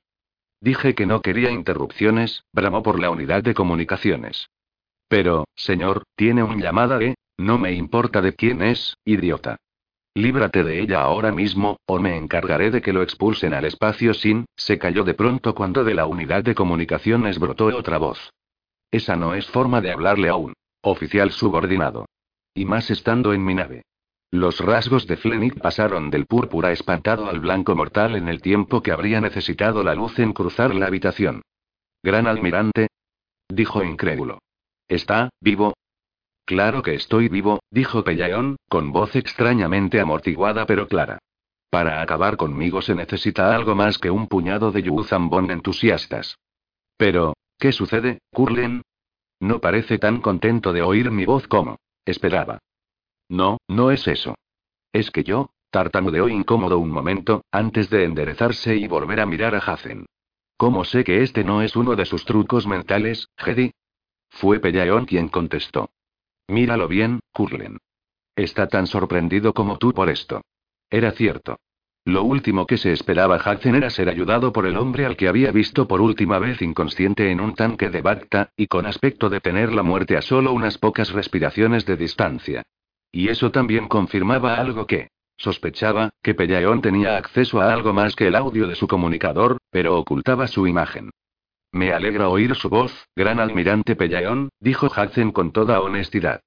Yo diría lo mismo en mejores circunstancias, Hudson solo, en su voz se notaba la sombra de una sonrisa. Gracias por su ayuda en Bastión. Le debo mi vida a los Jedi, y yo no olvido mis deudas. Puede estar seguro de que escucharé lo que tenga que decir de los Yuzambon con más interés que algunos de mis colegas. Será un placer discutirlas con usted, señor, dijo Hazen, cuidándose de que no hubiera presunción alguna en su voz. Aunque fuera a tratar con el gran almirante Pellaeon, seguía sin querer provocar a Flenik. El futuro era todo aguas desconocidas, y era importante conservar todos los medios posibles a su alcance para cruzar esas aguas. Quizás en otra ocasión, dijo el gran almirante. He estado algo desconectado los últimos días, y en este momento tengo que discutir una retirada estratégica con el Moff Flenik. Precisamente estábamos tocando ese tema, dijo el Moff, humedeciéndose los labios. Nerviosamente. ¿De verdad? preguntó Pellaeon. ¿Y ha dado ya las órdenes a los oficiales supervivientes? Bueno, no, pero, ¿establecido posibles destinos para un reagrupamiento más sustancial? Se ha pensado en Boros como destino, dijo Flenik, dirigiendo a Hudson una mirada de aviso. Es una buena elección, Curlen. Le sugiero que se ponga a ello enseguida. Cuanto más tiempo sigamos aquí, más estúpidos pareceremos cuando llegue la siguiente oleada. Las naves capitales deberían empezar a moverse en la próxima hora, dejando atrás una pequeña fuerza defensiva. ¿Puede dejar los arreglos en sus manos? Necesito atender otros asuntos en otro lado. Er, gran almirante. Sí, Curlen. ¿No cree que eso se merece algo más de debate? Hubo un largo silencio. Hudson mantuvo una expresión de serena paciencia mientras el Flenny parecía cada vez más nervioso. Cuando Pellaeon volvió a hablar, lo hizo con un tono que tenía la fría claridad de un baño de hidrógeno. Comprenda esto, Curlen. Lo que acabo de darle es una orden, no una invitación. Mientras yo dirija el ejército imperial, hará lo que yo le diga, independientemente de que esté de acuerdo o no con las órdenes. De no ser así, y créame cuando le digo esto, y tener que separarme del imperio para garantizar la supervivencia del ejército, lo haré sin dudarlo, y le garantizo que luego no volveré para recoger los pedazos de su astillero. Lo comprendo, gran almirante, tartamudeó el Moff. Bien, replicó Pellaeon cortante. Pero no he acabado. Esto solo es el principio. También emitirá órdenes para conceder al Sombra de Jade libre acceso a este sistema y cualquier otro sistema del Imperio. Demasiadas veces ha subestimado gravemente el Consejo Moth la amenaza que suponían los Yuzambond en contra de mi consejo, y no volverá a pasar. No permitiré que vuelva a pasar. Ha llegado el momento de coger los pocos recursos que nos queden y de asegurarnos que no vuelve a pasar algo así. Si sobrevivimos a Borosk, la Alianza Galáctica y los Jedi serán nuestra mayor esperanza de supervivencia a largo plazo, y pretendo aprovecharme de ellos mientras aún exista el Imperio. ¿Entendido? El hombre corpulento pero temporalmente acobardado se limitó a asentir. La conexión debe ser mala, Curlen, porque no he oído lo que ha dicho. Lo entiendo a la perfección, gran almirante Pellaón. Excelente. Ahora, envía a nuestro joven amigo de vuelta a la enviudadora. Quiero preguntarle acerca de los Yuzambon mientras aún tengo oportunidad de hacerlo. Flenig no miró a Hudson cuando éste pulsaba un botón para que se abriera la puerta. Se abrió con un débil siseo. Hudson hizo una reverencia de despedida, pero el mozo apartó la mirada como si él no estuviera allí. Hudson disimuló el alivio que sentía por no estar en presencia del hombre y caminó con rapidez hacia los muelles donde le esperaba la lanzadera clase Lambda. Jaina se tomó su tiempo para preparar la salida, esperando pillar a Jack cuando llegara. Pero una agolladura sospechosa en el halcón lo retuvo en la superficie y no podía retrasar eternamente la salida. En cuanto ella y sus dos compañeros de patrulla estuvieron listos y obtuvieron permiso para despegar del orgullo de Selonia, despegó el ala X y se alejó de Galantos a toda velocidad. La visión de las dos naves desgarradoras siguiéndola seguía poniéndole un poco nerviosa. No hacía mucho tiempo que esas naves con parecidas carlingas de cazas Tai representaban el miedo y la hostilidad para quienes habían sobrevivido a la rebelión y a los tumultuosos años que la siguieron. Era demasiado joven para tener recuerdos de primera mano de esos tiempos, pero había oído suficientes historias y visto bastantes grabaciones como para que se le grabara ese mismo instinto. Tampoco sabía cuántas veces había intentado el imperio matar a sus padres, pero estaba segura de que sería al menos un número de dos cifras. Pero, al mismo tiempo, las cuatro extensiones armadas del desgarrador recordaban las alas dobles de un ala X. A veces se preguntaba si los chis no habrían diseñado sus cazas de forma deliberada para incomodar y tranquilizar tanto a la nueva república como al imperio. Era como si se sentaran en una muralla fronteriza, dando la impresión de que podían aliarse a cualquiera de las dos potencias. Conecto con tu ordenador de navegación, dijo José. Era una mujer alegre y eficiente de Xilla, mundo natal de los chis, y era fácil trabajar con ella. Miza era mejor piloto, pero para Jaina era menos fiable. El último en llegar es un rebín aplanado, dijo Miza por el comunicador. Esa frase tampoco chis llamó la atención de Jaina.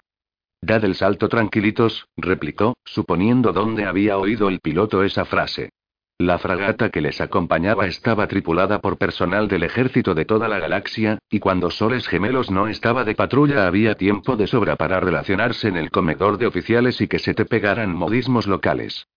Estad atentos cuando lleguemos, dijo. Lo he calculado para llegar al borde del sistema, pero nunca se sabe qué puede estar esperándonos. Aunque se dé el caso de que los Yeveta hayan aceptado la idea de llevar una coexistencia pacífica con sus vecinos, no es probable que le den la bienvenida a alguien que se cuela en sus rutas de viaje. Entendido, dijo José. Discreción es mi segundo nombre, añadió Misa. ¿Listo, Capi? preguntó Jaina. Su unidad R2 silbó alegre mientras su visor delantero giraba para mirar a la nube brillante que era la constelación Cornast. Pues, a la multitud que vamos. Las estrellas se estiraron para formar líneas luminosas cuando tanto ella como sus compañeros entraron en el hiperespacio.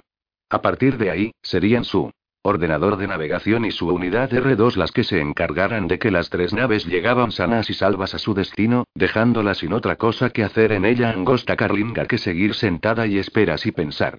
La fragilidad de Tairi le preocupaba más de lo que estaba dispuesta a admitir, al menos ante los demás.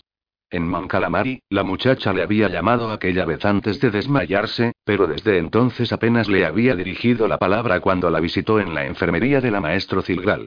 Tairi se había alegrado de verla, de eso no había duda, pero al mismo tiempo se mostraba incómoda y preocupada, y quizá algo avergonzada.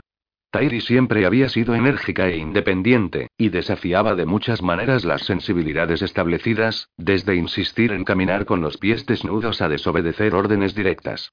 Jaina estaba seguro de que parte de lo segundo lo hacía para exhibirse ante Anakin, pero si el impulso no hubiera estado ahí, su hermano pequeño nunca habría tenido una compañera tan dispuesta.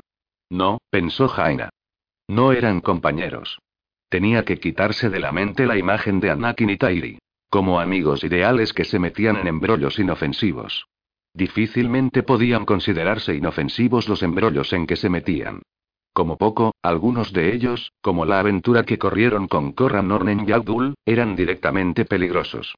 Y el último en el que habían intervenido juntos había resultado fatal, culminando en la muerte de Anakin. No, Anakin y Tairi habían sido más que simples críos, y su relación se encaminaba a ser hacia el final algo más que amistad. La pena que sentía Tairi no era por la pérdida de un amigo, sino por la pérdida del ser amado. El que ese Amor no hubiera tenido oportunidad de florecer no disminuía el dolor que sentía. El potencial para una relación amorosa había existido, y era por eso por lo que lloraba Tairi, por un amor no satisfecho. Jaina imaginaba que el dolor que sentía Tairi era parejo al suyo, pero al menos ella tenía la ventaja de poder concentrar su pena en lo perdido. La pena de Tairi era por algo que nunca podría ser. Por algo que era, que siempre será, completamente intangible. Jaina se preguntó si la decisión de su madre de invitar a Tairi a acompañarlos en la misión había sido lo más inteligente. Sí, la chica necesitaba mantenerse ocupada en vez de dando vueltas por una enfermería, sola y recreándose en su dolor. Pero, ¿era buena idea que estuviera rodeada por la familia solo? Jaina estaba segura de que si Jack muriese no querría pasar mucho tiempo en compañía del general Barón Son Tirfelis y Alantilles. Solo le recordarían lo que había perdido. Le dolía la imagen de Tairi inconsciente en Galantos, tan pálida y frágil como la había visto en Moncalamari. Tras varias visitas incómodas la enfermería y varios silencios durante la misión, Jaina seguía sin saber qué. Quería Tairi cuando la llamó aquel día tras la reunión. ¿Decirle que lo sentía? ¿Reprocharle que dejase morir a Anakin? No lo sabía.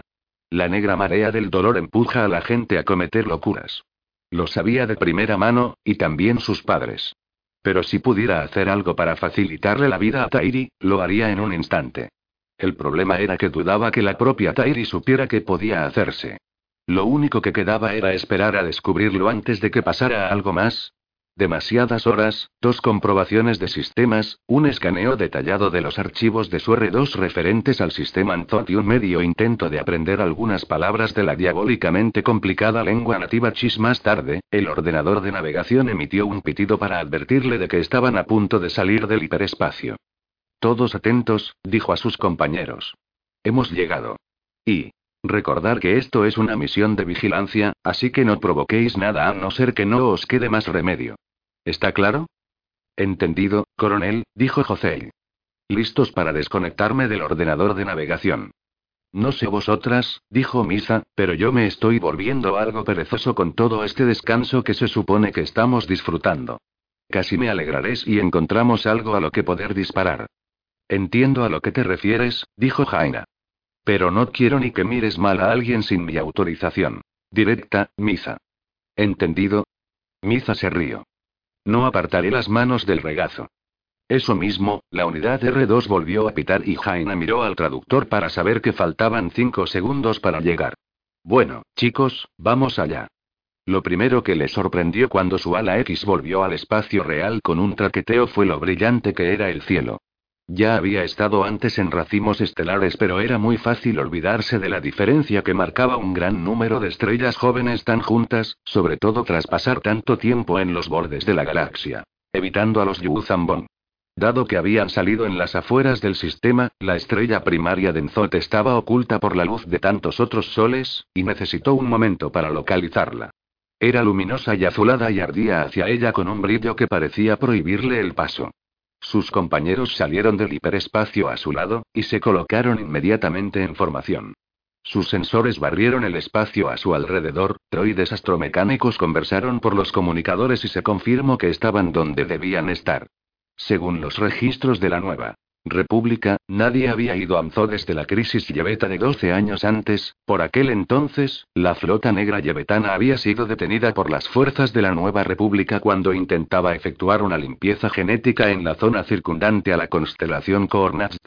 Jaina coincidía con su padre en que esos años de silencio significaban años de frenética reconstrucción y no de replanteamiento pacífico. Esta era la primera oportunidad que tenía Ana de descubrir si era una cosa u otra. Recibo numerosas lecturas de masas, dijo Misa.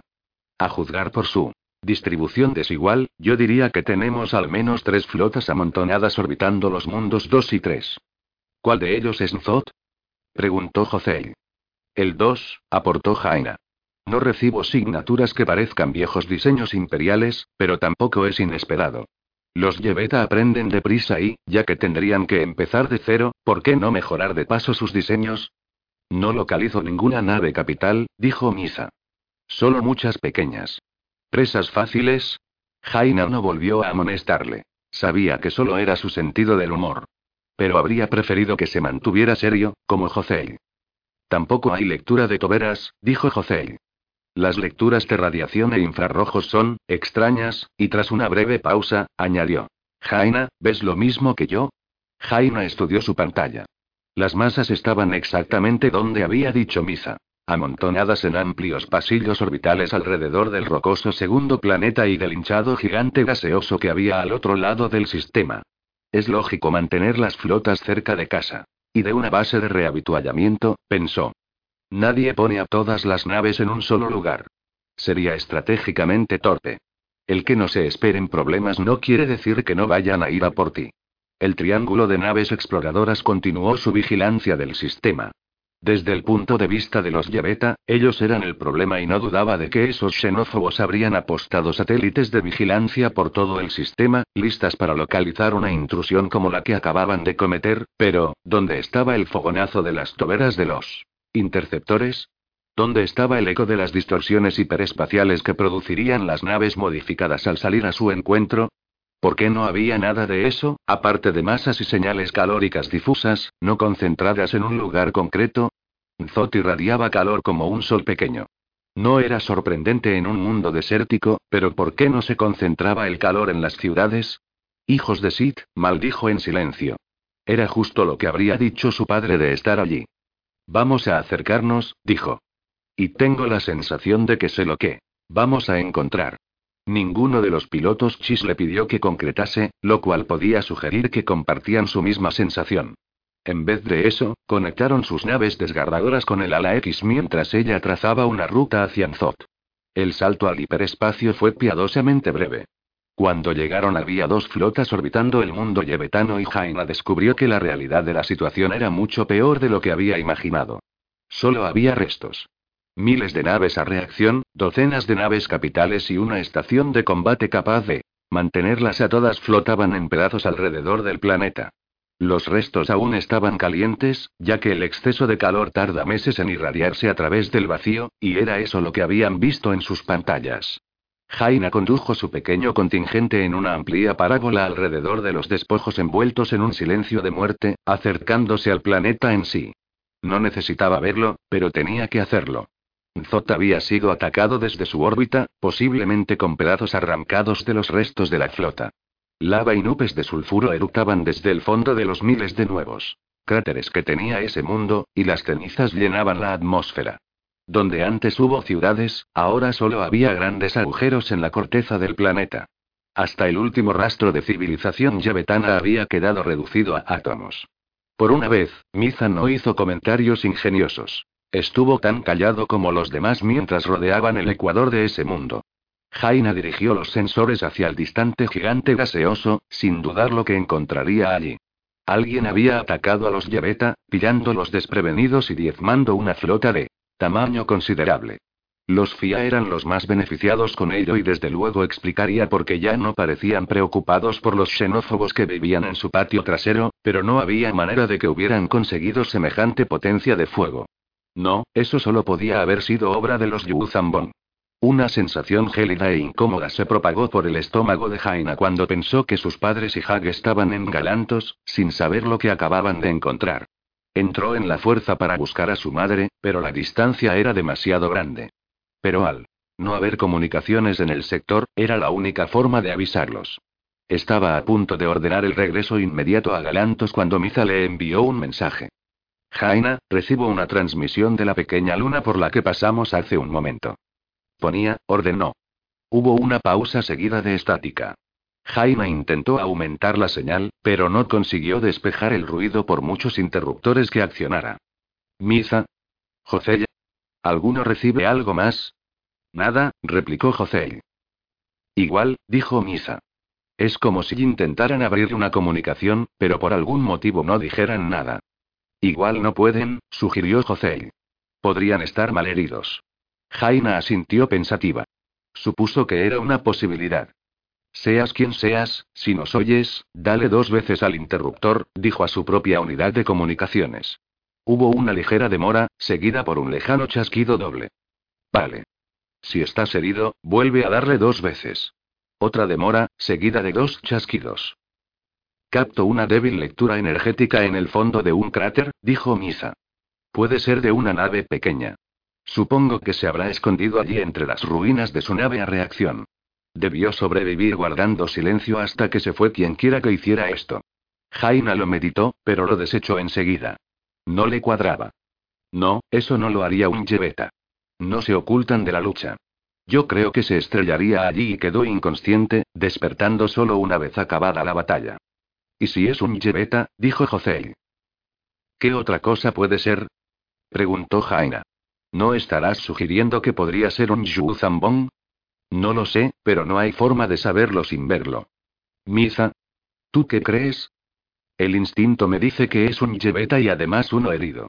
Como dices, Jaina, esconderse no es propio de ellos, por tanto, ¿qué hace allí? Y tampoco tiene sentido que sea un Yu Zambon. Esto lo hizo una gran flota. Llegó, atacó y se fue. ¿De qué les serviría dejar atrás una pequeña nave? Estoy de acuerdo, dijo Jaina.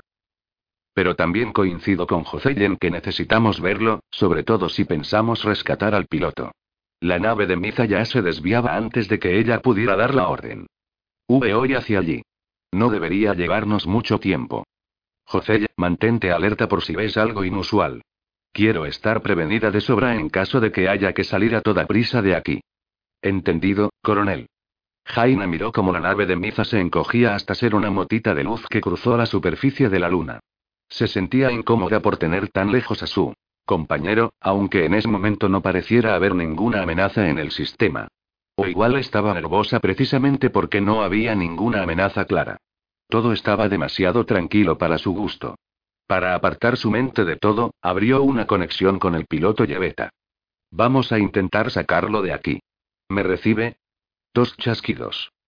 Aguante ahí. Uno de mis pilotos está en camino. Pasará sobre su cabeza en unos segundos.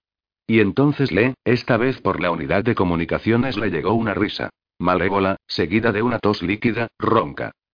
Tu optimismo es tan falso como tu compasión, dijo la voz, claramente lleveta y masculina. Yo te importo a ti tanto como tú a mí.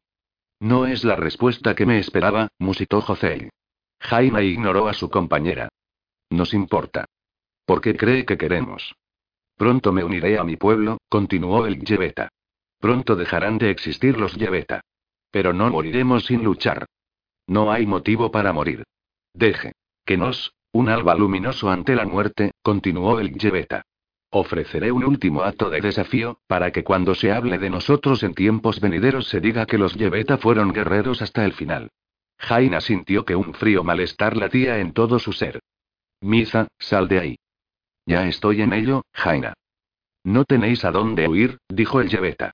La galaxia pertenece a quienes tuvieron poder suficiente para destruir a nuestra antaño poderosa raza. Un siseo débil y perturbador brotó de la unidad de comunicaciones. Vais a morir conmigo. Misa. Háblame. Ya casi, de la bola de roca brotó una potente descarga de energía. La nave desgarradora de Misa desapareció una fracción de segundo antes de llegar junto al ala X de Jaina, arrojándola lejos, dando vueltas, con los escudos bajados y la carlinga muda. Lo conseguiste. En cuanto Hudson dejó la rampa de descenso de la lanzadera, se encontró envuelto en un abrazo. Pillado por sorpresa, devolvió el abrazo. Automáticamente antes de darse cuenta de quién se lo daba. El cuerpo pequeño y cálido que se apretaba contra él, los cabellos, el aroma delicado y femenino, siempre supe que lo conseguirías, dijo Danny, apartándose ligeramente. Pero me tenías preocupada. Los solo sois especialistas en hacer las cosas por la vía difícil. En realidad fue cosa del almirante Pellaeon, protestó Hazen. Dudo que hubiera podido convencer a Flenig de nada de no haber despertado cuando despertó. Solo estás siendo modesto, rió. Danny, dándole un puñetazo amistoso en el hombro. Apuesto a que si Hudson solo quisiera podría convencer a un seloniano para que dijese una mentira. Las pisadas que se acercaban desde la puerta principal del hangar le impidieron responder a eso. Danny se apartó, algo avergonzada, cuando Luke dobló la esquina. Me pareció sentir que subías a bordo, dijo el tío de Hazen, vestido con su habitual túnica Jedi. ¿Cuánto tiempo lleváis aquí? Preguntó a los dos. En el vuelo de regreso no había visto al sombra de Jade cerca de la enviudadora. La capitana Yage envió una lanzadera en cuanto Gila despertó, explicó Luke. Para cuando Danny y yo llegamos, ya habían usado sus códigos para conectar con la red de seguridad imperial sin ser localizados, gracias a lo cual pudieron oír tu conversación con Flennick. Él insistió en interrumpiros. Espero que no te importe. No es que no creyéramos que no podías arreglártelas solo, Hazen.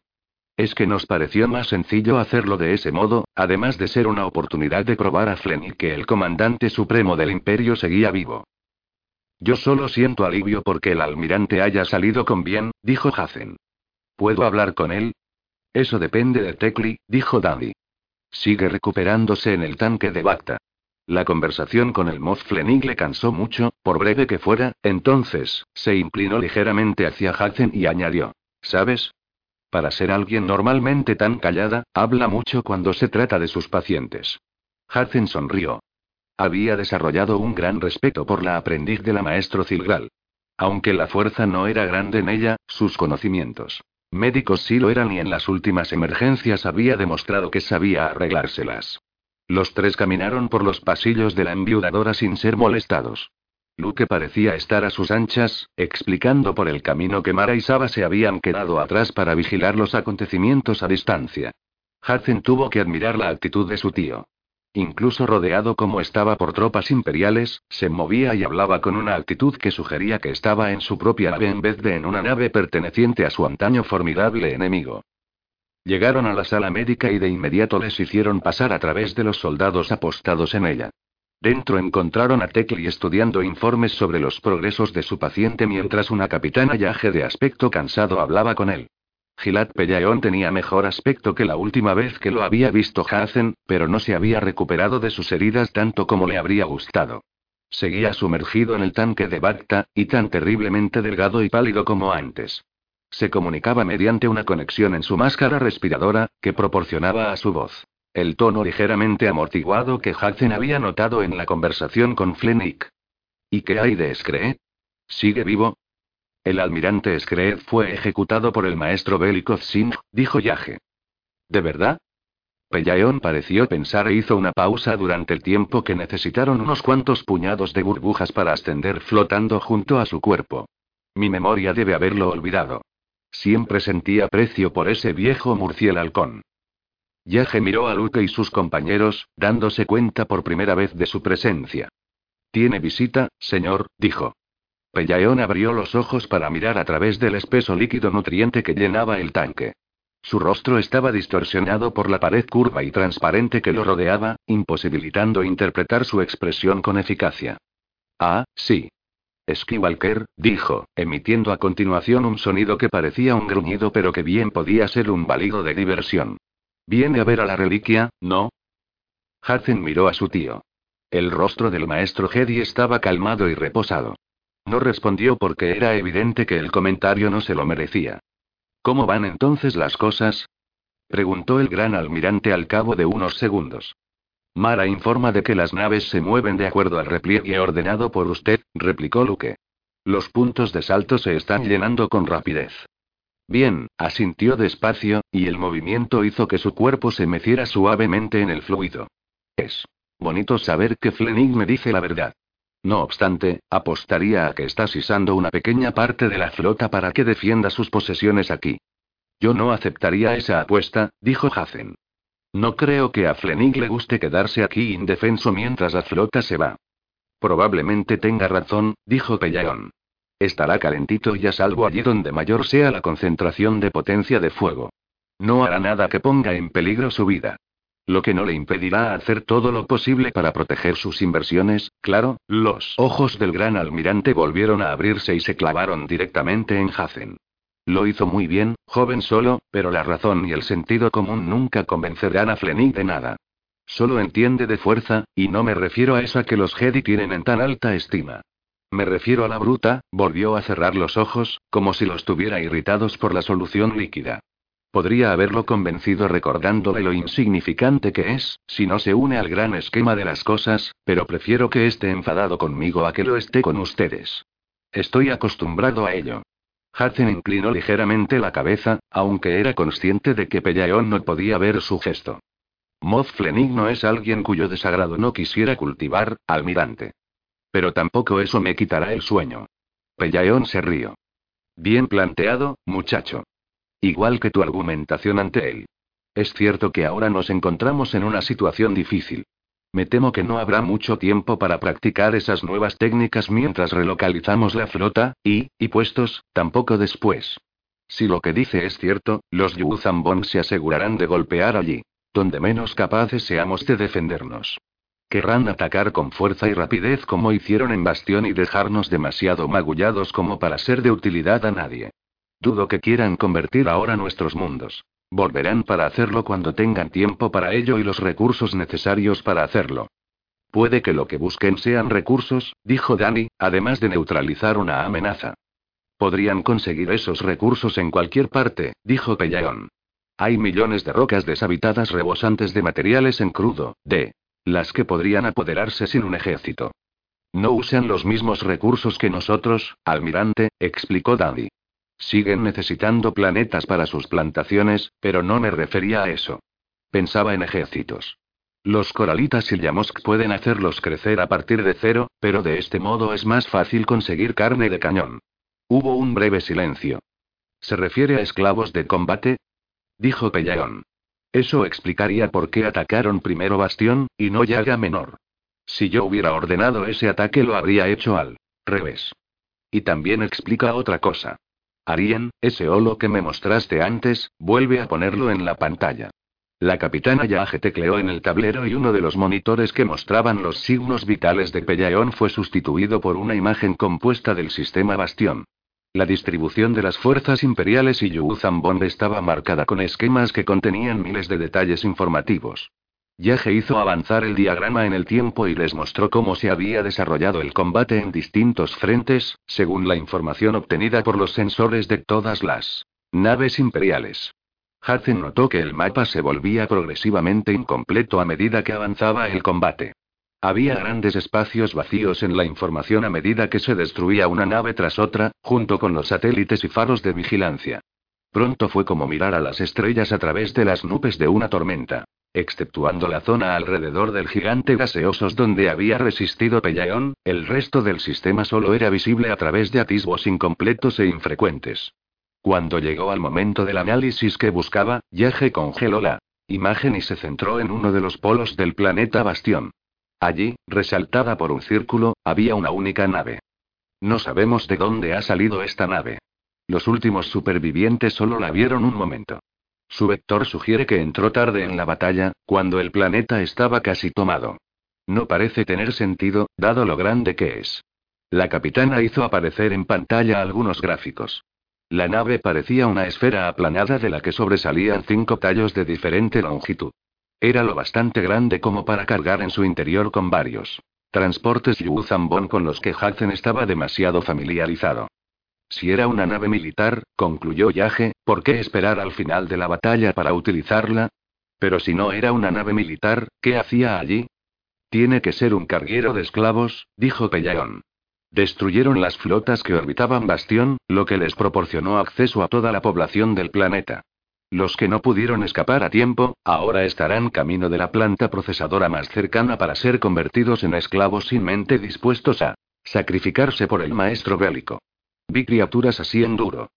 Los han usado en muchos otros sitios desde entonces, dijo Luke. De hecho, estoy seguro de que es la misma clase de nave que se encontró Saba en Barabuno. Pellaeon asintió con osquedad. Los ciudadanos del imperio, todo el mundo se merece algo mejor que esto. De haber sabido que era esto lo que buscaban, no terminó la frase, ya que la idea lo alteraba tanto como a todos los presentes en la habitación. Lo superaban en número, almirante, comentó Hazen. No hubiera podido hacer nada. Superado en número y mal organizado, coincidió Pellaón. De donde fuera que viniera esa nave, lo más probable es que ahora esté a centenares de años luz de distancia. Lo único que podemos hacer ahora es pensar en el modo de impedir que vuelva a suceder. En Borosco donde sea. Que no le pase a nadie. En lo que a Hackfell se refería, en Galantos pasaba poca cosa. El consejero Jobab seguía muy ocupado en alguna parte del otro lado del planeta, Tairi seguía inconsciente y C. 3 el aún no habían descubierto exactamente por qué se habían interrumpido las comunicaciones con Galantos. Para colmo, Jaina, la única persona que le apetecía tener a su lado, estaba en ese momento camino del Zot, mientras él seguía atrapado en el planeta. Con todo, Hack sentía que había tenido días mejores y participado en misiones con más éxito. Por fin, tras una hora paseando de un lado a otro por la sala común de sus habitaciones diplomáticas, decidió que ya estaba harto. Tenía que hacer algo. No podía demorar por más tiempo el unirse al escuadrón Soles Gemelos. Hoy a dar un paseo, dijo bruscamente. Trun se levantó alarmado de la mesa donde enseñaba a leía los planes sobre las recientes reformas en la infraestructura del planeta. No creo que eso sea, no pasa nada, interrumpió al nervioso Fia. No tardaré mucho. Y tampoco me importa que me escolte alguien. Un guardia recién asignado a su puerta lo acompañó mientras paseaba por los amplios y lujosos pasillos e intentaba recordar el camino hacia el lugar donde se desmayó Tairi. Le molestaba algo en la grabación de ese momento. Ella había mirado hacia abajo justo antes de sacar el sable láser. Al principio pensó que estaba mareada y había alzado la mano en una reacción típica de la gente en esa situación. Pero entonces se dio cuenta de que sostenía algo, y que era muy posible que eso hubiera provocado la reacción. Nadie más lo había mencionado, lo cual le sorprendía, pero tenía que comprobarlo por su propia paz mental.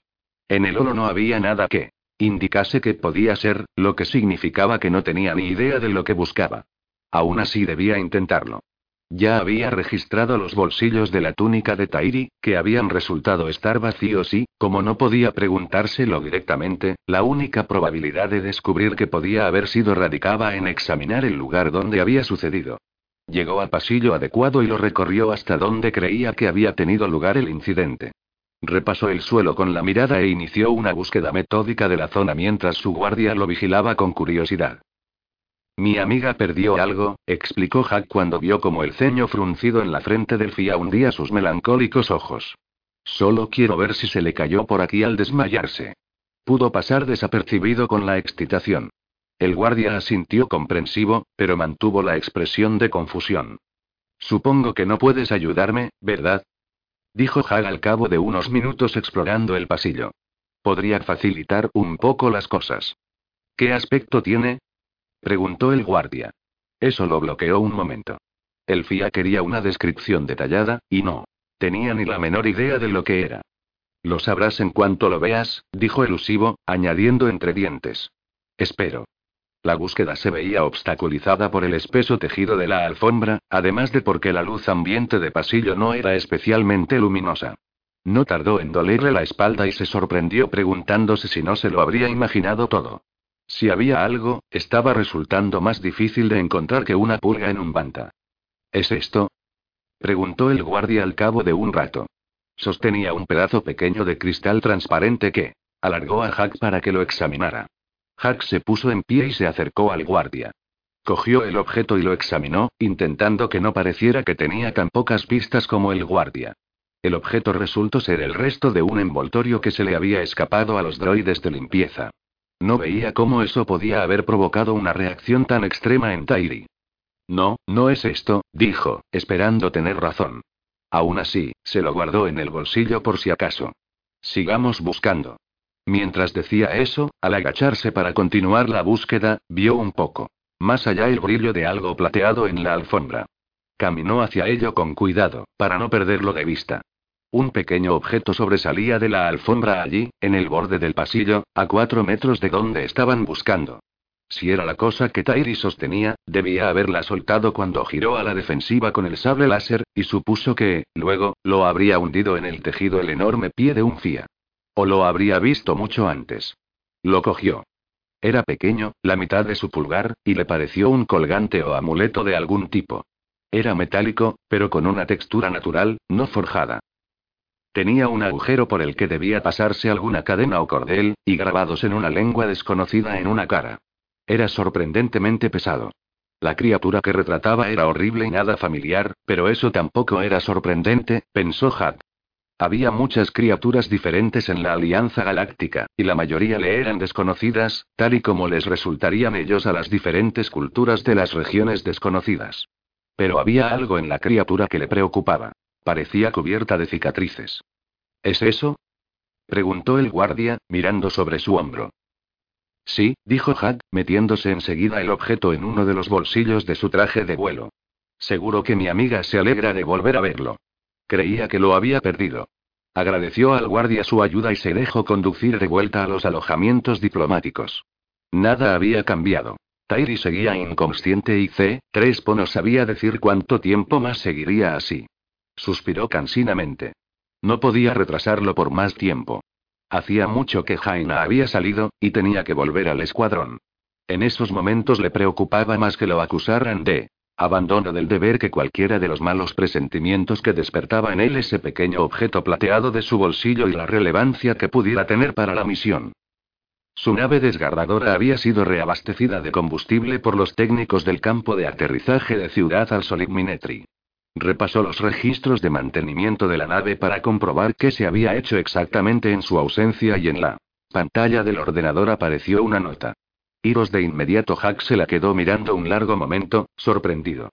Miró el hangar en busca de alguien que pudiera estar vigilándolo, pero no vio a nadie sospechoso acechando. Entonces, volvió a mirar a la pantalla y el mensaje había desaparecido. Intentó volver a acceder a él, pero el registro de mantenimiento no tenía constancia de que hubiera estado allí alguna vez. El que le había dejado el mensaje se había asegurado de que se borrase en cuanto lo hubiera leído. Pero, ¿por qué? ¿Y si el remitente tenía tantas ganas de que se fuera, por qué dejar el mensaje en un lugar tan inaccesible? Parecía algo redundante ponerlo en los sistemas de vuelo, donde era improbable que lo viera antes de que ya fuera a irse de todos modos. A no ser que la persona responsable no tuviera más remedio que utilizar ese medio. O quizá porque el mensaje iba destinado solo a él, y esa era la única forma de asegurarse de que nadie más lo vería o oiría. Combatió su creciente inquietud. Tairi, el colgante, ese mensaje, había. Demasiadas preguntas sin respuesta, y no se sentía cómodo con ninguna de ellas. Pensó fugazmente en quedarse atrás para ayudar a Leia Yan, pero desechó enseguida la idea. No tenía ninguna prueba de que fuera a pasar algo. Solo unas pocas pistas y avisos, además de la forma en que funcionaba su desconfiada mente. Y Leia sabían cuidarse solos. Habían tenido mucha práctica en eso. Aquí el líder de Soles Gemelos, control de Alsolig Minetri, dijo a la unidad de comunicaciones. Preparado para ascender a órbita. ¿Tienen algún pasillo preferido? No tan deprisa, líder de Soles Gemelos, repuso al otro lado la paciente voz de un FIA. Aún debemos hacerle unas preguntas antes de que. Hack puso los ojos en blanco y activó los motores de la nave. Ignoró los chillidos de control de ciudad al Solid Minetri, seguro de que podría evitar cualquier nave fía que pudiera interponerse en su camino, y se elevó en la atmósfera. Cuando igualó su órbita con la del orgullo de Selonia, contactó con los dos pilotos que Jaina había dejado de patrulla cuando se fue. Bonito gesto, Hack, dijo siete. Desde que hemos llegado, la capitana Main se muere por mandar a paseo todas esas formalidades FIA. La llaman cada vez que nuestra órbita se desvía aunque solo sea un metro. Había diversión en el tono de siete, pero Hack continuó serio. ¿Ha pasado algo más aparte de eso? Preguntó. ¿Algo inusual? ¿Estás de coña? replicó ella. Todo ha estado tranquilo aparte de esa murga. Nadie ha venido, nadie ha salido. Nada. Sigue habiendo un apagón en las comunicaciones. No sé qué hace la gente por aquí. Hack se concentró en ese problema en vez de en nosotros que lo asediaban. Había supuesto desde el principio que arreglarían sin problemas el fallo en las comunicaciones, y seguirían hasta la segunda etapa de la misión. Pero cuando C, 3 Poyel examinaron los registros automáticos del transpondedor planetario que servía de Galantos y al resto del sistema, descubrieron que no había fallo alguno. Entonces contactaron con la red entre sectores más cercana y comprobaron que las comunicaciones entre Galantos y el resto de la galaxia podían restablecerse fácilmente haciendo solo una pequeña corrección. El que no se hubiera hecho resultaba revelador, pero Hag aún no tenía claro de qué. Era casi como si los FIA se hubieran aislado deliberadamente. Pero, ¿por qué iban a hacer eso? El contacto con el exterior era justo lo que querrían, teniendo a los Yeveta llamando a la puerta de atrás y con una riqueza en minerales que seguro que interesaba al resto de la galaxia. Solo que los FIA afirmaban que los Yeveta ya no suponían una amenaza y parecían estar obteniendo un buen beneficio de alguien. En Galantos pasaba algo, y tarde o temprano sabría el qué. Solo necesitaba alguna pieza más del puzzle. Del panel de instrumentos brotó un pitido urgente. Soles gemelos, dijo la voz del oficial de servicio del Selonia.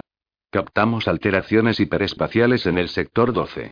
Parece que tenemos compañía. ¿Quieren comprobarlo? Gemelo 7 en camino. ¿Qué clase de compañía?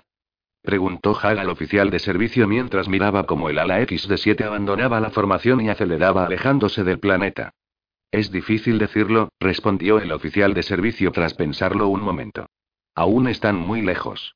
Pero, parecen varias naves pequeñas acompañando a dos mucho más grandes. ¿Pueden determinar al menos la clase de naves que son? Presionó Hag. Me temo que no, fue la respuesta. Podrían ser, lo interrumpió otro pitido. Un momento, jefe gemelo, dijo el oficial de servicio. Más naves. Esta vez en el sector 6, al otro lado del sistema. Solo dos naves pequeñas, y una de ellas es un ala X. La otra puede ser una desgarradora, pero sus emisiones son extrañas. Casi como si, emergencia. Dijo de pronto la voz de Jaina por el enlace subespacial. Tengo una emergencia. He perdido a gemelo 8 y 9 no aguantará mucho tiempo. Necesito ayuda inmediata. Repito, ayuda inmediata. La mente de Hack trabajaba a toda velocidad. 8 era Miza, un piloto del escuadrón Chis. ¿Qué ha pasado, Jaina? ¿Os han atacado los Yaveta? Para nada, dijo ella, con voz cansada. Cuando llegamos estaban todos muertos, menos uno. Y prefirió hacer explotar su nave a hablar con nosotros, y eso fue lo que nos causó los daños. Conseguí parchear las cosas lo bastante como para poder volver. Pero, eso tendrá que esperar. Será mejor que andéis atentos para que no se repita aquí lo que pasó en Zot. Aquí siete, dijo la voz del piloto que exploraba el otro extremo del sistema. Tengo una identificación positiva de las naves. Son Yu Zambon. Dos escuadrones de coralitas y un análogo de bombardero escoltando a dos más grandes que no he visto nunca. Me han localizado y me persiguen. Necesito ayuda por aquí, chicos. Hag aceleró su nave desgarradora, alejándola del Selonia. Bueno, Escuadrón Soles Gemelos, transmitió al resto de los pilotos. Al jaleo. Tercera parte. Intervención. Estaba parada en la ladera de una duna mirando el arremolinado polvo blanco, intentando distinguir al objeto en la distancia. Tras ella, no muy lejos de allí, la cosa con su rostro seguía acercándose. Sabía que debía continuar, pero ya no tenía energías para hacerlo. Le parecía inútil. La cosa le alcanzaría tarde o temprano. Era inevitable. Por tanto, ¿por qué molestarse en intentar huir? Para eso, podía parar allí y aceptarlo. Se regañó a sí misma en silencio por esa actitud derrotista. Sabía que no debía ser tan fatalista, pero no podía evitarlo. Nunca habría un momento en él. Que la cosa dejara de ir tras ella. No descansaría hasta cogerla. La única cuestión era si la alcanzaría antes de que el reptil la cogiera a su vez. V volvió a mirar entre el polvo y descubrió que los ojos le picaban por el esfuerzo. Pestaneó para quitarse algunas de las partículas, esforzándose por ver algo en la distancia, algo que se alzaba a gran altura sobre el suelo.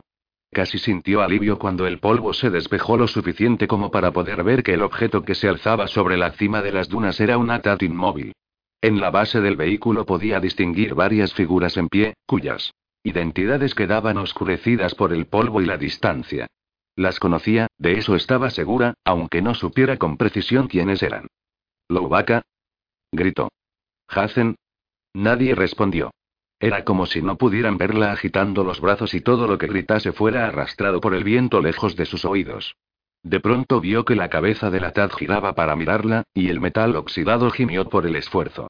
Se detuvo con un sonoro chasquido, apuntándola ahora con sus armas. No, espera. Gritó. Soy yo.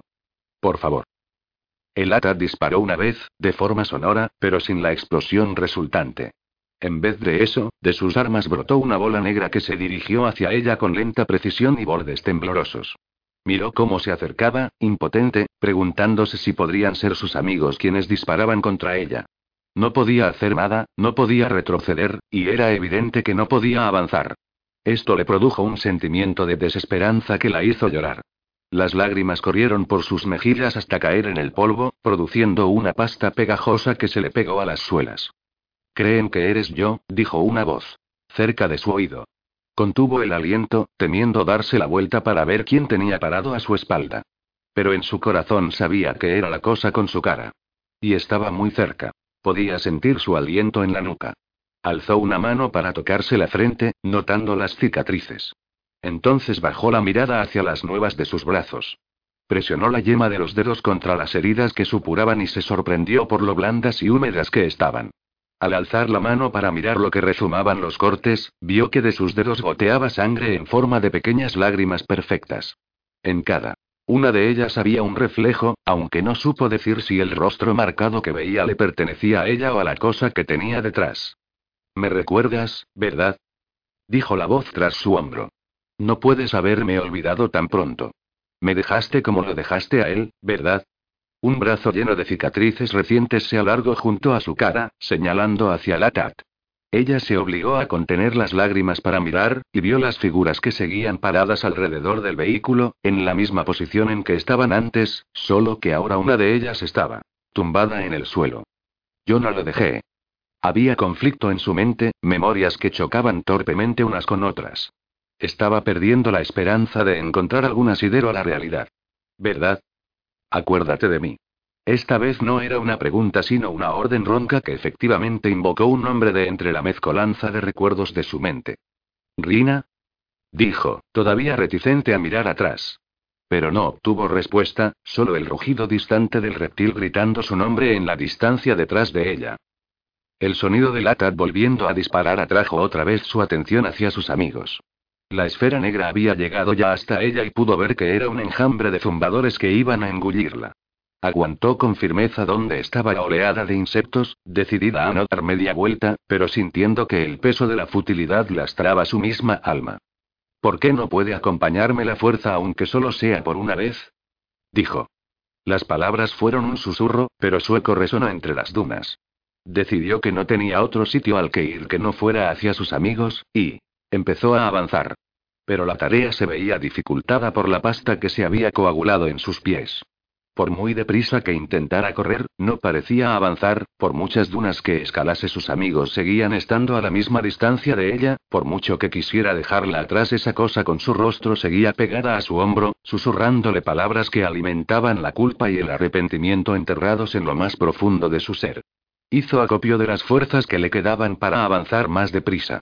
El gemido de los zumbadores aumentó de volumen volviéndose agudo al pasar. Ante sus oídos, el sonido de gritos y sirenas despertó a Tairi con un sobresalto.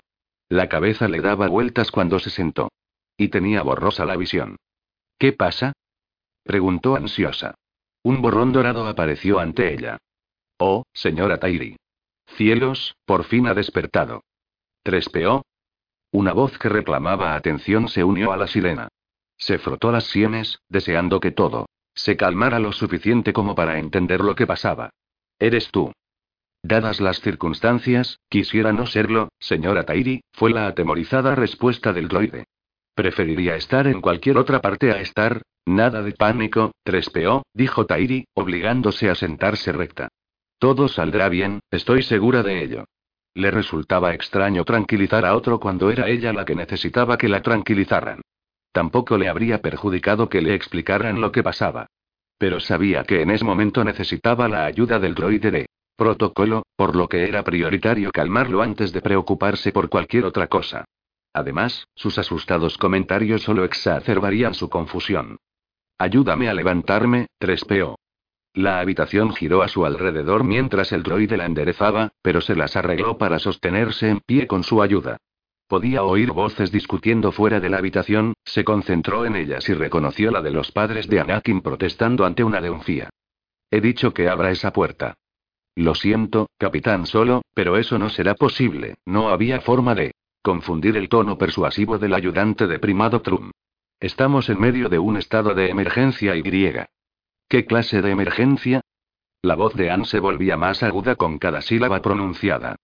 Como ya le he dicho, no sé cuál, entonces haga venir a quien lo sepa, Bramoan. Oh por Dios que usaré su cabeza como bast. Ayudante de primado, interrumpió rápidamente la princesa leía la amenaza de su marido. Su tono era conciliador, pero la nota acerada que lo envolvía era inconfundible. Nos preocupa mucho haber perdido contacto con el resto de nuestra misión. Parece ser que se han bloqueado todas las comunicaciones entre el suelo y la órbita. Eso es parte de la emergencia. Dijo el exasperado Fia. Eso ya lo hemos comprendido, dijo Ann, pero si nos deja ir hasta el halcón, podremos. Eso no es posible, replicó Trum, su frustración le hacía hablar en voz más alta de lo que probablemente pretendía. No estoy autorizado. Las voces procedían de la zona común, a través de la puerta de su derecha. Cogió el sable láser del pequeño armario que tenía junto a la cama y se dirigió tambaleándose hacia la puerta. ¿Qué es lo que sucede? ¿Trespeó? Siseó. Reina una terrible conmoción, dijo el droide.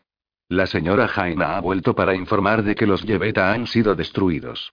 Pero, coincidiendo con su regreso, han llegado al sistema muchas naves. Y parece que las comunicaciones se han bloqueado y no podemos. ¿Naves? Preguntó. ¿Qué clase de naves? ¿Eran Yu Zambong? Eso creo, señora.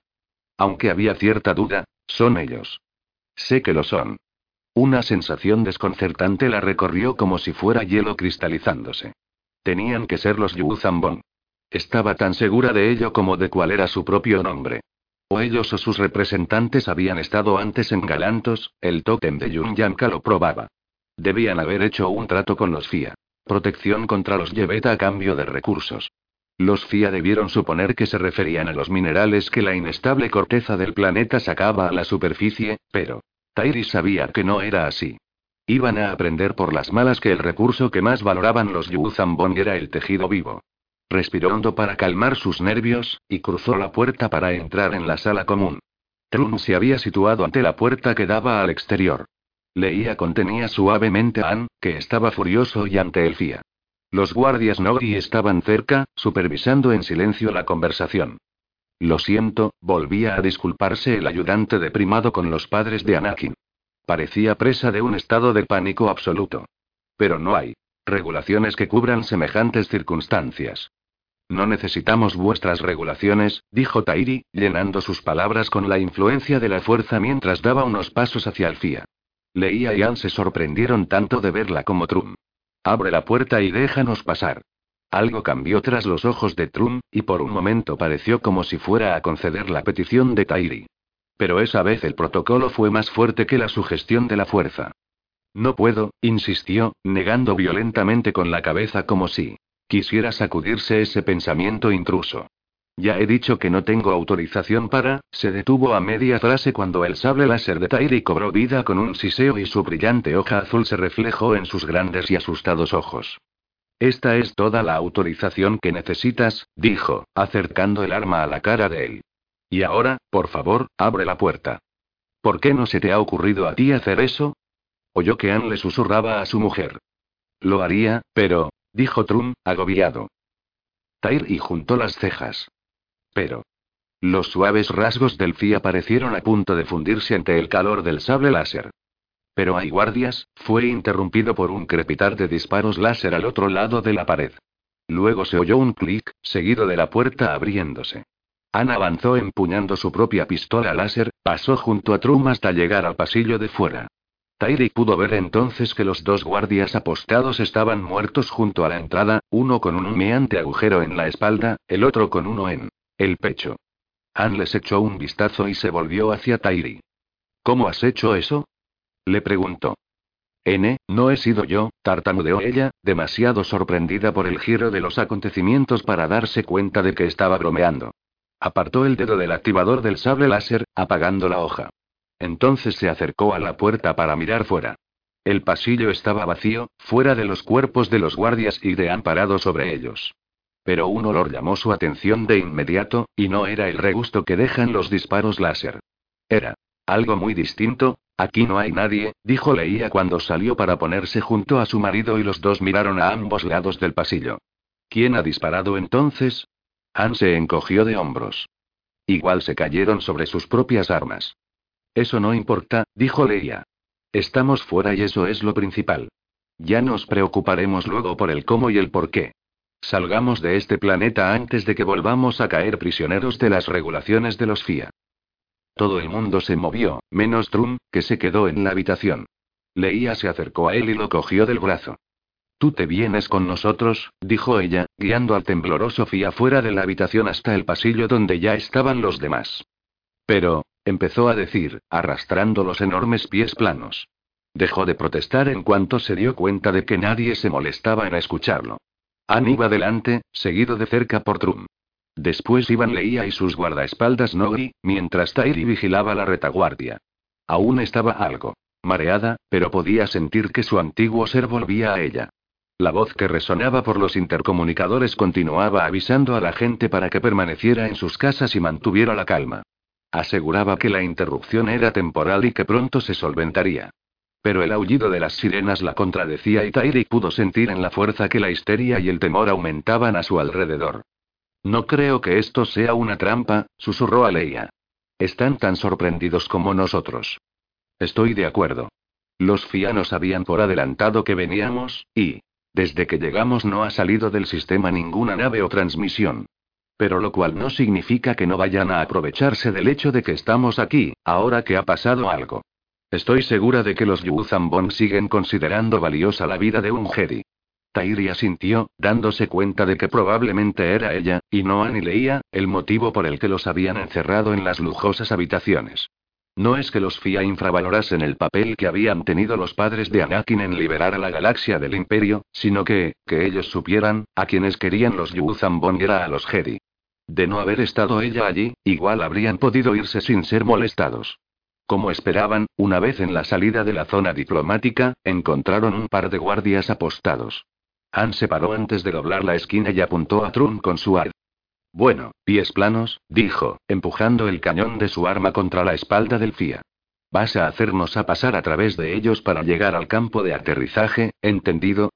Somos invitados vuestros y esos solo son guardias, así que seguro que hay regulaciones para eso. Ese, sí, claro, dijo Trum al ser empujado hacia adelante.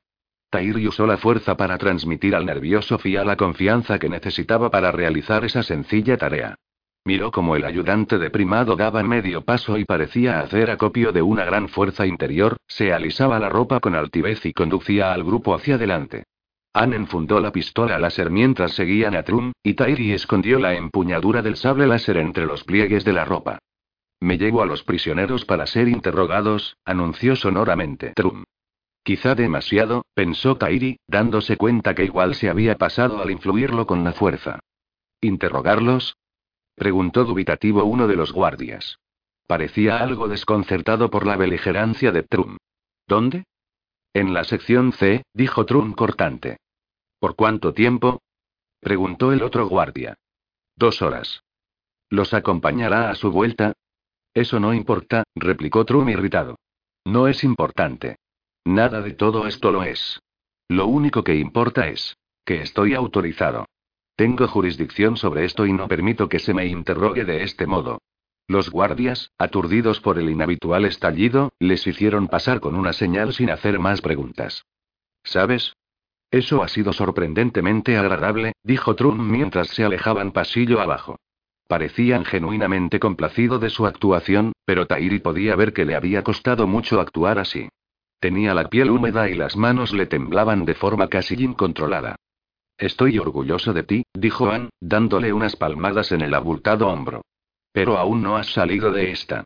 El ayudante de primado Trum miró a Ann mientras caminaban, detectando la amenaza insinuada en su tono. Q, ¿qué quieres decir? preguntó, recuperando su disposición nerviosa.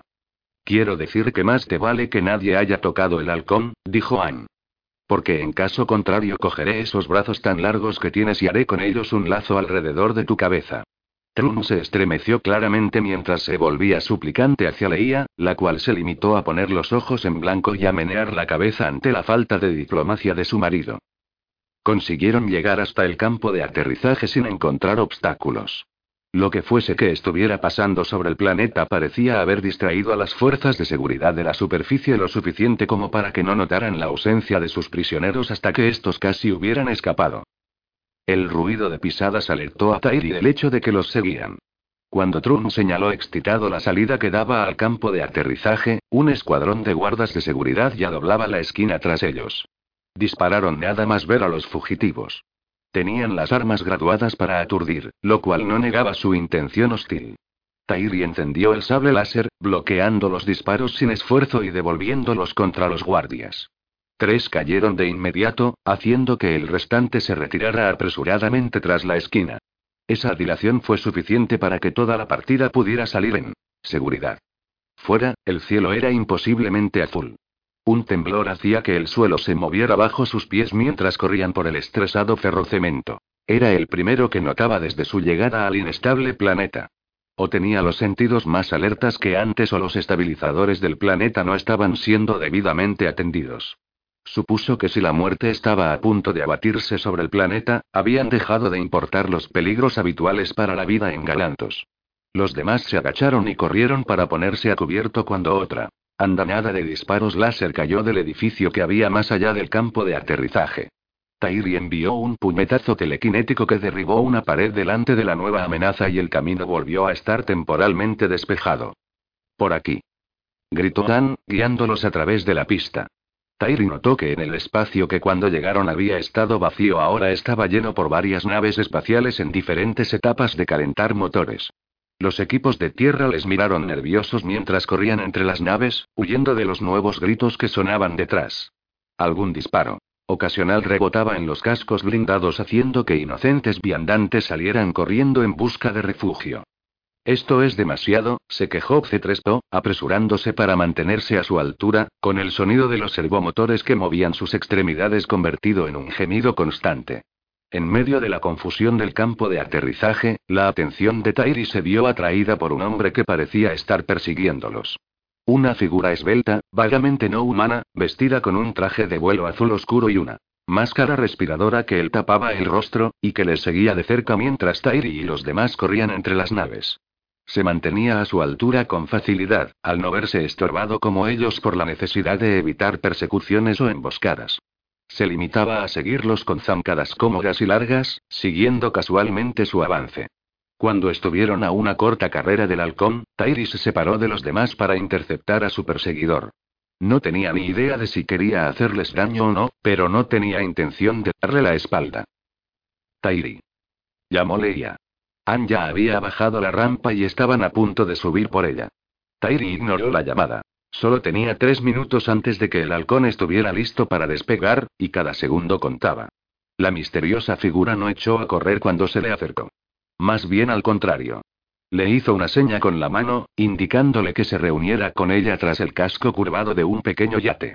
Tairi lo hizo así, dándose cuenta de que era lo que le había llamado la atención de él. Fuiste tú, musitó sin aliento. Cuando un cosquilleo de reconocimiento la recorrió, primero gracias a la fuerza y luego gracias al olfato. Su olor era fuerte y familiar. Fuiste tú quien mató a los guardias y nos dejó salir. Él asintió. Y una buena obra se merece otra, ¿no crees? Tairi entrecerró los ojos, preguntándose a dónde quería ir a parar. ¿Quieres nuestra ayuda? Llego buscando una forma de abandonar este planeta desde que los FIA hicieron su trato con los brigadistas. ¿Quieres venir con nosotros, es eso? Para nada, replicó él. Dio unas palmaditas en el yate ante el que estaban. Quiero que uses tus poderes de persuasión para que la esclusa de Aira cosa se abra para mí. Yo me encargo del resto. Tairi sentía lógicos recelos a la hora de usar la fuerza para ayudar a un completo desconocido a robar una nave. ¿Por qué debería hacerlo? Tendrás que confiar en mí, dijo el enmascarado. Soy uno de los que os trajeron aquí. Eso debería contar para algo. Sí, un montón de gracias. Miró por encima del hombro hacia donde el halcón calentaba motores.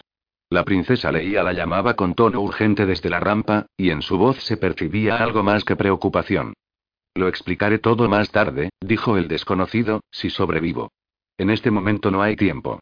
Tairi vaciló solo un momento, con la curiosidad atemperada por la precaución.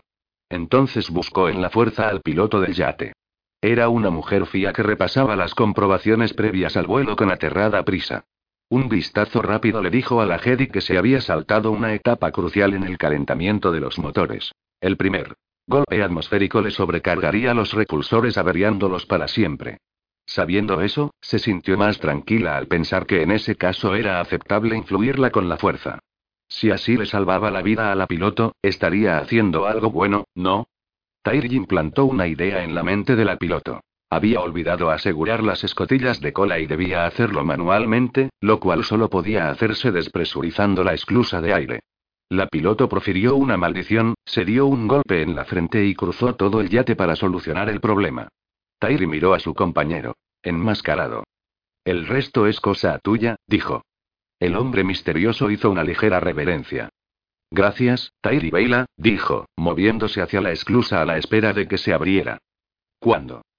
Empezó ella. V volveremos a hablar cuando esté en órbita, gritó, haciéndole señas para que se alejara. Ya oía el zumbido creciente de los motores del halcón y no había tiempo para discutir con el desconocido. Anne la maldeciría si los retrasaba aún más. Respiró hondo, invocó la fuerza a su alrededor como si fuera un escudo invisible y salió al espacio vacío que la separaba del carguero de inusual aspecto. Encendió el sable láser para construir una pared de energía entre las fuerzas de seguridad FIA y ellos, moviendo el arma en arcos elegantes y confiados, desviando fácilmente los disparos a medida que caminaba hacia la rampa. La alegría de la lucha creció en ella mientras disfrutaba con su habilidad con el sable y el fracaso de sus enemigos. Soy una caballero Jedi, pensó. Soy invencible. Entonces una mano vigorosa la cogió por el hombro y la arrastró a la rampa justo cuando el halcón se elevaba del suelo. Sintió la fuerza del aire a su alrededor cuando la rampa se alzó. Se desplomó en la cubierta de metal, el rayo de energía de su sable láser se retrajo con un chisporoteo. Tairi, dijo Leía, apartando a su guardaespaldas y agachándose hacia ella. ¿Estás bien? ¿Qué ha pasado? Tuve que ayudar a alguien a escapar, consiguió decir Tairi sin aliento, sorprendida por lo rápido que el sentimiento de invencibilidad daba paso al agotamiento. La persona que nos ayudó con los guardias que había ante. Las habitaciones. Leía frunció el ceño dubitativa. ¿Quién era? No estoy segura, admitió encogiéndose de hombros. ¿Pero estás segura de que era la misma persona? preguntó Leia. Tairi asintió. Su confianza nacía más del instinto que de ninguna otra cosa. Sentía que era él. Y estaba el olor, aunque seguía sin poder identificarlo. Dijo que nos llamaría una vez en órbita. Estará bien, si conseguimos alcanzar la órbita, Leía miró al frente, preocupada. Vuelvo a la Carlinga. ¿Seguro que estás bien? Nunca he estado mejor, respondió ella, sentándose. Y no era mentira. Había ayudado a la familia de Anakin a evitar su captura en Galantos. Fueran cuales fueran sus otros fracasos, al menos podría sentirse orgullosa de eso. Leía asintió insegura mientras se disponía a irse. Yo también estoy bien, princesa Leía, gorjeó C. Trespo cuando Leía pasó ante él, mirando con sus ojos fotorreceptores cómo se dirigía hacia la carlinga. Por si acaso se lo preguntaba. Los guardias Nogri fueron tras Leía, dejando a Tairi con C. Trespo. El droide dorado permitió que ella se apoyara en él para levantarse, y luego se tambaleó hacia atrás cuando alguna clase de arma energética golpeó los escudos de la nave. Cielos, exclamó. ¿Es que nunca se acabará la lucha? Espero que no, pensó una parte de ella, pero estaba demasiado asustada de lo que implicaba eso como para decirlo en voz alta. Jaina hizo girar en redondo su ala X en una curva todo lo cerrada que pudo. Pese a estar afectado por la autodestrucción de la nave Yeveta, su ala X seguía siendo lo bastante maniobrable como para alcanzar al caza alienígena que había localizado en su primer pase. Disparó intermitentemente los láseres, confiando en que su instinto le indicaría el momento en que los Dobin Basal estarían a punto de sobrecargarse. Entonces, con un giro de muñeca, disparó un torpedo de protones que acabó con la nave Yuzambon y su piloto. Combatió el agotamiento mientras iba a por otro Cory, uno lo bastante atrevido como para acercarse demasiado a la popa de Gemelo 11. Una docena de disparos de aviso bastaron para hacerle cambiar de idea, aunque el torpedo que les siguió no consiguió alcanzar su blanco. Renunció encantada a darle caza cuando su unidad R2 le avisó de que los estabilizadores volvían a recalentarse y que debía replegarse por un tiempo. El breve respiro le dio una oportunidad de contemplar la batalla desde la distancia, un lujo que no había podido permitirse cuando estaba metida en ella. El escuadrón Soles Gemelos estaba superado en número por 3 a 1, pero aguantaba bien ante un enemigo que no esperaba una resistencia tan decidida, o alguna resistencia. A Jaina le complació comprobar que, pese a que ambos bandos habían sido pillados por sorpresa, era la Alianza Galáctica y los pilotos Chis quienes se adaptaban más deprisa a la situación. Era lógico. El Yamos de los Yuzambon estaba combatiendo los intentos de bloquearlo mientras se enfrentaba a ese desarrollo inesperado de los acontecimientos, y los pilotos individuales no estaban acostumbrados a pensar de forma independiente, por lo que no sabían qué hacer. Las dos naves circulares más grandes no estaban diseñadas con fines bélicos, pero tampoco eran presa fácil. Su blindaje de coral yorick era resistente y los cinco largos tentáculos que sobresalían de la popa eran fuertes y musculosos y atacaban con sorprendente velocidad a todo lo que se les acercaba. Al final de cada brazo serpenteante había fauces sin dientes que se abrían y cerraban en el vacío como intentando absorber a las naves que pasaban por su lado. Aunque Jaina nunca había visto nada así, esos tentáculos de varios metros de ancho le recordaron algo que su padre había visto en Ormantel. En aquel momento viajaba con Droma, el ring que fue su copiloto durante un breve tiempo tras la muerte de Chewey, y había estado a punto de ser absorbido por la boca de un tentáculo así. Naves de esclavos, dijo, dando voz a sus pensamientos. ¿Llenas o vacías? preguntó Todramain desde el Selonia. La fragata salía lentamente de la órbita para contribuir con sus 20 láseres cuádruples a la tarea de acabar con los coralitas que se acercaban. Se dirigen hacia Galantos, así que, Apostaría a que están vacíos, dijo Jack mientras sacaba a su nave desgarradora de un giro muy cerrado.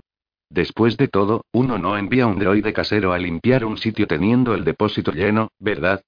Jaina tuvo que admitir que tenía sentido. En el planeta había todo un mundo lleno de FIA que no estaban en posición de defenderse. Toda su fuerza planetaria consistía en cinco escuadrones de viejos ala ninguno de los cuales había conseguido salir al vacío. De no ser por el Escuadrón Soles Gemelos y por el Selonia, las principales ciudades del planeta ya habrían sido atacadas.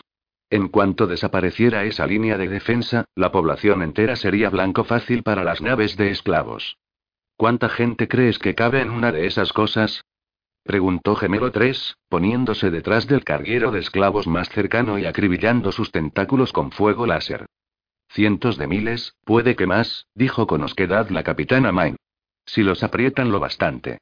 Lo suficiente para un ejército desechable, dijo Jaina, asqueada ante la idea. Si fue esto lo que atacó a los Yaveta, no es de extrañar que decidieran luchar hasta el final. Capitó para informarle de que los estabilizadores volvían a funcionar. Aumentó otro punto los compensadores de inercia, para proporcionar a sus desfallecidos reflejos toda la información de que era capaz y aceleró para unirse a tres, cuyo insistente castigo de la nave esclavista había dado por resultado que hubiera cercenado por completo uno de los tentáculos. Estaba esforzándose todo lo posible por repetirlo con un segundo, mientras evitaba las fauces succionadoras de los otros. Era como intentar esquivar tres anfibastones a la vez. Por tanto, no había tiempo para hablar, y se concentró en ayudarla a mutilar a la nave. Era una nave pesada que no estaba diseñada para entrar en combate y que dependía de su escolta para defenderse. Pese a estar equipada con Dobin basal capaces de absorber el fuego enemigo, su principal función debía ser hacer flotar sobre una ciudad a la gran masa que era la nave mientras ésta ingería a su presa. Una vez llena, volvería de donde fuera que se procesara a los esclavos, soltaría su carga y saldría a por otra. Era una solución típicamente repugnante al problema que sabía que tenían los Yuzambon. Andaban escasos de guerreros y necesitaban reemplazos. Nadie había imaginado que llevasen tanto tiempo preparando una oleada de esclavizaciones en masa, pero debían haberlo supuesto. Era justo la clase de destino que Chabon Line pondría alegremente a los infieles. Su modus operandi siempre había sido divide y conquistarás, seguido de cerca por esclaviza y asesina. Resultaba poco consuelo el que la ya no existiera para presenciar el resultado de sus viles planes. Una voz crepitó por la conexión subespacial abierta. ¿Alguien quería refuerzos? Papá. Jaina se apartó de un tentáculo que se agitaba frenético, demasiado cansada para concentrarse en dos cosas a la vez. Eres tú. ¿Quién sino? anunció presumido. Eh, espero que nos hayas dejado algunas nave bon. Cuando vio el baqueteado disco negro que era el halcón milenario elevarse velozmente desde Galantos, Jaina sintió que una oleada de alivio le quitaba un gran peso de los hombros. Sintió que le recorría una nueva energía y de pronto volvía a sentirse lista para el combate. Me alegro que consiguierais salir con bien, dijo. ¿Cómo lo habéis conseguido? Nos echaron una mano, se limitó a decir él. Aguanta ahí, niña. La ayuda está en camino. Un repaso rápido a su telemetría confirmó que seguía sin haber señales de la fuerza defensiva de Galantos. Unos pocos puntos calientes en el planeta indicaban lanzamientos aislados, pero provenían sobre todo de las grandes ciudades. Naves privadas, supuso, probablemente para llevarse a los ricos y prestigiosos lejos del ataque Yuzambon. Como Minox huyendo de un asteroide que se desintegra, pensó con pesar. Pero había una nave que no abandonaba la órbita rumbo al punto de salto hiperespacial más cercano. Era un pequeño yate de fabricación corelliana que parecía esperar algo. El halcón alteró bruscamente su rumbo para interceptarlo y los dos desaparecieron al otro lado del planeta. Qué raro, pensó. Pero no tenía tiempo para sopesarlo más tiempo. Los coralitas se estaban organizando poco a poco y el Selonía seguía estando a cierta distancia. Soles Gemelos 3 estaba viéndose obligado a apartarse del carguero de esclavos cuyos tentáculos atacaba, y Jaina se descubrió siendo blanco de tres corris muy decididos. Los esquivó y se metió por entre la desorientadora mezcolanza de cachas, estelas de iones y restos de partículas, esperando que cualquier posible distracción de los corris le proporcionase un respiro mientras esperaba a que llegase algo de ayuda. Pero hiciera lo que hiciera, se mantuvieron pegados a su cola hasta que sus estabilizadores volvieron a recalentarse. La frustración y la ira aumentaron en ella y las combatió con tanta decisión como a los Yuzambon. Estar cansada e incómoda no era excusa para ceder al lado oscuro. Su unidad R2 pitó cuando dos andanadas de plasma redujeron la potencia de sus escudos a niveles peligrosos. Justo cuando empezaba a preocuparse de verdad, una lluvia de disparos láser cayó tras ella, dispersando a los tres perseguidores. Tras eso, solo uno continuó tras ella, y enseguida fue despachado por el piloto que le había salvado la vida. Gracias, dijo ella por el comunicador cuando el coralita se evaporó en sus moléculas componentes. Te debo una. Te lo recordaré, palillos, dijo Hat. Ella sonrió para sus adentros. Sentía tanto alivio al oír su voz que todo lo demás era secundario. Él se puso por un momento a la altura de su XJ3 nuevo e imaginó que podía verlo a través del visor facetado de su nave desgarradora. Deja que te haga una pregunta, dijo al cabo de un momento. Si tú fueras un FIA y hubieras hecho un trato con los Yuzambong, pero llegáramos nosotros y nos pusiéramos a luchar con tus aliados, ¿del lado de quién te pondrías? No lo sé, Had, se secó el sudor de los ojos con el dorso de la mano enguantada. ¿Por qué? ¿Acaso importa? Él hizo una ligera pausa antes de responder. Echa un vistazo a tu telemetría. Ella lo hizo así, y vio múltiples lanzamientos desde tres lugares de Galantos, seguidos por formaciones de signaturas iónicas que se dirigían al espacio. No pudo evitarlo. Volvía a sentirse cansada. Estén del lado que estén, dijo Had, ahí vienen. Ahí vienen. Gilad Pellaeon oyó las palabras una fracción de segundo antes de sentir que una vibración recorría la enviudadora cuando se encendieron los motores de iones de la fragata. La vibración era lo bastante poderosa como para hacerse notar sobre los amortiguadores de inercia y se comunicó al fluido del tanque de Bacta a través del casco, haciendo que pareciera como si vibrase el mundo entero. Alargó una mano para inmovilizarse contra el cascarón transparente que contenía el fluido curativo, intentando concentrarse en las cosas buenas de la situación.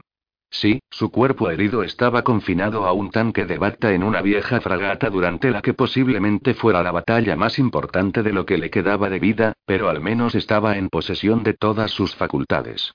Tenía la mente despejada y, la verdad, no necesitaba nada más. La flota enemiga se concentra en los sectores 3 a 8, dijo en su oído la voz del oficial de servicio en la enviudadora. No necesitaba una retransmisión constante, pero la mantuvo para asegurarse de que no se le escapaba algo cuando no usaba el comunicador de su máscara respiratoria. El visor modificado de la máscara le mostraba imágenes claras y tridimensionales de la acción mientras ésta tenía lugar en el sistema, mientras que los sensores conectados a sus manos y muñecas le permitían cambiar de imágenes a voluntad. Cambiamos de rumbo para adoptar una posición primaria. La enviudadora giró para situarse entre el planeta Boroski y la flota. Yu Zambon. Era un mundo relativamente pequeño y habría sido completamente olvidable de no ser por el papel que había tenido en la defensa del imperio. Lugar simbólico de retención tras numerosas retiradas, estaba fuertemente armado para asegurarse de que no era tomado por la nueva república, lo cual había hecho que los mundos vecinos se armaran a su vez por si Boros resultaba ser el inicio de otra invasión. La consecuencia era que el planeta estaba fuertemente armado con turboláseres, cañones de iones y escudos planetarios semiautomatizados, y rodeado por amplios anillos de minas iónicas espaciales, todo ello constantemente listo para el combate. A su modo, el planeta estaba mejor defendido de lo que lo había estado Bastión, dado que, en un universo cuerdo, nadie habría atacado primero allí. La flota imperial que se había congregado alrededor de Borosk había tenido el tiempo justo para organizarse en nuevos equipos y escuadrones. Las pérdidas de Bastión habían sido elevadas y el shock enorme, pero la disciplina seguía siendo férrea en el cuerpo. Cualquier idea de disolución desapareció en cuanto Flenik empezó a dar órdenes en nombre de Pellaeon, restableciéndose rápidamente la cadena de mando. Quedaban suficientes destructores estelares como para consolidar la defensa alrededor de cuatro grupos de combate definidos, designados según el nombre de las naves al mando. El incondicional, que Pellaeon no había permitido que Flenig retuviese, tenía la vanguardia de la defensa. El implacable y el protector protegían los flancos. Y el derecho de mando protegía la retaguardia. Había cinco destructores más dedicados a la defensa de Gorosk, lo que daba un total de nueve. El resto de la armada se había quedado con Flenik en Yaga Menor, solo por si acaso los Yuzambon atacaban allí de todos modos. Allí estaba también el Quimera, en reparaciones tras haber conseguido llegar a Yaga Menor a duras penas, con el hipermotor severamente dañado entre otras muchas cicatrices, pero intacto al menos. Pese a no tener su nave de mando, Pellaeon sentía que una vieja emoción lo inundaba mientras veía desplegarse a los grupos de combate. Ese momento previo a la batalla era simultáneamente el más maravilloso y el más aterrador del mundo. Todo estaba en su sitio. Las naves funcionando al máximo de su capacidad, los pilotos en su mejor momento. Casi podía decir quién ganaría basándose solo en la disposición de las fuerzas, antes de que se disparase una sola vez. A veces deseaba que las victorias se obtuvieran de esa forma tan sencilla, sin que se perdieran vidas, se malgastaran los recursos, o se gestaran rencores, pero esta no era una de esas veces. Esta vez solo quería luchar, aplastar el ataque enemigo, reducirlo a sus moléculas componentes básicas. Y viendo la flota que se acercaban, supo que el otro bando deseaba lo mismo. Para su enemigo. Los Yuzambon jamás compartirían el deseo de Gilad Pellaeon de una victoria sin pérdidas.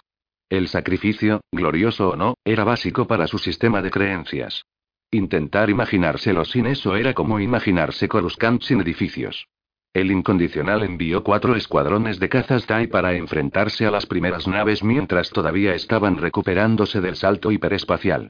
Pellaeon con todos análogos de acorazado encabezando esa vanguardia, ovoides tan largos como un destructor estelar con enormes brazos de coral junto al morro de los que Brotaban coralitas como si fuera polen. En retaguardia había tres análogos de calgueros, también con ramas y coralitas. Estos iban acompañados a su vez por numerosos artilleros capaces de lanzar andanadas de plasma contra cualquier cosa que se atreviera a acercárseles. Y había un análogo de acorazado para cada uno de los otros dos puntos de ataque, y su aspecto feo y deforme era como un borrón contra las estrellas. Contó cinco cruceros y destructores momentáneamente rezagados, esperando para rodear la retaguardia o proporcionar refuerzos en caso de ser necesario. Docenas de cazas Yuzambon salieron escupiendo plasma para interceptar las fuerzas imperiales. Los escuadrones Tai, liderados por Luke Skywalker en su ala XXJ3, solo iban equipados con láseres, por lo que no les era posible el disparo intermitente. En vez de eso, atacaban dos o tres a la vez, y el fuego láser múltiple tenía un efecto similar al sobrecargar los Dobin basal de los Coris. La telemetría de los Yamos les permitía identificar a las naves de control central. Los guerreros Yu Zambon quedaron sorprendidos, ya que esperaban una resistencia menos eficiente, y empezaron a dispersarse, siendo destruidos o rechazados. Pero no pasó mucho tiempo sin que los coordinadores bélicos de las naves capitales recalibraran la situación y aumentaran las fuerzas de entrada en el sistema. Las explosiones de protones eran como flores blancas en el vacío, mientras las descargas de plasma trazaban líneas rojas en la negrura. Retroceda, Skywalker, ordenó Pellaeon por el comunicador de su máscara respiratoria. Creo que ya lo ha dejado claro. Voy a quedarme un rato más por hoy aquí, Gilad, fue la respuesta. Ten cuidado, Luke, oyó que decía Maya desde el sombra de Jade, al lado de Danneke, en el flanco del protector que daba al sol. La sanadora estaba en la enviudadora, con el lagarto gigante y con él mismo, ese anciano medio muerto que se suponía que dirigía la función. Si la situación no hubiese sido tan grave, Pellaeon habría encontrado la situación de lo más graciosa. ¿Cómo le va a Hazen? preguntó Luke. Está obteniendo resultados, dijo Mara. Su tono osco hizo que Pellaeon echara un vistazo. Hudson solo, el muchacho que había estado tan deliciosamente cerca de superar al Mozflen y que estaba en el derecho de mando. En las horas posteriores a la reagrupación en Yaga Menor, se había modificado y enviado de una nave a otra de la flota a miles de droides Ratón C-6 con los algoritmos detectores de Yuzambon desarrollados por la Alianza Galáctica, y habían identificado a tres infiltrados Yuzambon. El análisis de las comunicaciones de esos infiltrados había permitido que Hudson descubriera más de una docena de simpatizantes. No. Se había enfrentado directamente a ninguno de ellos, pero todos habían sido destinados al derecho de mando y recibido órdenes individuales de presentarse a una reunión de personal y tenía la intención de acabar de inmediato con sus actividades. Hudson había organizado la reunión en una sala de conferencias de aspecto inocente, pero fuertemente modificada con algunos de los sistemas de seguridad más sofisticados de que disponía el imperio, los cuales permitían a Pellaeon ver lo que sucedía gracias a los monitores de su habitación. Cerca de la sala había un escuadrón de soldados apostados y dispuestos a acudir en ayuda de Hazen, en caso de requerirla. Igual era un riesgo organizar semejante concentración del enemigo en un solo lugar, pero a Hazen le había parecido menos arriesgado que tener a ese mismo enemigo disperso por diversas naves. Así habría sido más difícil coordinar su captura, mientras que al reunirlos a todos en una misma sala tenían una situación controlada, más fácil de contener en caso de que algo saliera mal. Los traidores llegaron uno a uno, en intervalos de dos minutos para asegurarse de que no se encontraban en el pasillo y así sospechar que estaban metiéndose en una trampa. Hudson se sentó pacientemente en la cabecera de la sala sin decir nada a medida que entraban. Los últimos en entrar fueron los alienígenas disfrazados. El primero llegó cinco minutos después de que se hubieran sentado todos los traidores. Era una mujer que entró tranquilamente, tomando nota de todos los sentados con una sola mirada. Su expresión era inescrutable, y tan humana que Pellaeon apenas pudo creer que no fuera su rostro real, en vez de un ejemplo de las máscaras biotecnológicas que los Yuzambon llamaban enmascaradores o glit. A todos los efectos era una mujer alta y corriente, con el largo cabello gris recogido en un severo moño, sin nada especialmente destacable. Pero algo en la forma en que titubeó ligeramente al ver a los simpatizantes humanos convenció a Pellaeon de que no era lo que parecía ser. Saludos, Fiula Blay, dijo Hazen, desde la cabecera de la sala, apoyándose en el podio al hablar, rezumando falta de respeto en su actitud casual. ¿Quiere tomar asiento mientras esperamos la llegada de los demás? La mujer lo miró fijamente, pero hizo lo que se le pedía sin comentarios. Pellaeon notó que el miedo empezaba a asomar a los ojos de cuatro de los espías que reconocieron a la jefa de su célula concreta. ¿Qué pasa aquí? exigió saber uno de ellos. No tiene derecho a retenernos aquí. ¿Retenerlos aquí? repitió Hudson con un tono exagerado de indignación. Lo dice como si fueran prisioneros. ¿Cómo se le ha ocurrido eso? El hombre tragó saliva pero no dijo nada más. Se os ha reunido aquí para que podamos tener una pequeña charla, siguió diciendo Hacen. Nada más. Muy bien, dijo otro cortante. Este vestía uniforme de coordinador de inteligencia. Pues vamos a ello, ¿no? Cuando estemos todos, dijo Hudson con calma. No tenemos tiempo para esto, continuó diciendo enfadado, levantándose. Por si no lo ha notado, hay una guerra fuera. Hudson se incorporó y dio un paso adelante. Por eso precisamente estamos aquí, dijo, mirando fijamente al traidor. El hombre volvió a su asiento con un gruñido quejoso y se calló. Al menos podría decirnos quién es usted, dijo un tercero, una oficial de seguridad. ¿No lo adivina? Dijo Hazen. En ese momento se abrió la puerta y entró el segundo de los Yuzambong, este disfrazado de corpulento caporal del implacable. También él titubeó al ver el grupo reunido ante él, pero, al igual que Fiula Blay, controló su expresión. ¿Qué significa esto? ¿Qué hago aquí? Debería estar en mi puesto, ¿dónde? Se me necesita. Todo se explicará, dijo Hazen, indicando un asiento vacío. Siéntese, por favor. La tensión en la sala aumentó mientras todo el mundo esperaba incómodamente a que llegase el último de los infiltrados. Nada se dijo, pero el lenguaje corporal de los sentados a la mesa hablaba a gritos. Pellaeon calculó que al menos ocho de los once simpatizantes habían adivinado lo que pasaba, y probablemente los tres restantes empezaban a sentir en las tripas el principio de una sospecha. Se notaba en sus miradas furtivas, en sus expresiones acaloradas y en la forma en que se removían incómodos en su asiento. Los únicos que no se movían o mostraban preocupación alguna eran los dos Yu Zambon disfrazados. Nadie podía adivinar lo que pasaba por su mente. Por fin, la puerta se abrió con un siseo y entró el tercer Yu Zambon. Torbin Shin era un hombre enorme de hombros tan anchos como los de un Wookiee que interpretó la escena al instante y su expresión se volvió feroz en cuanto sus ojos se detuvieron en Hazen. Jedi. Siseo. Puedo. Olerte. Varios de los sentados empezaron a levantarse cuando la piel de Torbin Shin se peló de su rostro, revelando el rostro lleno de furia y cicatrices del Zambon que había debajo. La piel que le cubría pecho y brazos se agitó y de pronto hubo un anfibastón en sus manos. Hudson retrocedió un paso hacia el podio. No hay necesidad de esto, dijo. Nadie tiene por qué salir herido. Pero, mientras hablaba, el Yu Zambon profirió un rugido ininteligible y se lanzó a por Hudson. Casi inaudible bajo el ensordecedor grito de guerra del alienígena se oyó el chasquido y el siseo del sable láser verde de Hudson al extenderse. Lo puso entre los dos con un brillante borrón de movimiento, trazando un arco para desviar el golpe de anfibastón destinado a su cuello. Entonces, depositó su peso en la pierna derecha, se movió a un lado, lo justo para esquivar la carga del gigante.